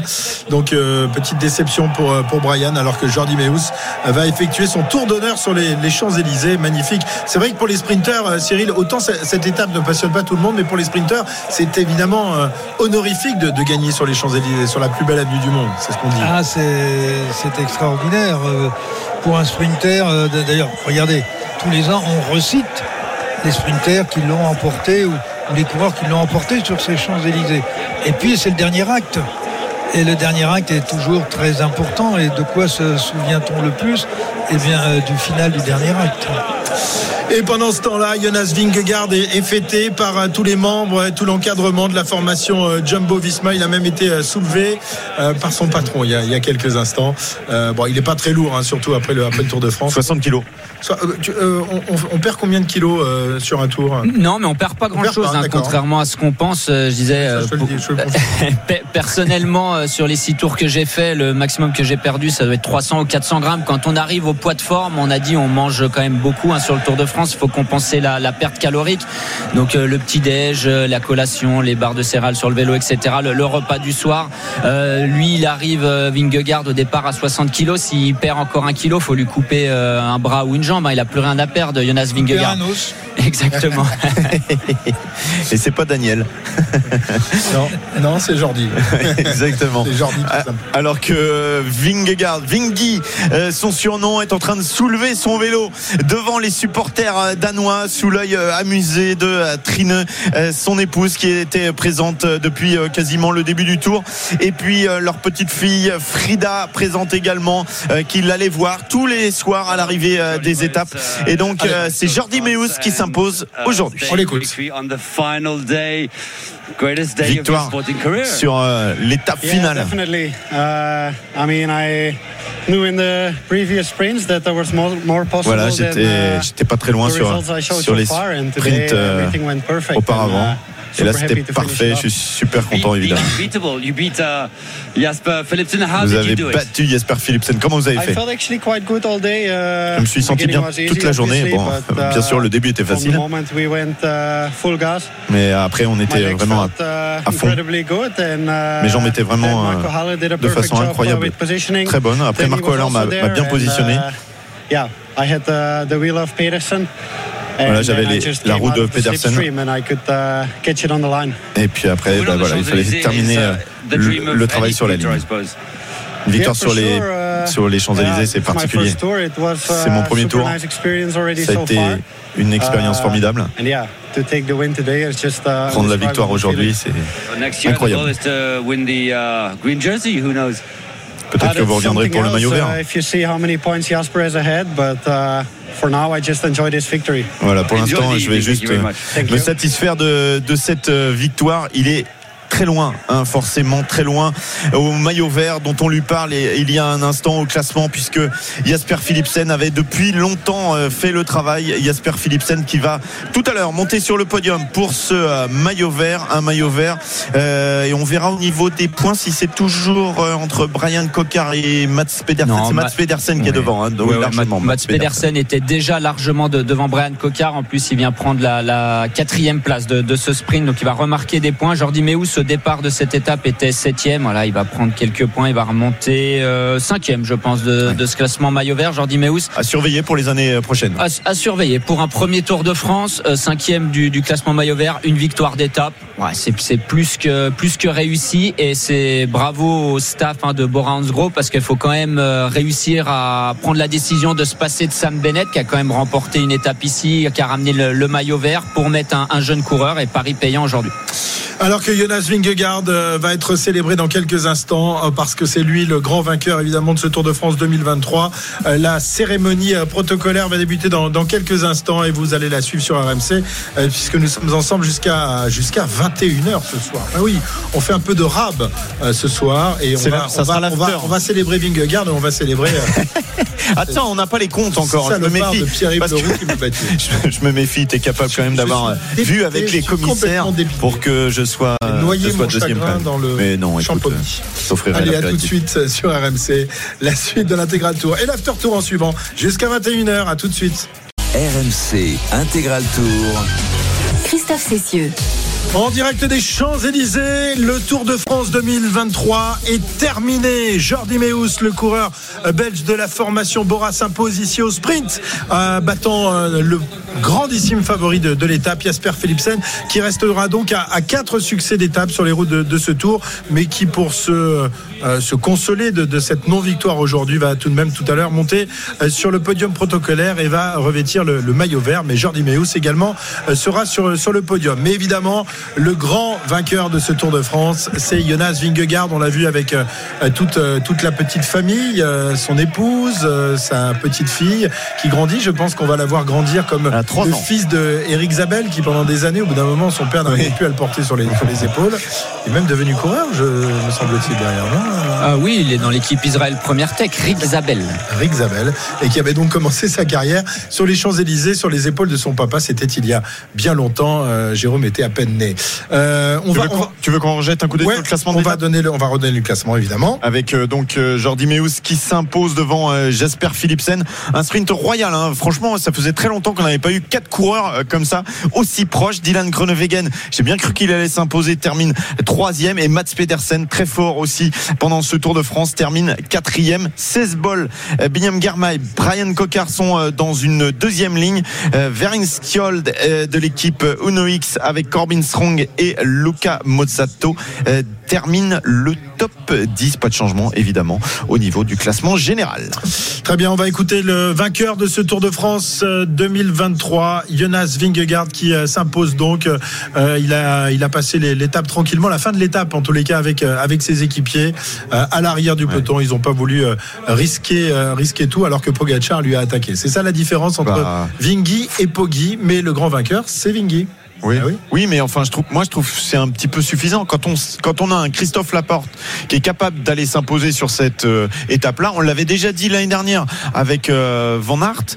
Euh, bah, ils font pas l'étape, quoi, en fait. Ben, je crois que leur objectif, c'est le classement général. En fait, ils s'en fichent du reste. J'ai enfin, c'est l'impression que ça me donne. Hein. T'as raison. L'année dernière, Van Aert avait pas fait le sprint. Là, Christophe Laporte aurait pu se mêler au sprint. Non, l'objectif prioritaire, c'est le classement général et le reste du temps, bah, enfin, en tout cas pour aujourd'hui, ils profitent. Quoi. Tu sais que en, handball, hein, il y a un moment où il y a l'arbitre qui lève la main parce qu'il y a un refus de jeu et on donne la balle euh, à l'autre équipe. Bah ouais, c'est pas très sportif. Peut-être qu'il faudra rajouter cette règle pour la dernière étape du Tour de France. la dernière étape. Ça serait amusant que l'année prochaine Vingegaard euh, ne roule pas pour la dernière étape. On va voir. on verra. On verra. L'année prochaine, il y aura un contre la montre. Ah, moi, je serais pour, par contre, que chaque fois la dernière étape du Tour de France, ça soit un chrono. Ah là, là, vous m'avez convaincu. Hein. Ah, je bah veux bien changer la dernière étape. Si à chaque fois c'est un contre la montre. Cyril ne veut pas. Non, Cyril n'aime pas les, les contre la montre sur les Champs Élysées. Tiens, le vainqueur du Tour de France, on l'écoute tout de suite, Jonas Vingegaard. Vous allez voir beaucoup d'émotions dans la voix du coureur danois. Vous avez gagné le Tour de France pour la seconde fois? Quel est votre sentiment en passant la ligne? Quel est votre sentiment maintenant là? uh, c'est le sentiment euh, de fierté, de joie, évidemment. On a gagné ça uh, pour la deuxième fois maintenant. Uh, c'est vraiment incroyable. Aujourd'hui, avec tous les spectateurs, uh, uh, c'était uh, vraiment incroyable. Je, remercie non seulement ma, mon équipe, ma famille et puis euh, tous les supporters. je, je, les remercie pour tout ça. Ça a été un long voyage depuis Bilbao jusqu'à Paris. Est-ce que vous pouvez décrire ça oui, oui. Uh, Comme vous le dites, ça a été un, un long voyage, très rapide. Uh, it's been a hard race, super hard race voilà, and uh, super rapide, good fight between me and Tadej and uh, ça a été un, un yeah, beau combat really entre all the way. entre moi et puis euh, Tadej. Voilà, j'ai pris du plaisir tous les jours. Vous êtes un, un jeune homme Qu'est-ce que vous espérez pour les prochaines années uh, J'espère revenir l'année prochaine. Uh, Peut-être. Uh, pour voir si je peux avoir une troisième victoire. En tout cas, j'essaierai. Yeah, I think, Au moins, j'essaierai. I think that will be the plan. You, voilà, you had your daughter plutôt ça le plan. In your, in your arms. What would you want her souvent to votre think of, fille dans les bras. When she's older, when she's, que vous voulez, euh, Qu'est-ce qu'elle quel souvenir elle gardera de vous euh, quand tu seras un peu plus âgé quel, Que j'étais un bon père. Voilà. Et puis, euh, elle a besoin de moi. Thank you. Thank you. Jonas Vingegaard, vainqueur donc euh, de son deuxième Tour de France à, à 26 ans. Euh, sa saison est magnifique. Hein. On rappelle qu'il avait avant cela remporté le, Critérium du Dauphiné, le Tour du Pays Basque. qu'il avait terminé troisième de Paris-Nice et avait remporté également euh, la course espagnole au Grand Camino. Voilà, il ne s'est aligné que sur des, des courses par étapes, mais c'est plutôt c'est plutôt sa force, les courses par étapes. C'est quoi qu'on puisse dire. Hein. C'est sa force. Et hormis Paris-Nice, il les a toutes gagnées. Hein. Donc voilà, as des, Vingegaard, pardon, il fait quand même une, une saison incroyable. Alors oui, nous on a l'impression qu'il se focalise uniquement sur le Tour de France, ce qui est pas complètement faux, mais c'est pas non plus complètement vrai. La preuve avec le, le palmarès que, que tu viens de citer, il a gagné le Dauphiné, il a gagné euh, le, le Grand Camino en, dé- en début de saison en Espagne. Voilà, il- bien sûr qu'il construit sa saison pour arriver au top au Tour de France et que l'objectif prioritaire c'est ça, mais les courses qu'il fait avant, il les gagne aussi. Ça sera jamais un coureur comme Tadej Pogacar. De toute façon, il n'a pas les qualités, les mêmes qualités que, que Pogacar. Pourra jamais aller gagner euh, un Tour des Flandres par exemple. Mais un, Moi, tour, de, un tour de Lombardie, un Ouais, liège bastogne Voilà, c'est ce que j'allais dire. Par contre, j'aimerais bien le voir sur des sur les Ardennaises, même euh, un Amstel Gold Race, pourquoi pas, Liège-Bastogne-Liège. Alors là, il va s'aligner sur, sur la Vuelta. On verra si après la Vuelta, il prolonge jusqu'à jusqu'au Tour de Lombardie, parce que c'est une course qui qui pourrait lui convenir. On aimerait le voir sur les, les monuments et les courses d'un jour, c'est clair. Cyril, euh, tu penses qu'il pourrait un jour euh, s'aligner et euh, rivaliser justement avec les, les Pogacar et autres dans, dans des épreuves comme le Tour de Lombardie ou l'Ège Bastognage Évidemment, Paris-Roubaix, il est trop léger, il va sauter sur tous les, les pavés. Euh, le Tour des Flandres, c'est la même chose, mais il y en a quand même quelques-unes qui pourraient être à, à la portée de, de ce grand champion qui est euh, Jonas On est Vingegaard. capable de gagner le Tour de France, on est capable de gagner des courses d'un jour, à plus forte raison si elles correspondent à vos qualités. Euh, sur les, les- Ardennaises, il a, il a aucun souci pour y aller. Il faut seulement qu'il se mette dans la tête en disant bon, je le prépare, mais je le prépare pour gagner. Euh, est-ce que c'est dans sa mentalité? Est-ce que c'est ce qu'il aime? Je ne sais pas, euh, Paris-Roubaix, Tour des Flandres. Il y a des courses où j'ai le sentiment que ça frotte de trop pour lui. Euh, qu'il n'est pas habitué à frotter pour venir se placer. Parce que euh, des courses comme les Flandriennes, euh, faut de la force dans la jambe, mais bon, faut être aussi un tueur avant chaque, chaque rentrée de secteur pavé ou au pied de chaque mont sur, le, sur le Tour des Flandres. Et puis pour être compétitif sur ces épreuves-là, il faut faire les autres. C'est-à-dire qu'il faut commencer par le, par le Headvolk, Velgem, le E3. Euh, je crois pas que ce soit dans sa, dans sa, dans, sa culture de faire, euh, de faire ces courses-là. Donc les courses qu'il fait, c'est celles sur lesquelles il est le plus, per- le plus performant. Les courses d'une semaine avec un peu de montagne, éventuellement un contre-la-montre. Mais c'est sûr que les Ardennaises comme euh, le Lombardie, euh, c'est des courses qui, qui, lui, qui lui vont très très bien. Et alors le jour où il aura décidé, euh, je vois pas pourquoi lui, ayant gagné déjà deux Tours de France, ne pourrait pas gagner le Tour de Lombardie, alors que Thibaut Pinot l'a fait, quoi. Évidemment, mais c'est vrai que voilà, on, on a- on adore Pogacar parce que c'est un garçon qui est là du début à la fin et qui s'aligne, qui, qui- qui aime le vélo euh, dans tous les sens de- du, du vélo, c'est-à-dire les, les courses par étapes, hein, parce qu'il a, rappelons-le quand même, remporté le Tour de France, mais aussi euh, remporté un, un paquet de, de- de monuments. euh, Non, puis il est aussi plus fun. Oui, Voilà. oui, oui. Il va chercher son il, pain, il aime il, faire- fait des en fait, vidéos. Il aime faire du vélo. Ouais, c'est ça. C'est- c'est- Moi, il joue au vélo. Il est plus dans la génération euh, Van Der Poel, Van Aert, euh, ils attaquent, euh, ils se font plaisir, c'est moins froid quoi. Oui, oui. Alors Peter Sagan qui avait ouvert le chemin. Après, on peut pas avoir euh, 160 coureurs qui sont identiques. On peut pas avoir 160 Pogacar. Je parle pas du niveau, mais, mais de l'état d'esprit. Bah, Pogacar, il, il joue au vélo, il s'amuse, il s'éclate. Et Vingegaard, bah, c'est plus froid, Bah, c'est plus Borg, et- c'est calculateur. Borg et McEnroe quoi. Bah voilà, c'est un, c'est un peu ça. Mais il faut tout pour faire un peloton aussi. Euh, et puis ouais, au- mais on préfère bout McEnroe. mais je suis complètement d'accord. Euh, Marc Madio hier a dit le, un palmarès, c'est quoi? C'est des lignes sur un papier. Ce que je vais retenir de Thibaut Pinot, c'est les émotions. Bah, avec Pogacar, on a le palmarès et les émotions. Avec Vingegaard, on a que le palmarès pour l'instant. Oui, mais c'est peut-être aussi la preuve avec cette nouvelle victoire de Vingegaard qu'il est très difficile de concilier les deux et d'être brillant sur les deux. Avec un, un garçon qui se concentre uniquement sur les courses par étapes et qui arrive euh, au sommet au départ du Tour de France, c'est- plus euh, peut-être euh, plus facile Ouais, que mais pour un Pogacar. qui Lequel des deux est le plus heureux? Est-ce que Je- alors, est-ce que tu, tu, tu penses que Pogacar était heureux l'autre jour quand il a pris Non, mais bien le- sûr que le non, parce qu'il dans, dans veut, non, mais parce qu'il parce qu'il veut gagner, bien sûr. Mais j'ai vraiment l'impression que Pogachar, il s'amuse. C'est pas comme si c'est son boulot. Vingegaard, j'ai vraiment l'impression qu'il est au boulot quand il est au vélo. Il doit gagner, il doit faire ses entraînements, il doit calculer, il doit, euh, voilà, il doit tout peser, etc. Et il doit gagner la course. Ça reste le but de- du sport. Oui, mais peut-être de- que c'est de le- gagner, d'être le plus peut-être qu'il- performant. Peut-être qu'il prend son plaisir dans, dans le boulot. Peut-être, c'est pour ça. Faudrait lui, lui demander. Mais Euh, co- Comme toi, Pierre-Yves. Comme nous, Ouais, exactement. voilà, non, mais bien sûr, bien on s'amuse, on s'amuse. Exactement. Mais en plus, on s'amuse. On, le, on- on le prépare comme Vingegaard le Tour de France quand même. Attention, presque. attention. Et nous, on le gagne en plus. Ouais, enfin toi. J'ai perdu. J'ai perdu aujourd'hui. Je suis complètement. Non, mais quand trou. vous dites que vous vous amusez euh, au boulot, pourquoi vous avez tout chialé hier? Parce qu'il y a de l'émotion aussi. C'était de l'émotion. Allez, 19h57, voilà pour euh, l'intégral tour. C'est terminé. On, on se quitte? Non, bah non. On est encore là une heure.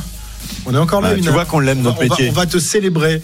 On va te Merci. célébrer, Pierre-Yves, vainqueur. Tu vas avoir des- le maillot vert. du concours des, des paris euh, d'RMC. On va euh, faire le bilan des, des équipes françaises également. Euh, ouais, bah oui, ça c'est un peu moins bien quand même. Une victoire quand même. hein. C'est pas mal. On va s'intéresser peut-être au tour de, de l'année prochaine. Il y a plus de victoires chez les équipes françaises. À la composition de l'équipe de France euh, qui Oui. euh, sera alignée au championnat sous du les monde yeux. à Glasgow dans, dans quelques semaines parce qu'à la différence des années précédentes, eh bien les championnats du monde auront lieu euh, vraiment dans, dans quelques jours. Et puis et puis voilà, plein d'autres choses évidemment. Si vous avez, vous avez envie de nous appeler au 32 16 pour féliciter Pierre-Yves Leroux, N'hésitez euh, pas. Vous pouvez le faire. Le 32 16 est ouvert. Ce serait bien qu'on entende un, un auditeur dans, dans l'after. On n'a pas encore entendu depuis le début Ah de, oui, c'est vrai. de, de Je, ce France. couvert de fleurs. Oui, voilà, couvert de, de fleurs. Je vais jeter les, les bouteilles sur la. Allez, à tout de suite. Il est 19h58. C'est la fin de l'intégral tour. Tout de suite, l'after tour. RMC Intégral Tour.